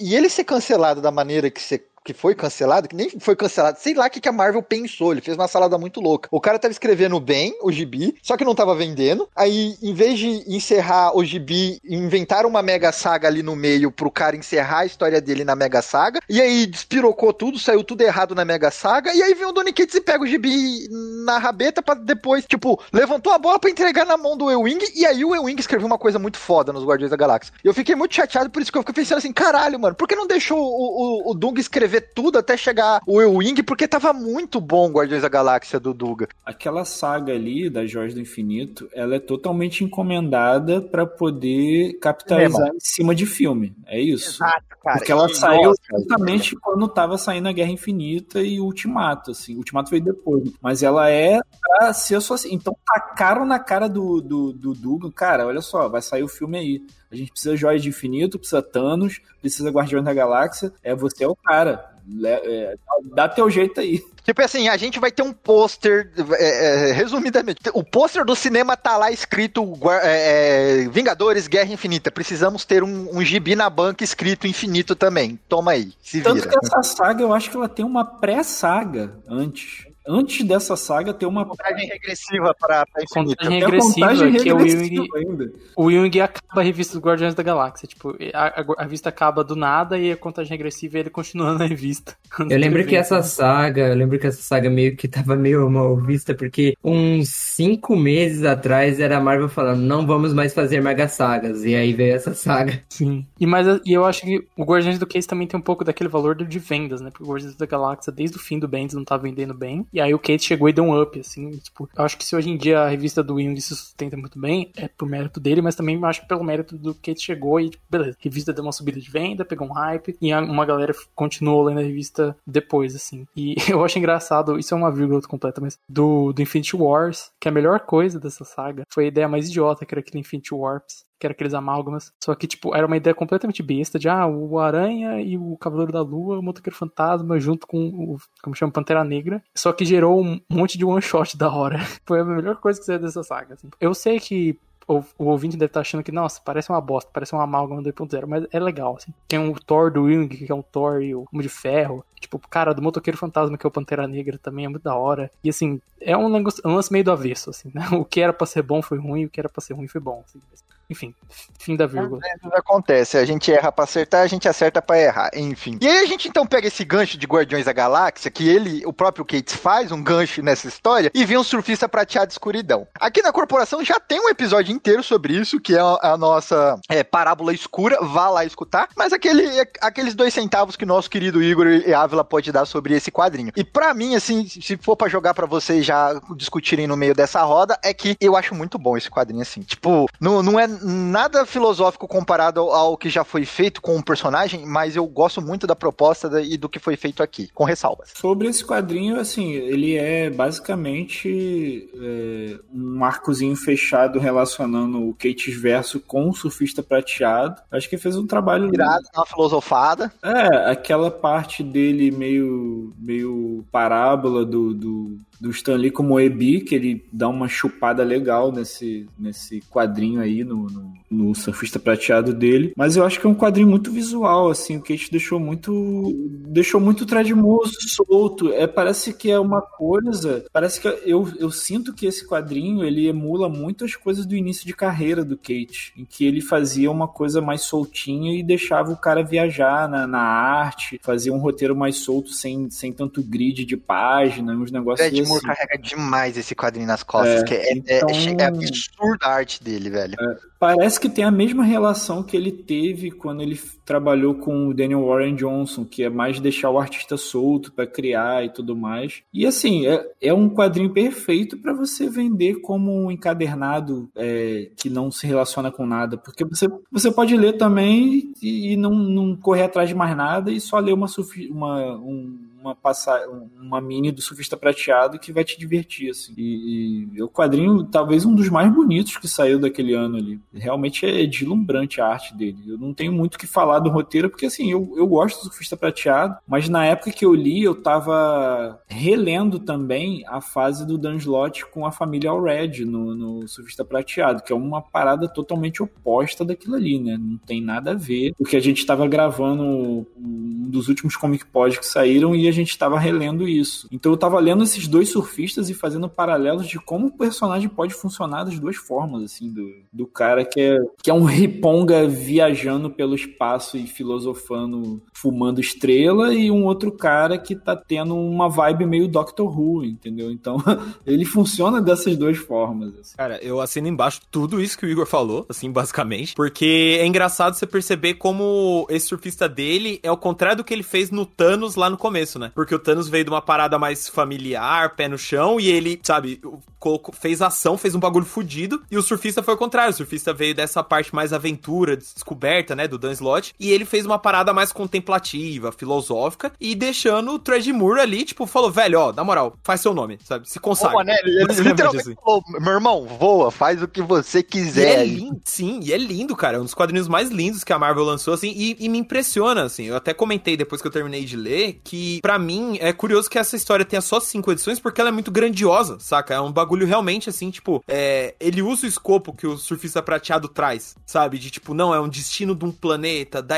da história, do passado, do presente, do futuro, e divindades e tal. E é um bagulho que, até então, eu não tinha visto o Donny Cates fazer desse jeito, sabe? Porque tudo que ele estabelece de mitologia, tudo de Venom, que a gente falou até aqui, é tudo na pauleira, no meio da ação, no meio da porrada. E no surfista, não, ele vai fazendo isso meio na calma, meio que refletindo, assim. Eu acho um quadrinho lindo e de todo esse lado cósmico dele ali, né? Que começou lá em Thanos, passou por Guardiões e aí tem esse, esse surfista. é, eu acho que é o mais bonito, assim, sabe? Tanto visualmente falando, quanto do- o que, que ele tá fazendo ali na história, assim. Então é um. o- ele tirou um pouco o gosto amargo que eu tava do Guardiões, sabe assim? Tipo, se o Guardiões eu fiquei, falei, ah, podia ser melhor. No surfista eu fiquei, caralho, isso podia ser tão bom, sabe? Eu gosto muito da parada do, do- desse surfista dele, que nem, tipo, eu achei bacana isso que você falou, ô, ô Ávila, do, do- comparando com o Thanos, que ainda assim o Thanos, ele tá falando de, de legado, de família, etc e tal, tal, e aqui no surfista é uma parada meio que, tipo, de autorreflexão, você tá olhando sobre você mesmo, sobre as cagadas que você fez na vida, sobre os acertos e refletindo sobre isso, e eu acho bacana essa, essa filosofia que tem aqui é, dentro desse quadrinho, que porque pra mim, assim, tipo, tanto tem Knu, tem todos esses rolês, mas o, o foco que me atraiu no quadrinho é principalmente o diálogo que o surfista tem com o Galactus antes do Galactus ser Galactus. Aquilo pra mim foi o auge, assim, sabe? Que eu falei, caralho, isso é bom, sabe? E a, a relação dele com o Treadmoor nesse gibi, eu acho perfeita a comparação que o Igor fez com o Warren Johnson, assim, que é total isso. é. eu vi uma entrevista com o Chris- Claremont, que ele fala uma parada que eu acho que é totalmente a vibe desses dois gibis, que ele fala, tipo, ah, como que é pra você trabalhar com o Frank Miller, com o Paul Smith, com o John Byrne? Ele fala, tipo, cara, eu sou escritor, o desenhista é desenhista, esse cara nasceu, estudou e ficou 10 anos desenhando. Eu não sei desenhar nada, eu só sei escrever, então não vou ficar me metendo. Quando eu vejo que o cara é um cara desse, eu só chego, mando pra ele o desenho que ele quer, tipo, dentro da minha trama, e eu só adiciono o balão depois, tá ligado? Eu não vou ficar ensinando o Frank Miller a, a desenhar, falando, ah, faz isso em tal quadro, tal quadro, tal quadro. Nada. Não, tipo, o cara é foda, deixa ele fazer e depois eu resolvo, sabe? Eu acho muita lógica desse gibi do Ghost Fleet. Tipo assim, Warren Johnson, pira. Ted Moore, pira. O resto a gente resolve depois, tá ligado? E aí ele Eu coloca um trabalhasse texto na mais. indústria, eu trabalharia assim, tá ligado? Eu ia falar, artista, pira, eu, eu resolvo depois. Mas tem que ter bons nomes pra, né, pra, pra fazer esse, esse tipo de fórmula. É, você tem que confiar muito no cara pra fazer um bagulho desse, né? Exatamente, né? Tem, você tem que estar acompanhado de bons nomes. E, e- e, assim, só, só pra complementar, eu, eu fico, eu fico imaginando, certo? É, essa jornada inteira que a gente tá contando aqui, desde lá de. A gente veio de 2013, né? E aí a gente tá chegando aí 2018, 2019. E aí finalmente sai esse raio desse gibi com Thread Moore, cara. Finalmente o Cates vai lá e fala assim: porra, a Thread tá saindo essa porra. Então, cara, é uma jornada realmente pro, pro bagulho vir e, e sair dessa forma. É um gibi espetacular que vale muito a pena ser lido. Com certeza. E aí, chegamos em 2020 dentro da Marvel e temos Thor. Que divide águas. Ou não, não sei. Tem gente que hypou, tem gente que gosta do, do começo ao fim, tem gente que fala que é bom no começo e depois fica. É ruim no começo, depois fica bom. É, é, é, é meio confuso. Ele faz junto com o Nick Klein e, pra mim, eu li só o primeiro arco desse Thor e eu achei meio Guardiões da Galáxias, assim, sabe? É, eu acho o primeiro arco é muito ele pegando e dando uma curva de onde o Aaron deixou o personagem. Parece que ele tá dando 360 e fala, vai ser outra coisa. É, ele come- Eu acho que tem uma estrutura muito. Personagem chega pro Thor, fala pro Thor alguma coisa, eles caem na porrada. Em ordens variadas. Às vezes eles caem na porrada antes de conversar, às vezes depois e tal. E aí ele pega ali, mexe com Galactus, bota ali um, plot, um retcon, mas parece que não é meio equilibrado, assim. Outros gibis que eu quis equilibra muito bem o Massa Velho com a, a proposta principal do gibi, o diálogo, etc, que nem tanto. Só que aí quando acaba o primeiro arco, o primeiro arco acaba com um gancho que é totalmente, tipo, foi- o Enzo mandou a foto final do gancho, e eu tá falando, Enzo, você tá falando merda, o Kate nunca vai desembocar pra virar um Snyder da vida. Aí ele mandou essa imagem e eu falei, ok, talvez. Só que chega nas edições seguintes, e tipo, cara, eu achei que ficou, a revista, é, ela não deu uma curva, mas cara, continuou muito boa, assim. Teve um arco pequeno ali do quarto do Aaron Kuder, que é sobre o martelo do Thor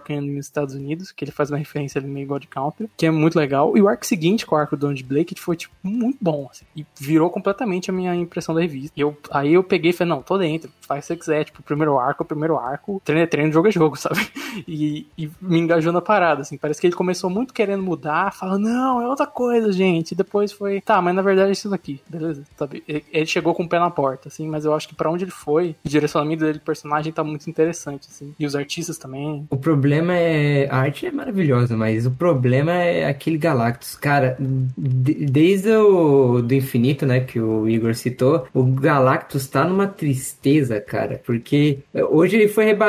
Hoje em dia ele tá rebaixado a arauto de outra coisa, né? Cara, eu acho que o Thor foi um gibi muito prejudicado pela, pelo contexto da pandemia, assim, principalmente em termos de venda e hype. Ah. Porque ele foi lançado no pior momento possível pra se lançar quadrinhos. E eu entendo o que o Kate queria fazer ali no primeiro arco, porque ele, ele queria, porra, botar as botas de cowboy dele texano e falar: olha só, o Jason Aaron também é. é- Ele é o bichão, mas, mas eu sou o bichão também, entendeu? Eu não vou ficar seguindo nas botas dele, não. Eu tenho É porque é sempre complicado, né, cara? É um run que é um run que teve impacto, né, mano? É, É, um run não que sete anos de run, não foi? É, o, o Aaron fez chover e relampejar ali, cara. Literalmente. O Literalmente, Aaron né? escreveu Até o personagem. O Aaron escreveu o personagem de uma maneira que ele não era escrito há muito tempo, assim. Ele, ele, ele, ele literalmente escreveu um clássico. As pessoas vão falar do, do Thor dele pra sempre, entendeu? Não, Ele escreveu personagens, não só o Thor. É, tipo, é Thor, é Jane Foster, como o Thor. Tipo, é o Thor, é o Loki, é o Thor sem a marreta, tentando se recuperar. É tipo, é muita coisa. São os três Thors. Cara, é muita coisa. Muita coisa. Aliás, meu pitaco que o Loki do, do Cates, ele é muito bom, velho. O Loki dele. Também o retcon que ele fez lá com o Blake, eu curti bastante a ideia. Demais, demais. Assim, ele trazer o Donald Blake já, tá, já ganhou todo o crédito pra mim. Re- Não, mas ele pegou e fez um retcon muito bom, velho. Ficou muito, tipo, muito cabível, né? Porque não- é meio complicado, né? A última vez que o Blake tinha aparecido foi no, no Straczynski, não foi? Ou tô errado? Foi no Straza. Straza É, então. E aí depois disso ninguém mais quis usar. E, cara, o, o Kate tem crédito no Thor pra mim porque ele foi um dos caras que puxou muito o Bill Raio Beta pra onde ele tá agora. assim. Desde os Guardiões da Galáxia. É, ele vem tentando emplacar o Bill Raio Beta faz Ele, né? ele é um fanzaço, assim como eu, do Bill Raio Beta, e ele vem tentando botar o cara de frente, assim. Ele vem tentando botar, e aí conseguiu botar o bicho na mão do Daniel Warren Johnson, né, cara? Então O acabou. João fala muito bem desse gibi, Acabou, ainda tá pra ler. Acabou. Pra mim, isso aí é tudo dedo do Kate pra mim, então pra mim ele tem todo o crédito. Pode ter feito um, um primeiro arco meio brochado no Thor, mas depois ele compensou. E tem muito do contexto, assim, da conjuntura que a gente tá vivendo que não permite as pessoas hyparem muito com as coisas. Eu fico pensando se esse Thor dele, ele, é, a gente tá tendo uma prévia do que vai ser o Hulk dele, tá ligado? Se vai sofrer igual de, no fato de vir um grande nome, ele vir atrás de um grande nome que escreveu o personagem, sabe? É, eu, eu acho capaz, assim, tipo, de ter que começar o gibi com, com o pé na porta pra depois se estabelecer, assim. Eu, eu gosto muito de, de Thor, assim, que ele olha, ele pega umas coisas que lembram um pouco o Run do Aaron, tipo, tem uma edição recente do Martelo, que lembra uma parada que aconteceu, mas ele também, ele, o Run anterior run que trabalhava com muita coisa, muitos conceitos, muitos personagens, tinha fases fases de, de Thor do Aaron, assim, literalmente desde ele jovem até ele velho, é, e ele pega outras coisas, tipo, ele pega o gancho do Donald Blake, por exemplo, sabe, que era algo que não tinha nada a ver com o Run do Aaron, que era, tinha aparecido pela última vez no Run do Straza, e que também é um conceito que, tipo, hoje em dia não funciona tão bem, né, ele é meio que, é tipo o Mike Murdock do Thor, vamos colocar assim, né, você tem que dar uma sambada pra, pra fazer funcionar, e ele samba muito bem, então se, eu acho que ele nessa vibe de, beleza, o Aaron fez todas essas coisas, eu vou fazer outras coisas, vou pegar outro bairro da mitologia do Thor e trabalhar com ele, é, tipo, o que ele fez com, com o Loki, que o Cranes falou, assim, eu achei uma parada muito interessante, que já tinha sido flertada com ele antes, e aí ele faz outra coisa, é, então assim, tem um run muito, é um run que tem muito potencial, é esse o run que eu vejo ele tendo 30, 40, 50 edições, e espero que consiga ter, que a galera consiga se engajar na parada, assim, porque realmente é uma parada que você olha e tá a longo prazo, assim. É uma parada construída a longo prazo, né? É, e, e, e, assim, eu concordo muito com o que o Igor falou com relação à pandemia. E eu, tem uma parada que o Kate fez no, no Thor que é muito parecido com o que ele fez no Venom, com o que ele fez também no, no Thanos. E aí a gente chega na, no ponto, eu acho, da, da carreira do cara. Ele testou muita coisa, certo? E fala assim, cara, isso aqui, toda vez que eu faço, dá certo, né? Então eu tenho que tentar ir, ir por ali, né? Então ele vai lá no Thor e ele faz exatamente o mesmo negócio. Ele vai, começa o, o run e ele traz personagens, ele traz conceitos novos, ele vem com a questão do. Eu não sei se já traduziram aí no Brasil, Black Winter, eu acho que é Black Winter o nome, não é? O Inverno Negro. O Inverno Negro aí, ele vem com essa primeira aparição. Cara, na hora que saiu esse negócio de Black Winter aqui, foi uma correria na Comic Shop, certo? Você não achava esse gibi de jeito nenhum, porque era a primeira aparição do Black Winter, e é um novo Nu, é, vai ser um novo é,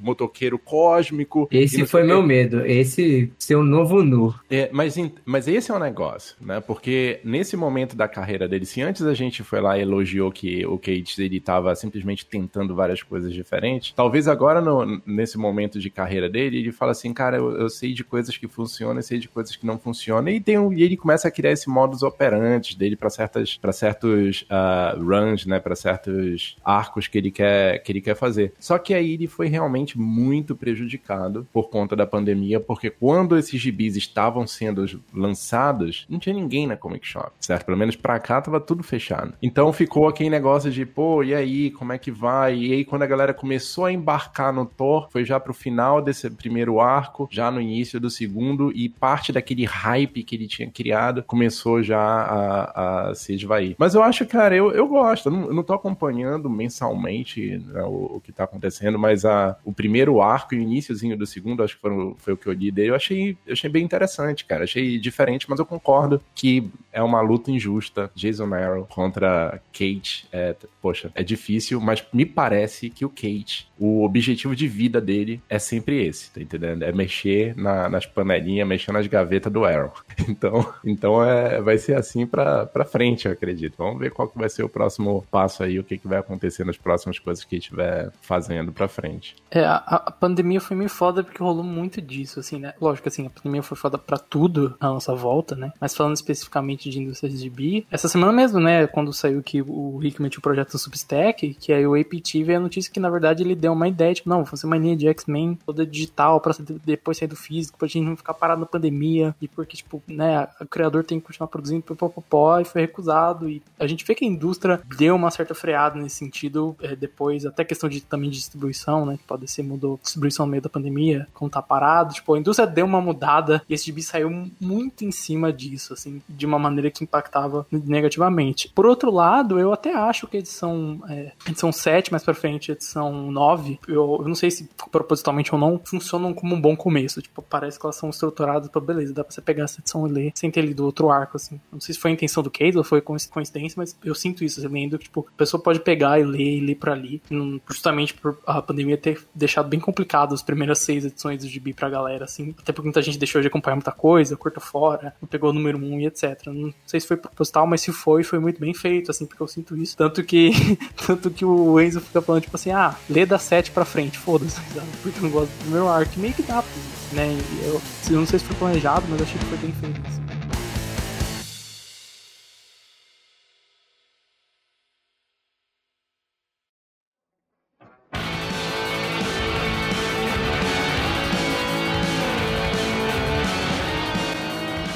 Vamos finalizar esse rolê pelos gibis de Donny Cates, falando do trabalho atual dele, que é fora da Marvel, é na Image Comics, crossover com o Geoff Shaws. Eu li e eu tava gostando, mas aí já me desanimaram. Falaram que do meio pro final aí, do pro, pro, tempo atual, ele não tá bom, não. E aí eu fiquei meio triste. É, o crossover tem seis edições, o primeiro arco, né? Saiu a sétima edição. É basicamente a crise na Image, no Kate verso e no Image verso. No meio do Colorado, lá em Denver, o portal se abre uma opção de super-heróis, personagens de quadrinhos sem ser super-heróis também, pessoas, tudo relacionado a quadrinho começa a sair desse portal e começa uma mega porradaria. Em 2017, isso tem data, o, o início da parada. E, e, um dos personagens cria um domo em volta de Denver para conter essa galera e eles ficam lá se matando dentro desse domo. Enquanto isso, as pessoas estão do lado de fora vendo aquela parada absurda. E aí cria-se um sentimento de ódio pelos quadrinhos, porque os personagens são responsáveis por destruição e morte. Um sentimento anti-quadrinho. Quem vira. Os leitores de quadrinhos são criminalizados, as comic shops também, tem protesto em frente à comic shop. E nisso a gente tem uma personagem que chama, chama Elipses, né? Que é reticências, a tradução. Que ela tá querendo ir para lá para poder ver os pais dela que ficaram presos dentro do domo, junto com, junto com os outros personagens que vão aparecendo. Então, o dono da comic shop, que é o Otto, o, um outro menino que é filho do pastor que odeia quadrinho, o Ryan, e a menina chamada Eva, que é um personagem de quadrinhos também. Ela é uma, uma personagem que, que veio do, do portal. E aí o Kate joga tudo ali, entendeu? O crossover, o primeiro arco dele, ele termina em um ponto muito baixo da história, assim, tem uma morte, mas é o ponto em que ele quis deixar aqueles personagens para poder prosseguir, porque é um quadrinho que vai ser continuado aí. Então ele não é para você ler é, achando que na sexta edição vai estar tá tudo, tudo resolvido, até porque não tá. A gente, a gente precisa saber o que, que aconteceu com o Chip Zadarsky, porque ele tá desaparecido no, no universo do quadrinho.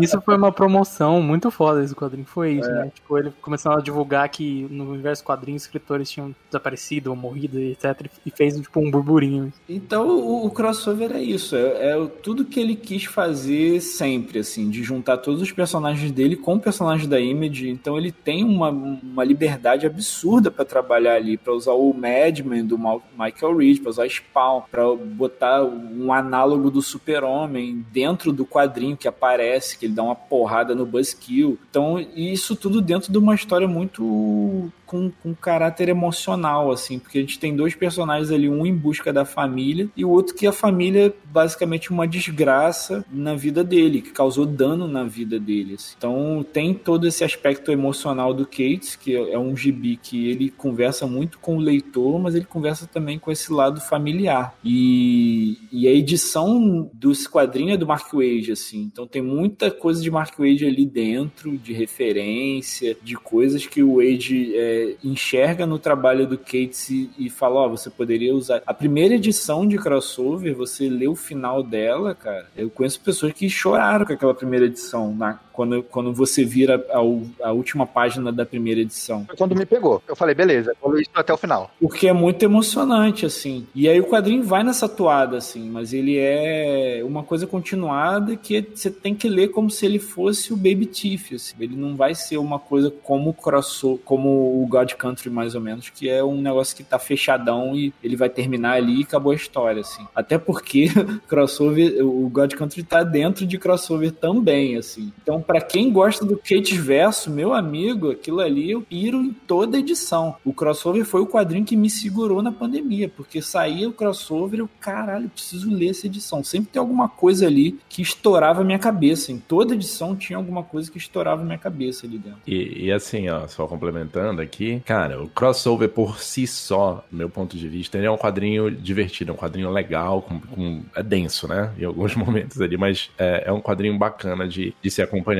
Mas, novamente, cara, e tem um outro alcance se você leu as outras paradas do, do Kate, tá entendendo? É uma outra parada. Você vibra, cara. Quando você lê as coisas do Kate, se você lê o crossover, você vibra quando aparece alguma coisa, assim. Então, acho que essa. Por isso que talvez eu vi gente criticando, mas eu acho que foi porque não deve ter lido as outras coisas do Kate. Porque, e eu peguei pra ler, foi a última coisa que eu li do Kate, foi o crossover. Então talvez seja por isso. Do impacto, pra mim tem um impacto diferente do que um leitor que vai pegar no seco o gibi. Então, esse gibi pra mim. sa- Sabe quando você vê um filme e aí você vê o filme e fala, ok, é, eu não achei esse filme tudo isso, mas eu sei que a galera da academia do Oscar vai gostar, porque eles gostam de, tipo, um filme sobre o cinema em preto e branco, que é uma grande homenagem pra própria indústria. É tipo isso. Eu olho pro gibi e falo, beleza, eu entendi. Entendi que tem a sua carreira aí. E eu acho que a indústria vai adorar, porque é um gibi muito referencial à image da própria indústria. Mas não é tanto minha praia. Assim. Gosto de algumas ideias, tipo, eu adoro o Mad Men dele quando aparece Mad Men, ao, ponto de eu olhar e falar, meu Deus do céu, por que, que tem outros personagens? Eu queria que fosse o Mad Men, porque eu acho o Mad Men dele muito mais bem escrito que o resto dos personagens, assim, em termos de engajar. Tem momentos onde ele literalmente coloca no meio, tipo, é, o God, God Country, uma página do Geoff Chow desenhando o God Country ali pra explicar uma parada de God Country, que foi um momento que eu falei, caralho, que foda, e aí no fundo da minha cabeça tá pensando, putz, mas esse texto é tão melhor que o texto de Bi que ele tá fazendo de verdade aqui. Então, tipo, é gibi que eu olho e falo, não é minha praia, mas tem umas paradas da hora e eu entendo, tipo, eu consigo entender o hype por trás disso, assim, especialmente essa cultura de super-herói da Image e da própria indústria ao redor, assim, e É um gibi que tem tanto de metalinguagem que até o próprio narrador ele é um personagem no gibi. Tanto, cara, quando saiu a primeira edição, a gente tava comentando, tipo, cara, parece que ele leu, viu do, leu o livro do Morrison, leu um gibi do Mark Miller e falou, tive uma ideia, e juntou os dois numa parada só. assim. Então, tipo, não é 100% a minha praia, por mais que eu goste dessa parada meta, só que eu consigo entender o hype por trás da parada, assim. Esse- esquema. O filme falando de, de cinema Hollywood que a galera gosta, é meio que isso, é tipo, Hugo Cabret, não, se bem que eu gosto de Hugo Cabret. Algum, gente, pense em um filme na sua casa, tipo isso, assim, é a relação com esse gibi. E é isso aí. Alguém quer falar mais alguma coisa sobre crossover? Ah, assistam, assistam não, escutem o, aquele outro podcast especial de crossover que a gente analisa todas as referências, tem tudo ali que você puder, tem até a- o sobrenome e a cueca do Dr. Black ali, a gente falando sobre Pô, escutem lá aquele outro podcast do quadrinho. Anywhere you go, anywhere you go,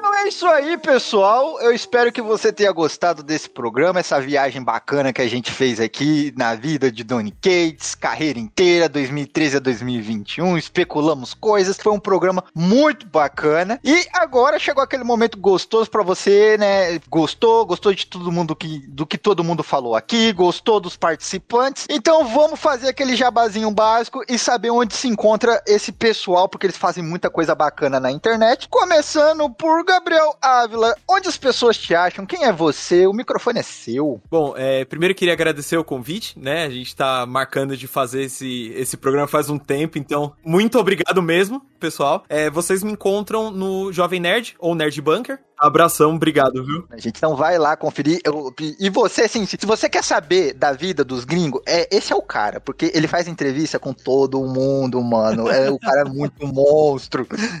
Então vá lá conferir. E, senhor Igor, onde as pessoas te encontram na internet? Qual é o projeto atual seu? Você que também tá viajando pelas redes sociais, por vários programas relacionados a quadrinho. Onde as pessoas te acham? O microfone é seu. O pessoal me acha lá no Twitter, arroba Igor L. Tavares. Tem um LinkedIn lá que tem tudo, meus podcasts, minha editora de quadrinhos, as minhas bandas, um canal no YouTube, os projetos, meus textos e o blog de arte que eu tenho também. É só entrar no arroba Igor L. Tavares, tem um fixado lá com o Linktree, tem todos os links e só chegar lá e trocar uma ideia. É isso aí, mano. Também não deixe de conferir os programas aí do Igor. Não deixe de escutar o podcast dele, que que também sensacional, que é tem um, o nome mais comprido da podosfera existente na face da Terra, que é aquele outro podcast sobre quadrinho. Então, sempre que você quiser lembrar, fala assim: Ah, de onde eu acho o Igor mesmo? Ah, é aquele outro podcast sobre quadrinho. Olha só que bacana.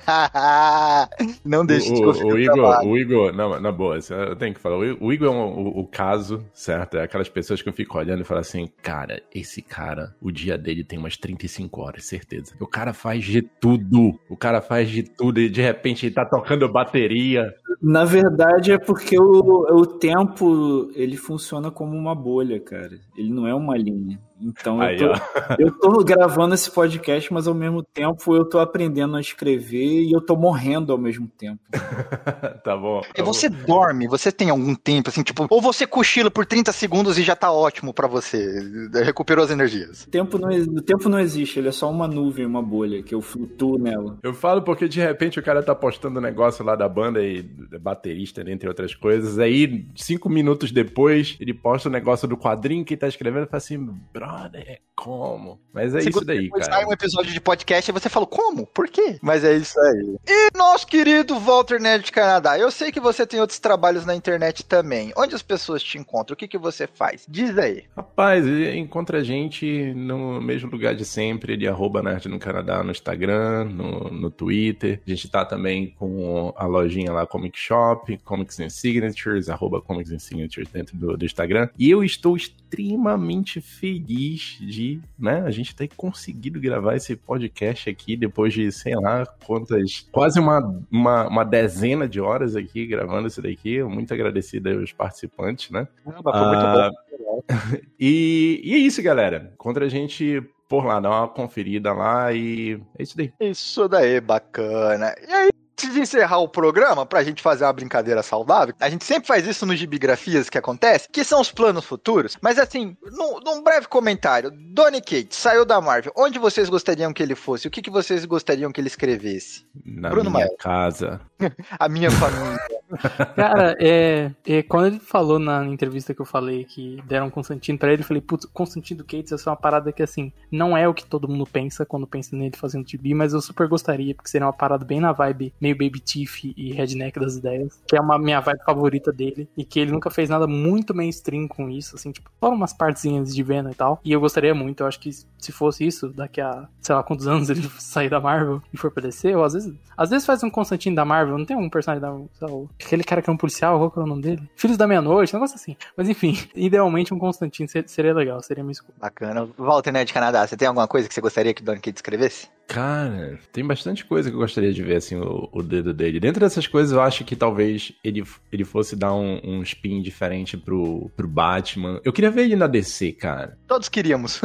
É, eu queria ver ele na DC, assim, porque os personagens da Marvel têm uma, né, uma- as características deles ali, e a DC é um negócio diferente, então acho que quando vê uma um cara de mentalidade um pouco mais arrojada, ele pode acabar atacando de um ângulo que ninguém atacou ainda. Então, talvez, talvez seja uma coisa que rolasse ah, que ficasse bem bacana. Mas eu, eu vou ficar aí com. Eu acredito que o padrão mesmo ali no, no Batman pra ver o que, que ele faria ali. Quem sabe ele faz uma parada diferente e traz uma história bacana do morcegão. Bacana. É, Igor, o que, que você gostaria de ver o Cates escrevendo? Cara, como eu sou fã dos mais dos trabalhos autorais dele, eu quero ver mais coisa autoral. Ele tinha falado que ia retomar alguma coisa do Atomahawk, então é uma coisa que eu tô meio que no hype pra ver essa história pra ver alguma coisa além de a Tomahawk, e se possível botar as Cadufax, eh, as Cadufax é o cavalo do Gandalf, a Valofax na mão, mas seria interessante botar o cavalo do Gandalf na mão do, do, do maluco da Tomahawk, do, do,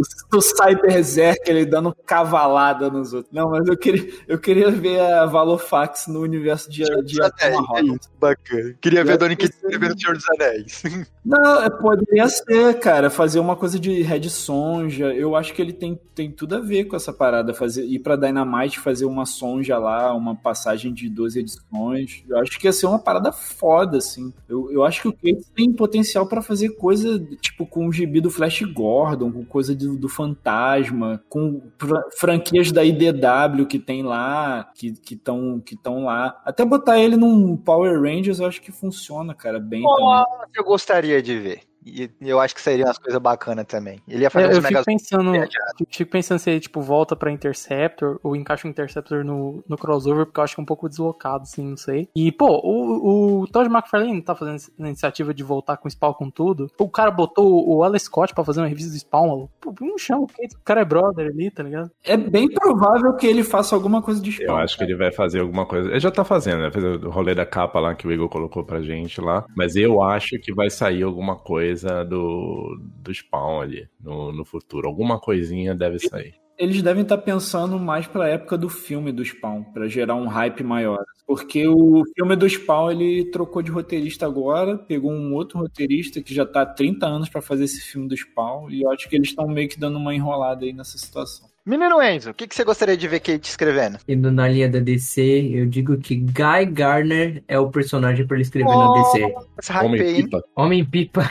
Vou falar pra vocês que eu queria ver que eu queria ver ele escrevendo algo, é, mas o- não é que assim, eu, eu pensei aqui comigo que eu queria ver ele escrevendo Homem-Aranha, mas ele escreveu o Venom. Será que ele escreveria um bom Peter Parker também? Tem um papo aí, eu vi uma, uma entrevista nele, nessa eu não vou conseguir citar por fonte, porque eu tava ouvindo um monte de podcast com ele é, meses atrás, assim, que ele fala que chegaram a oferecer um título secundário do Homem-Aranha pra ele na Marvel. E ele recusou, e ele falou que ele só faz Homem-Aranha se for de Amazing Spider-Man. E ele gostaria de fazer o personagem que ele gosta mais ainda, assim, mas ele só faria suas revistas principal mesmo. Então, assim, A principal. Então eu gostaria de ver ele no Spider-Man, porque ele, ele tem esse lance família dele que eu acho que combinaria muito bem ali com o Homem-Aranha. Talvez ele puxasse pra uma carga dramática que a gente não vê já faz um tempo, sabe? Então, e, e é justamente esse o ponto. Ele, numa, numa conversa dele, ele pega e fala o seguinte: ele fala assim, gente, Homem-Aranha é um personagem. As pessoas acham que é, é extremamente fácil escrever Homem-Aranha, mas na verdade é extremamente difícil, porque é um personagem que foi secado ao longo dos anos, tá entendendo? Ele já teve tudo na vida dele. Então eu não tenho um plano pro eu não tenho um plano pro Peter Parker. Escrever Homem-Aranha não é escrever Homem-Aranha. Escrever Homem-Aranha é escrever Peter Parker. E eu não tenho um plano pro Peter Parker. Enquanto eu não tiver um plano pra ele, eu não vou tentar, eu não vou tentar contar uma história dentro dessa revista. Ele falou alguma coisa perto dessa, dessas linhas aí. Aí, então, meu caro ouvinte, eu espero que você tenha gostado desse programa. Muito obrigado pela sua participação, pela sua colaboração, por ser esse ouvinte maravilhoso. Muito obrigado a todos os participantes convidados desse podcast. Vocês são foda, são incríveis. É sempre um prazer gravar um Gibigrafia na presença de todos vocês. Até o final de semana que vem. Um forte abraço e tchau, tchau. Valeu.